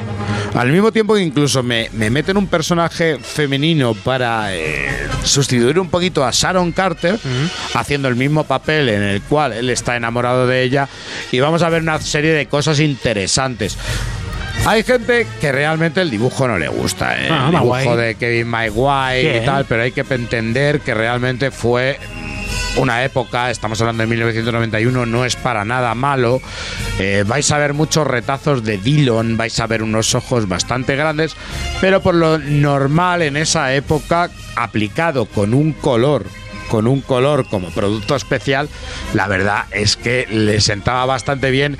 Y no os voy a mentir, en esa época era lo único que teníamos de un Capitán América más clásico narrado de una manera más inteligente Posteriormente salieron unos cuantos más invasores, eh, más los invasores años, muchísimos años después, que habían quedado inéditos, pero teníamos ahí, salvo unos invasores de los 90, poco ejemplo del Capitán América teníamos.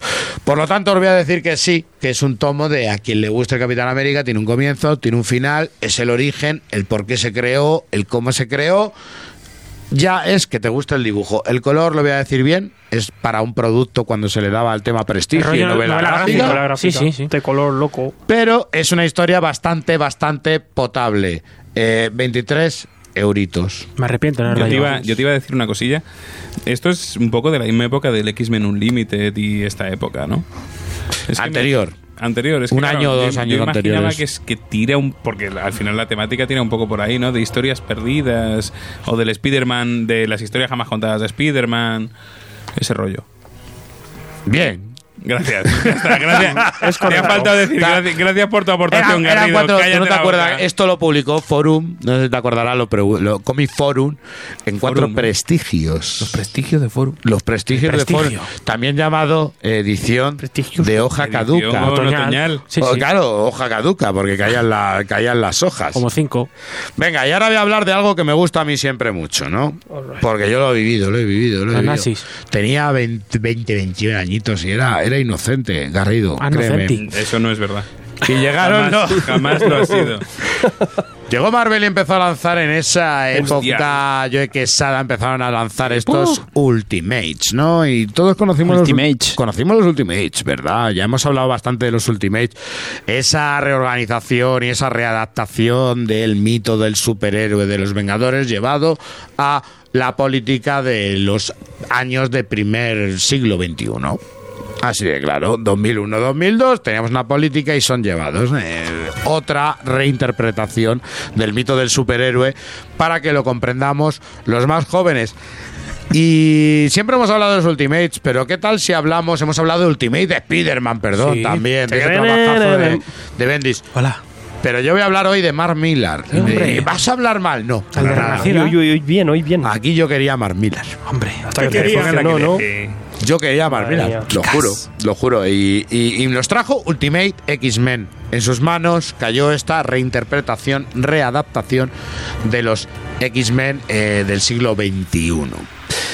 ¿Qué podemos decir ahora mismo? Eh, lo que ha hecho Panini ha sido eh, recopilar los primeros 12 números más el uno y medio, que era un especial, de estos, de estos Ultimate X-Men para que eh, acompañe a todas estas reediciones y readaptaciones que han tenido de- del universo de Ultimate, que lo están recopilando en eh, tomos de, de integrales, ¿no? De 12 numeritos, así.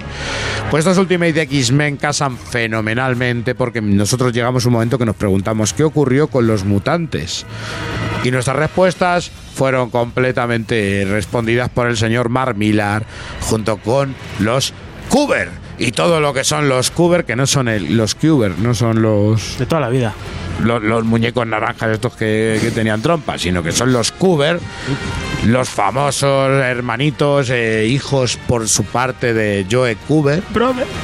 Vamos a decir que hicieron una redactación completa de estos Ultimate X-Men llevándolos a una eh, a una a un mundo más realista. Un mundo más realista que nos explicaba muchísimas cosas. ¿Nunca os habéis preguntado vosotros por qué un hombre paralítico, calvo, eh, coge a mazo de adolescentes, no hace nada, pero tiene dinero para darles de comer, darles de cenar, eh, pagar a un jardinero, eh, arreglar la sala de peligro? Pues aquí tendremos esa respuesta. Veremos ciertos eh, cambios de orientación sexual por parte de, eh, de algunos miembros. Eh, veremos la imagen del adolescente, porque todos sabemos que son adolescentes que Charles Javier cogió. Vamos a ver la figura de ese adolescente en unos tiempos más modernos. Vamos a ver una rebeldía muchísimo mayor. Vamos a ver cómo empiezan a utilizar los medios de los medios de comunicación o las telecomunicaciones, como pueden ser las redes sociales. Vamos a ver cómo todo esto empieza a fraguarse y empieza a meterse en el universo Marvel. Y el universo Marvel, la verdad es que aquí realmente reflejó bastante nuestra vida reflejó bastante el mundo en el que nos movíamos y se hicieron bastantes versiones muy, muy, muy, muy interesantes. Tanto que funcionaron que a partir de aquí tendríamos esos cruces con Vengadores, tendríamos esos, perdona, eh, Vengadores Ultimates, tendríamos Ultimate. esos Ah, cruce con los eh, Fantastic Four. y tendríamos luego algo que desenca- desencadenaría en Ultimatum. Pero eso ya es otra historia. Hablamos de eh, Ultimate X-Men, la gente del mañana, 336 páginas a un precio de 35 euritos. ¡Hala! Ultimátum. ¿Hemos terminado el trabajo ya? Vámonos. Queda hablar con el pueblo y todo eso, pero todo correcto. A mí el pueblo. Había mogollón. ¿eh? La semana que, y algunas hemos dejado para la semana que viene. Algunas las hemos dejado. fíjate que- y, que cositas, hemos y cositas interesantes, Sí, sí, pero. sí. Yo ya os digo que voy a traer hora cero, ¿eh? O sea, que- Y la muerte de Superman. Yo quiero también leer, sale. Hora- pues yo la voy a leer ahora. Ay, qué mal. ¿Queréis? pero yo me la pido otra vez. Y yo os traigo la de Montéis, que no la, la he leído ya, pero la semana que viene. Y Caravaggio. Eh, Solid State. Uy, qué buena. Eso es un. eh, se ha marcado aquí un Enkibilal. marcado un En Enkibilal? Mafrax. Me Y voy a yo dejar voy a dar una pista, voy a traer manga. Oh. Eh, bueno, pues nada, teaser. Teaser. ojito. tease me. Qué guay, tío. Yo no vengo. Y yo, y yo ¿Cómo pintores. que no viene? Hostias, la semana que viene yo no vengo. ¿Te pones mala? ¿Tú también te pones mala? No, Ah, bueno, pues yo entonces ah, entonces llevo yo hora cero. Mañofonía. Subo el ansiómetro. ¿Qué te Yo estoy en una pirámide. En Omega Center llevamos más de 10 años cuidando de que no os falte ningún manga en ningún momento. El mayor stock especializado en manga en España, con todo el catálogo disponible solo para ti. En cómic europeo y americano, más de lo mismo, con más de 2.000 títulos disponibles para que completes tu colección y una amplia lista de recomendaciones para que puedas orientarte como en ningún otro lugar. ¿Cuándo hablaremos de Nueva York? Puede que nunca, tranquilízate. ¿Y de los Vengadores? ¿Podemos No hablar sé, de más ellos? tarde. Eh, chaval, no me agobies. Y no todo va a ser cómics, no. Todo el merchandising que te imaginas te estará esperando. Además, los tipos más majos estarán a tu disposición para ayudarte y orientarte en todo lo que necesites. ¿Me dejo algo más? También encontrarás las mejores firmas, videojuegos, anime, ofertas, descuentos, segunda mano y eventos de todo tipo. Accede a nosotros a través de omegacenter.es o venga a vernos. Os esperamos muy cerca de la Gran Vía de Madrid, en la calle La Luna número 24. Omega Center.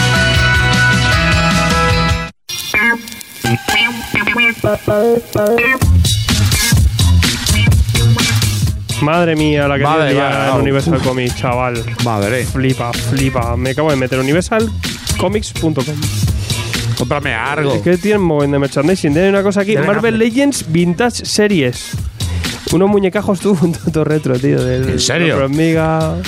El, el, el Ben Reilly.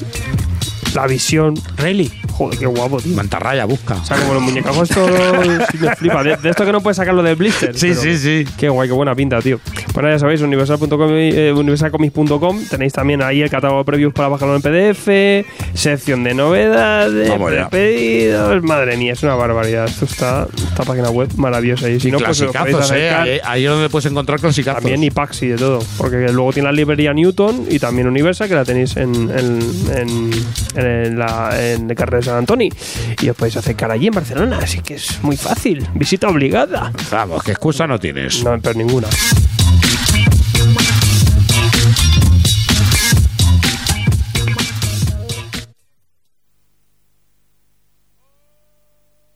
Accediendo a las interceptaciones del SHIELD, el FBI y la CIA.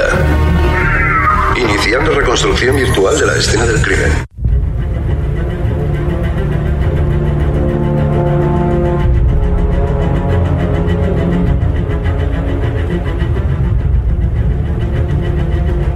Venga, señores, que hoy es un programa muy bonito, muy intenso, muy intenso, muy muy enki todo, muy vil- muy vilal. Con colo. Y con colo, colo, qué maestro. Programa con colo. Qué maestro. Me, me- me- me faltan programas con colo. Sí, claro. Se lo ha pasado bien, ¿eh? Faltan días. Sí, bicho, Se lo sí, ha pasado sí. bien el bicho. Pero. Se ha chistes. Vente otro día y das noticias de Marvel que nos vamos a reír. Se reía Cuando, se reía mucho. cuando Yo tenía, damos, yo tenía miedo, digo, a ver si se asusta, pero no, no, vamos a integrado. cuando damos eh, eh, noticias y novedades y tal, y viene aquí la gente, flipa. Claro, claro, Flipa claro. en qué idioma estamos hablando, es muy gracioso verle las caras. Pero luego, luego son unos cracks, luego nos vamos a, a lo suyo Claro. y hablamos el mismo lenguaje, lo, lo que mola. Sí, los sí, sí. Al final nos entendemos. Eh, ya sabéis que tenéis el concurso de We Are Stan. We Are Stan. Yo soy Stan. Que hace poco me preguntaban. Eh, tenéis que poner el hashtag We Are Stan. We, we Are Stan. ¿Cómo? ¿Cómo? We Are Stan. Vale. Con hashtag, Ahora me almohadilla, lo deletreas. almohadilla al We principio. are Stan. En donde queráis, ¿eh? Donde We stand on queráis. Word. En Twitter, en Facebook, en, en- en Instagram, lo que queráis. We stand on Word. Y eh, os hacéis el selfie con la media cara de Stan Lee de la revista. Y si no tenéis la revista, pues cogéis cualquier cosa de Stan Lee, un muñecajo, un cómic, lo- cualquier cosa. No se vale, no se Y vale. os lo pegáis Sí, en la se vale, cara. o sea, no solo para la porque decía alguno, ¿no? Y los que la pillamos en digital. pues, Eso sí, el muñeco, el iPad. el muñeco tiene que estar pegado. No vale sujetarlo con las manos. Quiero decirte que si te pones un muñeco de Stanley que te lo pegues con te lo- superglue. si te lo pegas con celo, tienen muchas. Tienes muchas de ganar, sí. Vamos a hacer. eh, haremos un dibujo a petición y eh, ¿Ah, sí? regalaremos un. Uy, sí. Yo lo hago. Y, y regalaremos el tomo de de Stan Lee de la vida de Stan Lee también que salió de Planeta. Qué chulo. A Las dos cosas son cosas Vale, pues yo te para hago- fans. Pues yo me haría, un, dibujar un Stan yo Lee. me haría un cómic Un de Stan Lee Stan- con un cómic de Stan Lee. Y un Stan Lee con tentáculos. De no sé lo que- Stunt, lo que Stunt quieran. Lee. Vaya. El que gane lo que quiera. La semana que viene ya decimos quién gana. Que, que ha participado ya un mogollón de gente de que salió la revista. Ya sabéis que la tenéis en, los, en, en las tiendas de Kiosco no, kiosco no, kiosco no. Es que me encanta decir kiosco, en todos eh. vuestros kioscos. A mí me ha gustado. Es a que en mi época era todo en los kioscos. Claro, voy al, kiosco, voy al kiosco con J a ver si está. Hombre, puedes, puedes, kiosco, puedes ir al kiosco, visitar ahí al muchacho que esté ahí y luego ya te vas a la librería a comprar. Y también la gente que librería de cómics. También librería. porque luego Bueno, en algunos grandes ahí. almacenes también estará por ahí. Bueno, habrá, no lo sabemos. En Urende. Que pregunten. Eh, si lo veis en algún lado, decírnoslo. Que no sabemos cuáles son. En Wallapop. Eh, Wallapop Ya no, ya está, ya está. Venden un ¿Ah, pack de sí? tres. ¿Cuánto? De los ¿Cuánto? tres primeros. Chulo, tío. ¿De quién? Fíjate. De la revista. Joder, mira, He o visto ponéis por ahí por uno. al día. Pues eso ya te digo que ya Somos pack. Sí, Sí. está saldado. eso. Estamos pagados. Somos pack. Somos pack. Somos Me encanta, me encanta. Estas cosas en la vida que hubiera pensado que eh, ibas a estar en pack. No les ha gustado. Jamás. Me mola mogollón, tío. Somos pack. que nada saldamos. Como Greg, y le doy pack. Está saldado. Le doy tres números. saldado, eh. Está Ya está saldado. Tres números y si no, fu- fuera. Te doy, te doy medio media. Tres, tres números, tres números nueve pavos creo que estaba en Wallapop. Bueno, la no me oferta. suena. Pues, Sabes que lo tiene vendida ya. Acepta, claro. acepta el, tío. saldo. Qué grande. Me encanta. Pues yo esas cosas pues ya sabes que En las podéis crisis, seguir en encontrando. ya. Fíjate que luego todo se rula, todo se mueve. Eh, bueno, y vamos con algunas preguntillas que nos habéis dejado en el grupo de gente de Hydra. Nos habéis hecho un montón de preguntas y eh, algunas cuantas las dejaremos para el programa de la semana que viene. O sea que bueno, porque por tiempo vamos a escape libre. Eh, Juan Carlos Quintero Olivares dice: ¿Qué obras pendientes de llegar a España deberían despertarnos el ansia? El hombre oso. Plastic. Sin ir más lejos, Plastic. Y la de Death of Love. Y sí, tu rock. Que os, Sí, con- rock. Olis. y sí, pero, pero con lo que os gusta a vosotros el tema macarra, el tema este de eh, asesinatos de tal, no sé qué. Bien. Cuando veáis el de Plastic, que es un tío intentando vengar el secuestro de su novia, que es una muñeca hinchable, Bien. con toda la violencia que esto trae. Y luego veáis el de Dead of Love, que es un tío que con cuatro amigos se tiene que enfrentar a hordas de cupidos, pero en plan con motosierras y tal. Joder. Os va a encantar. De plástico hay que decir que habrá igual una reseña en la sección de para cuando en España en la revista. La siguiente habrá una En la reseña. siguiente, la En la siguiente, la en la siguiente, futuro. en la siguiente. Pronto en Wallapop. Em, pronto en Wallapop. Somos X virales. Pronto en pack. Somos virales. Eh, yo, yo a veces les digo, eh, me mola que miréis hacia el futuro, pero seguro que tenéis eh, herejías pendientes, ¿eh? Que seguro, el, el rapaz es este, no lo, ¡Qué joyita! no luego lo picáis. ¿Eh? Ese espectáculo. Programa, Pues, programa. Negáis lo de los dinosaurios. Programa. Eso. O ahora que llega, llega Ether 2, seguro que. Dinosaurio vende solo. Ether mola mucho. Dinosaurio vende solo. Que no sé, hay Y muchas los cosas. mónicos. Muchas cosas. Hay y muchas las que no cosas. sabemos. Sí, no, es que hay una cuenta de Judas, la de Hostia, Judas. hemos- Judas. a mí me parece una buena Hay serie. una que- y es impresionante, sobre todo en el concepto arte. Se la... Sí, sí, que es brutal. Hace poco se lo recordé a Ricardo ya que le vi de otra obra de Bablet, que es Bella Muerte, que aquí no la llamarán Bella Muerte por el tema de que ya hay una De obra de una Emma Rías y a sí. ver cómo le están buscando título, pero ya llegará. Morir está guapo. Maravillosa, maravillosa. Más preguntitas. eh, tengo a Diego Fuentes Canaval que dice: Estoy haciendo la colección de Vértigo de Salvat y le tengo ganas a Hellblazer. La tapa de Ennis es buena para entrar o me recomendéis alguna lectura previa. Así me doy más tiempo para juntar más tomos. Puedes entrar, pero hombre, lo suyo sería empezar del principio, ¿no, Brun? Pero Yo- vamos. Del ano, ¿no? Yo siempre digo que de la no. Yo entré por- por es- Ennis. Ya conoces al personaje y cuando te mete Ennis, te mete un cambio Sí. de personaje. Yo entré por Sin Murphy's. Joder. Eso, eso- eso- eso no es. Entré por, por nuevo 52. Ya la. Yo solamente te digo que antes leamos Hellblazer, y ha sido ECC la que ha dado prioridad a autores. la Claro, que los que más- publicado te ha ido dando una prioridad a autores creyendo que van más con el gusto del consumo, pero no significa que sean con el gusto de la calidad. No. Eso, eso sí te lo digo. Y también Jesús VMT dice: ¿Qué obras de Batman deberían añadirse a la colección de grandes autores de Batman? La caja bestia. Podría darles ideas a ECC. Primero, que falten. que me rediten la de la grandes autores de Asarelo. Tienen que re- reeditar muchas. Primero. Hostia, la de Ciudad Rota Hay que meter muchísimo. Muchas. Pero hay muchas. A ver, os vais a reír porque yo os digo que metan Batman del año 50, pero por ejemplo. Joder. Sí, no, no, pero Jerry ahora mismo no sé cómo lo harán, no sé, hablo sin conocimiento, pero hay una cosa que se llama los archivos negros. Eh. A partir de ahí son historias locas del Batman arcoíris, del Batman no sé qué, del Batman no sé cuánto, que son con las que se inspiró.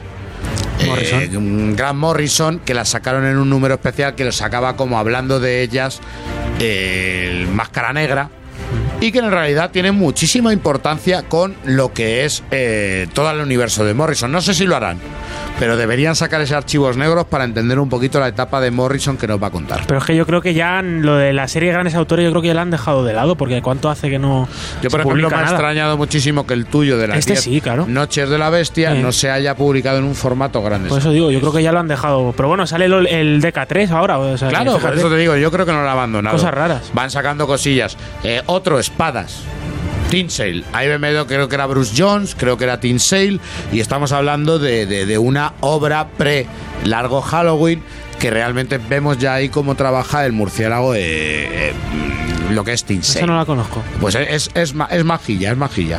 Es majilla y por supuesto, bueno, las de San Kid ya las han publicado. O sea, todavía queda alguna por ahí, ¿eh? Sí, siempre. Scratch queda por ahí. Siempre.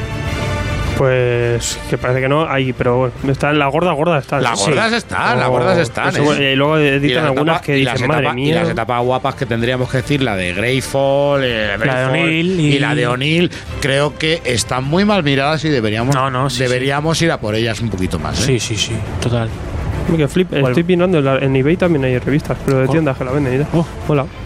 Eh, bueno, vamos, eh, si os apetece, vamos a, a preguntar al pueblo una cosica y que no vale para debate. Habla pueblo, habla. Es el mañana. Madre mía, la que se ha liado. Que quizás más debate que otra cosa. El caso es lo que anunciamos un poco en novedades, ¿no? Con lo de tema Spider-Man. Abrimos dossier Spider-Man, madre mía. Bien. El caso es que eh, se anunciaba ya de- detrás del tomo. eh, ya decían que eh, después de, algún- de cierto arco eh, saldrá en, en- en- en- formato pues, dos, dos números por mes nada más. Lo que pasa es que no se decía que, que grapa. Ya Julián Clemente hace poquito lo decía en Twitter que iba a salir en grapa la eh, Spider-Man, lo que es asombroso Spider-Man. eh, en grapa doble cada mes a partir de ese arco, ¿no? Eh, que será pues dentro de unos meses. El caso que obviamente, pues esto, pues hay de todo, ¿no? Eh, lectores nuevos que, que perfecto, porque es una forma económica para entrar y por fin pues tienen solo seccionado Amazing Spider-Man. Y luego otros, que, en el que me incluyo, que estamos lo, que desde el 95, desde el Ahí la has 95, dado, ahí la has dado. eh, mes a mes hemos estado comprando esos tomos. y como, vale, y Como ahora, ahora dónde pongo la grapa. Fuera el ¿sabes? Es 95. como que no las veo al lado de las. O sea, es una cosa muy loca. Y, y obviamente es un. es que, claro, estamos hablando de, de 95, ¿cuánto, cuánto es? ¿De 24 años? 24 años que vuelve Spider-Man en grapa. Entonces, es un poco importante. Eh, tanto para bien o para mal. O no. El caso es que, que, bueno, sí que hay unas cuantas grapas de que ha salido de Spider-Man. Ya Panini asomó la cabeza con metiendo reno a tus votos y no iba a cargar demasiado el tomo. Y este año ya parecía que, obvio, que obviamente que sa- sacando el superior Spider-Man, que quizá iba a ser la cabecera secundaria, la de Octopus, eh, pues ya lo íbamos a tener fuera de la colección. Pues claro, si se queda solo en solo Amazing, pues, pues bueno. El caso que, bueno, esto es una decisión editorial de, de la propia Panini, para bien o para mal, pues se va a realizar y ya está. Y sí que me parecía interesante ver un poco, hace poco, hace un año, eh, hicimos una encuesta, porque ya se pedía por ahí alguno, y quise hacer una encuesta y la cosa quedó muy, muy ahí, como un 90% de dónde vas. Y luego he- hemos hecho otras encuestas en, en Twitter, en Facebook y en, en- Instagram incluso. Y bueno, está la cosa ahí entre un 60 y 75% que la gente pues prefiere los tomos. Pero bueno, el caso es que nos vale un poco para ver un poco cómo están las sensaciones. La realidad, porque la vamos a tener en tomos. No sé a vosotros qué os parece la, la historia. Y veremos, yo me imagino, este año también se está viendo que Marvel va un poco más hacia la grapa, eh, también con muchísimas series que irían en, otro momento, ¿no? Parece que estamos tirando un poco por ahí, porque hay muchas grapas ya que son bimensuales, como eh, ahora mismo West Coast Avengers y otras más que se van a sumar. Eh, el propio Superior Spider-Man será bimensual. Y tiramos un poquito más hacia ese formato. Luego ya sabemos que se acaban reeditando aunque sea en tapadura. Mí me parece una pena. Me parece una pena porque yo creo que, bien o mal, eh, Panini ya había forjado eh, su plan editorial con, mm, con Spider-Man. Y lo hacía muy bien, ¿no? Yo creo que intercalaba bastante bien eh, desde lo de Spider-Man, Amazing Spider-Man, hasta Spider-Man con Masacre, lo hacían de tal manera que dejaban unos meses de diferencia como para poder publicarlo. Y yo soy de esas personas que realmente si disfruta Spider-Man lo disfruta con varios números. Yo en grapa se me queda bastante corto. Entiendo ahora, para un nuevo público, como siempre hemos dicho, eh, un chaval que viene a buscar a Spider-Man y se tiene que llevar un tomo de 11 euros un tomo de 8 euros, no es lo mismo que el que se puede llevar una grapa de 2 euros y engancharse eh, todos los meses. Y que entre completamente en su presupuesto. Por lo tanto, bien por un lado, para esa gente. Mal para, como tú dices, los coleccionistas de toda la vida o incluso yo yo, que me considero que me iba a enganchar a este Spider-Man con este arco de nuevo, mm, iba a intentar reconciliarme con la araña. Eh, No lo voy a hacer ya, porque yo Oh. grapa no, ya me espero al, inte- al integral, al tomo. Pero si lo que- veo, a lo sabes mejor que vas a muero y no lo esperar, veo. Eso te iba a decir, vas a Me esperar da igual, pero seis años. si algo he aprendido en el mundo del cómic es Que la paciencia es una virtud. no, no, Que llegará. No, no, no es una no virtud. como vivimos, como vivimos, no vivimos realmente en un tiempo normal. Vivimos en un tiempo de publicación, quiero decir. Tú mides el tiempo por publicaciones y por integrales. Sí. Eso hace que se te pase más rápido. Estamos de locos. Eh, Por lo tanto, va a ser dentro de dos, dentro de dos días. Estaré aquí Eh, presentando eh, mi integral de Spider-Man de Nick Spencer. Al final, al final no deja de ser decisiones editoriales que luego se verán si funcionan o no. Eso ya al final, pues como siempre, lo termine, digamos, mostrando el público. Y que poco más, lo que tú dices, a un nuevo lector, pues igual sí que le funciona más empezar por una grapa mes a mes y Pero tal. sí, y a dale, al- otros dile al no. nuevo lector que el número 6 va en grapa y que los otros van en tomo. Que le- que- Cuando se sumarán, pero la, la serie ya ha corrido. Yo quizá, claro, hubiera pre- aprobado Steam, cambio de Eh, etapa, en arrancas cambio de grapa, etapa, ¿no? una renumeración. Y, claro. y aparte te voy a decir una cosa, que como estos números de Nick Spencer, pues simplemente por, de- por densidad de palabra, eh, dura mucho más, obviamente, que solo haya dos entregas por mes y solo esa lectura de Amazing, está bastante bien. Ya te digo que, que te cunden esas dos grapas mensuales.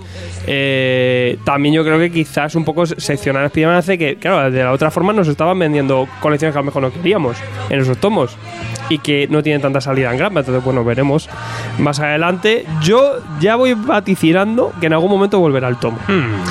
Y bueno, nos quedaremos ahí, pues haremos una cutre boxes y ya está. Tampoco pasa nada, tampoco es el drama de nuestra vida. No es la primera vez.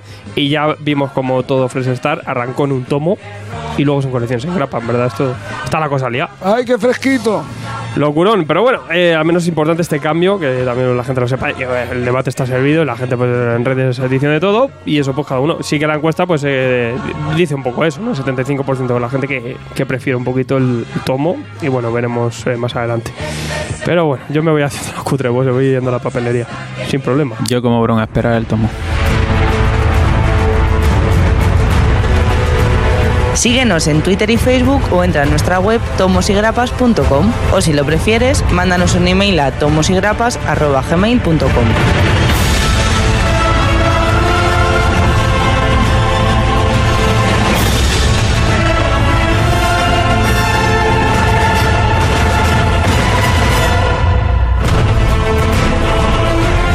Morlocks, Morlax, Wakandeses, qué programazo nos hemos marcado hoy, qué, qué- qué- qué- gusto da tener aquí invitados y más cuando es del nivel de- del señor Colo. Eso es una maravilla. Gurú y este hombre. guía, gurú y guía. Gurú y guía Muy tras. espiritual. Maestro, Yo es- yo le es llamo mi- maestro. Mira Garrido que se ha puesto hasta nervioso. Es mi referente. Porque estaba aquí Colo y dice, "Me voy a afeitar. que me vea bien. me voy a afeitar y mira lo que, Que te ha pasado. que vea lo más te ha ido puro de mí. Se te ha ido de la manos. Lo más oscuro de ti. Lo más puro, lo más puro. Ah, Aparte vale. yo lo tengo dicho, tío. Estás- este eres este como un- programa, y la barba es obligatoria. Ya, ya, ya lo sé. Da igual. lo Y además es que eres como un bebé gamma. Además, un bebé gordo. o- ojalá el día que tú que tengamos una, una compañera es que va a tener que venir con barba. o sea, Sí, que esto es le así. pone- o sea, le que no- barba. Hombre, está ahora de moda. No, no, Yo claro, ya os digo hombre. que por mi parte. Bárbara se llama. No se volverá a repetir, lo siento, me he equivocado. Me he equivocado. no volverá a ocurrir. No me va a ocurrir. El rey, el rey, el, el rey Garrido. Sí. Sí, sí, pero la foto que me he hecho de Kimping que El os rey de manda al grupo, eh, esa gózala, la podéis gózala. usar, ¿eh? Yo Sí, lo que te hubiera dicho ya, si me llegas a entrar, por, me llegas a entrar por esa puerta con un traje blanco y me matas. Camisa rosa. me matas. me Camisa hubiera- púrpura. Me hubiera enamorado con un bastón. Brooke, no te preocupes, tenemos a Pineda, o sea, foto y montaje y ya está, ¿sabes? Sacarle fotos a este Maldevo. Se manda una. Se- Sergio H. de Homeless. Muy contento hoy, un honor y un privilegio haber hablado de esta obra y compartir un rato con el maestro Colo. Para Ah. mí un, un referente y nada. He mirado unos cursos CEA que voy a dar unas clases de boxeo ajedrez de este. A ver si me puedo apuntar a las próximas guay, ¿eh? competiciones. Sí, sí. No sé jugar al ajedrez, pero he visto Rocky, con lo cual. Yo, yo, Te yo voy a verte, ¿eh? Por lo menos. Yo voy a verte. y a lo mejor puedo ver tu último momento. Igual que vi tu último momento, George Michael. ¿Lo viste? Lo vi, Hombre, bueno, lo lo vimos presen- todos, ¿eh? sí, lo, lo Sí, en, las, en el Sun. televisión. Fue- no, fue noticia, eh, ¿no? ¿Cómo era? El, informe semanal. El informe semanal lo pusieron un sábado. Fue una noticia El corazón importante. de Sí, verano. no, hombre, sí. Un acontecimiento. Estaba cenando y salías. Pues como, como, Que se ha matado. como el Sálvame o como Ay, el que Gran se me ha Hermano, ¿no? muerto. Yo, vale. uh, uh. Pues no pasa nada. Si al día siguiente le veo en el Sí, sí, programa. eres, eres como un personaje Marvel, vuelves a la. Claro que Marvel, sí, es sí, verdad. tú. Yo, yo miedo no tengo de que desaparezcas porque siempre estarás conmigo. Claro, ahí fue, fue la primera ¿Dónde? vez, es como fue el Fénix Oscuro, ¿no? Ay, que, que mira lo que ha pasado. Oye, me ha gustado eso, ¿eh? no Siempre igual. estaré co- con- conmigo. ¿Has visto qué bonito, Qué eh? bonito. Sí, es que yo soy, soy, un, soy un poeta. Que sí. Pues nada, hasta la semana que viene, ¿no? El que venimos Semana que viene más. a tope. Mucha novedad. Uf. Venga, Garrido. Volveré antes, ¿eh? Di tus últimas palabras. Tú no estás. Una hemorragia de satisfacción, un placer, un absoluto lujo. Un el absoluto. compartir mesa con estas buenas gentes, con estas personas que a las que no les importa el vello facial, a las que no les Bueno, importa Depende, depende, el- el- depende. el- la emoción de la persona, a las que no les importa incluso que, que no entendamos una obra y que están aquí para, para explicarla y para quererla y para apreciarla junto con vosotros. Amigos, nunca perdáis la esperanza. Why can we be friends? Hay un amigo en mí y siempre estaremos juntos. Adoremos al lector. Flipado. Señor Alfred. Eh, eh, we will rock you. eh, alabaré, alabaré y yo qué sé. Me All estás will be well. tío. Y Kumbaya. Y con vaya. Oye. Eh, madre mía. Me ha molado Me me he quedado loco. Eh, dejo sin la- la semana que Me ha viene. encantado, parece una misa. Me dice que me lea el Tintín y me lo leo. Es que ahora mismo invocamos Claro sí. aquí a los Beatles, te lo digo. Eh, Eso la no. semana que. Joder, ya estamos. Soy como el del Tintín, ¿no? Es tu Tintín, Es tú. mi Tintín. Beatles. Eso no, eso no. Solísimo en esto. Pero bueno, yo, yo siempre la meto. Peter Forever. Vivimos en un submarino amarillo. Hergé. Cuelga. Hasta Come luego. together. Bro, Together now. Right now. Venga. La semana que viene, niños, tenemos un programa de puta madre. No sabemos a quién vamos a llamar. ¿De qué va? No Hora tengo ni cero. idea a quién vamos a llamar. Hora cero. Se hablará de hora cero. Se hablará de hora Se cero. hablará- y yo hablaré cosas. de hora cero. Me cogeré el tren anterior para Pero estar ojo, que eso vendrá, eso vendrá de novedades. Sí. No Hora hay que cero. engañar a la gente. Pero no, obviamente de hora cero no va a ver, ver el programa. Lo va a ver ¿Cómo de. que no? Vamos No, a va hablar ver. de Batman. Batman, tío. Bien. Batman. La leyenda. Batman. Vamos a hablar de Batman de Sans Quiet. Bueno, está bien porque esa parte me la pierdo y llego para la sea. cabrón. Vamos a ver qué ha hecho este, este señor Raruno que hizo de Max. Vamos a ver qué hizo con el murciélago. Trate el artis y lo hacemos un Sí, lo guapo. traigo. Sí, Yo también claro. me traigo el mío. Hay que, el que queráis. Eh, Pero no tienes vale. el de Max. Yo tengo el Secret. Que sí. yo quiero, Ah, quiero- voy, a, voy a analizar mierdas de dibujo. Quiero friquearme. Tengo. Oh. ¿Cuántos artis hay de Sanquiet? ¿Tres? ¿Dos? Ya tengo dos. Yo también tengo dos. Madre mía. Yo no lo tengo por la bella, a vosotros. La vida es así. Niños, la semana que viene más, eh, como siempre, nos vemos, nos escuchamos. eh, en YouTube también tenéis más contenidos. Los 10 mejores europeos. Bueno, 10 pedazos de europeos de la leche. Recomendaciones random. También hablamos de, de Umbrella Academy. Si queréis ver ahí cosas chulas. Y como siempre, pues el programa que viene, brutal. Señores, hasta la próxima semana. Morlocks, Morlax, volver a esconderos en vuestros escondrijos porque ahora nos vamos y ahora va la gente e intenta palearos. Ya no tenéis protección. Hasta la semana que viene que volveremos a protegeros. Still love you.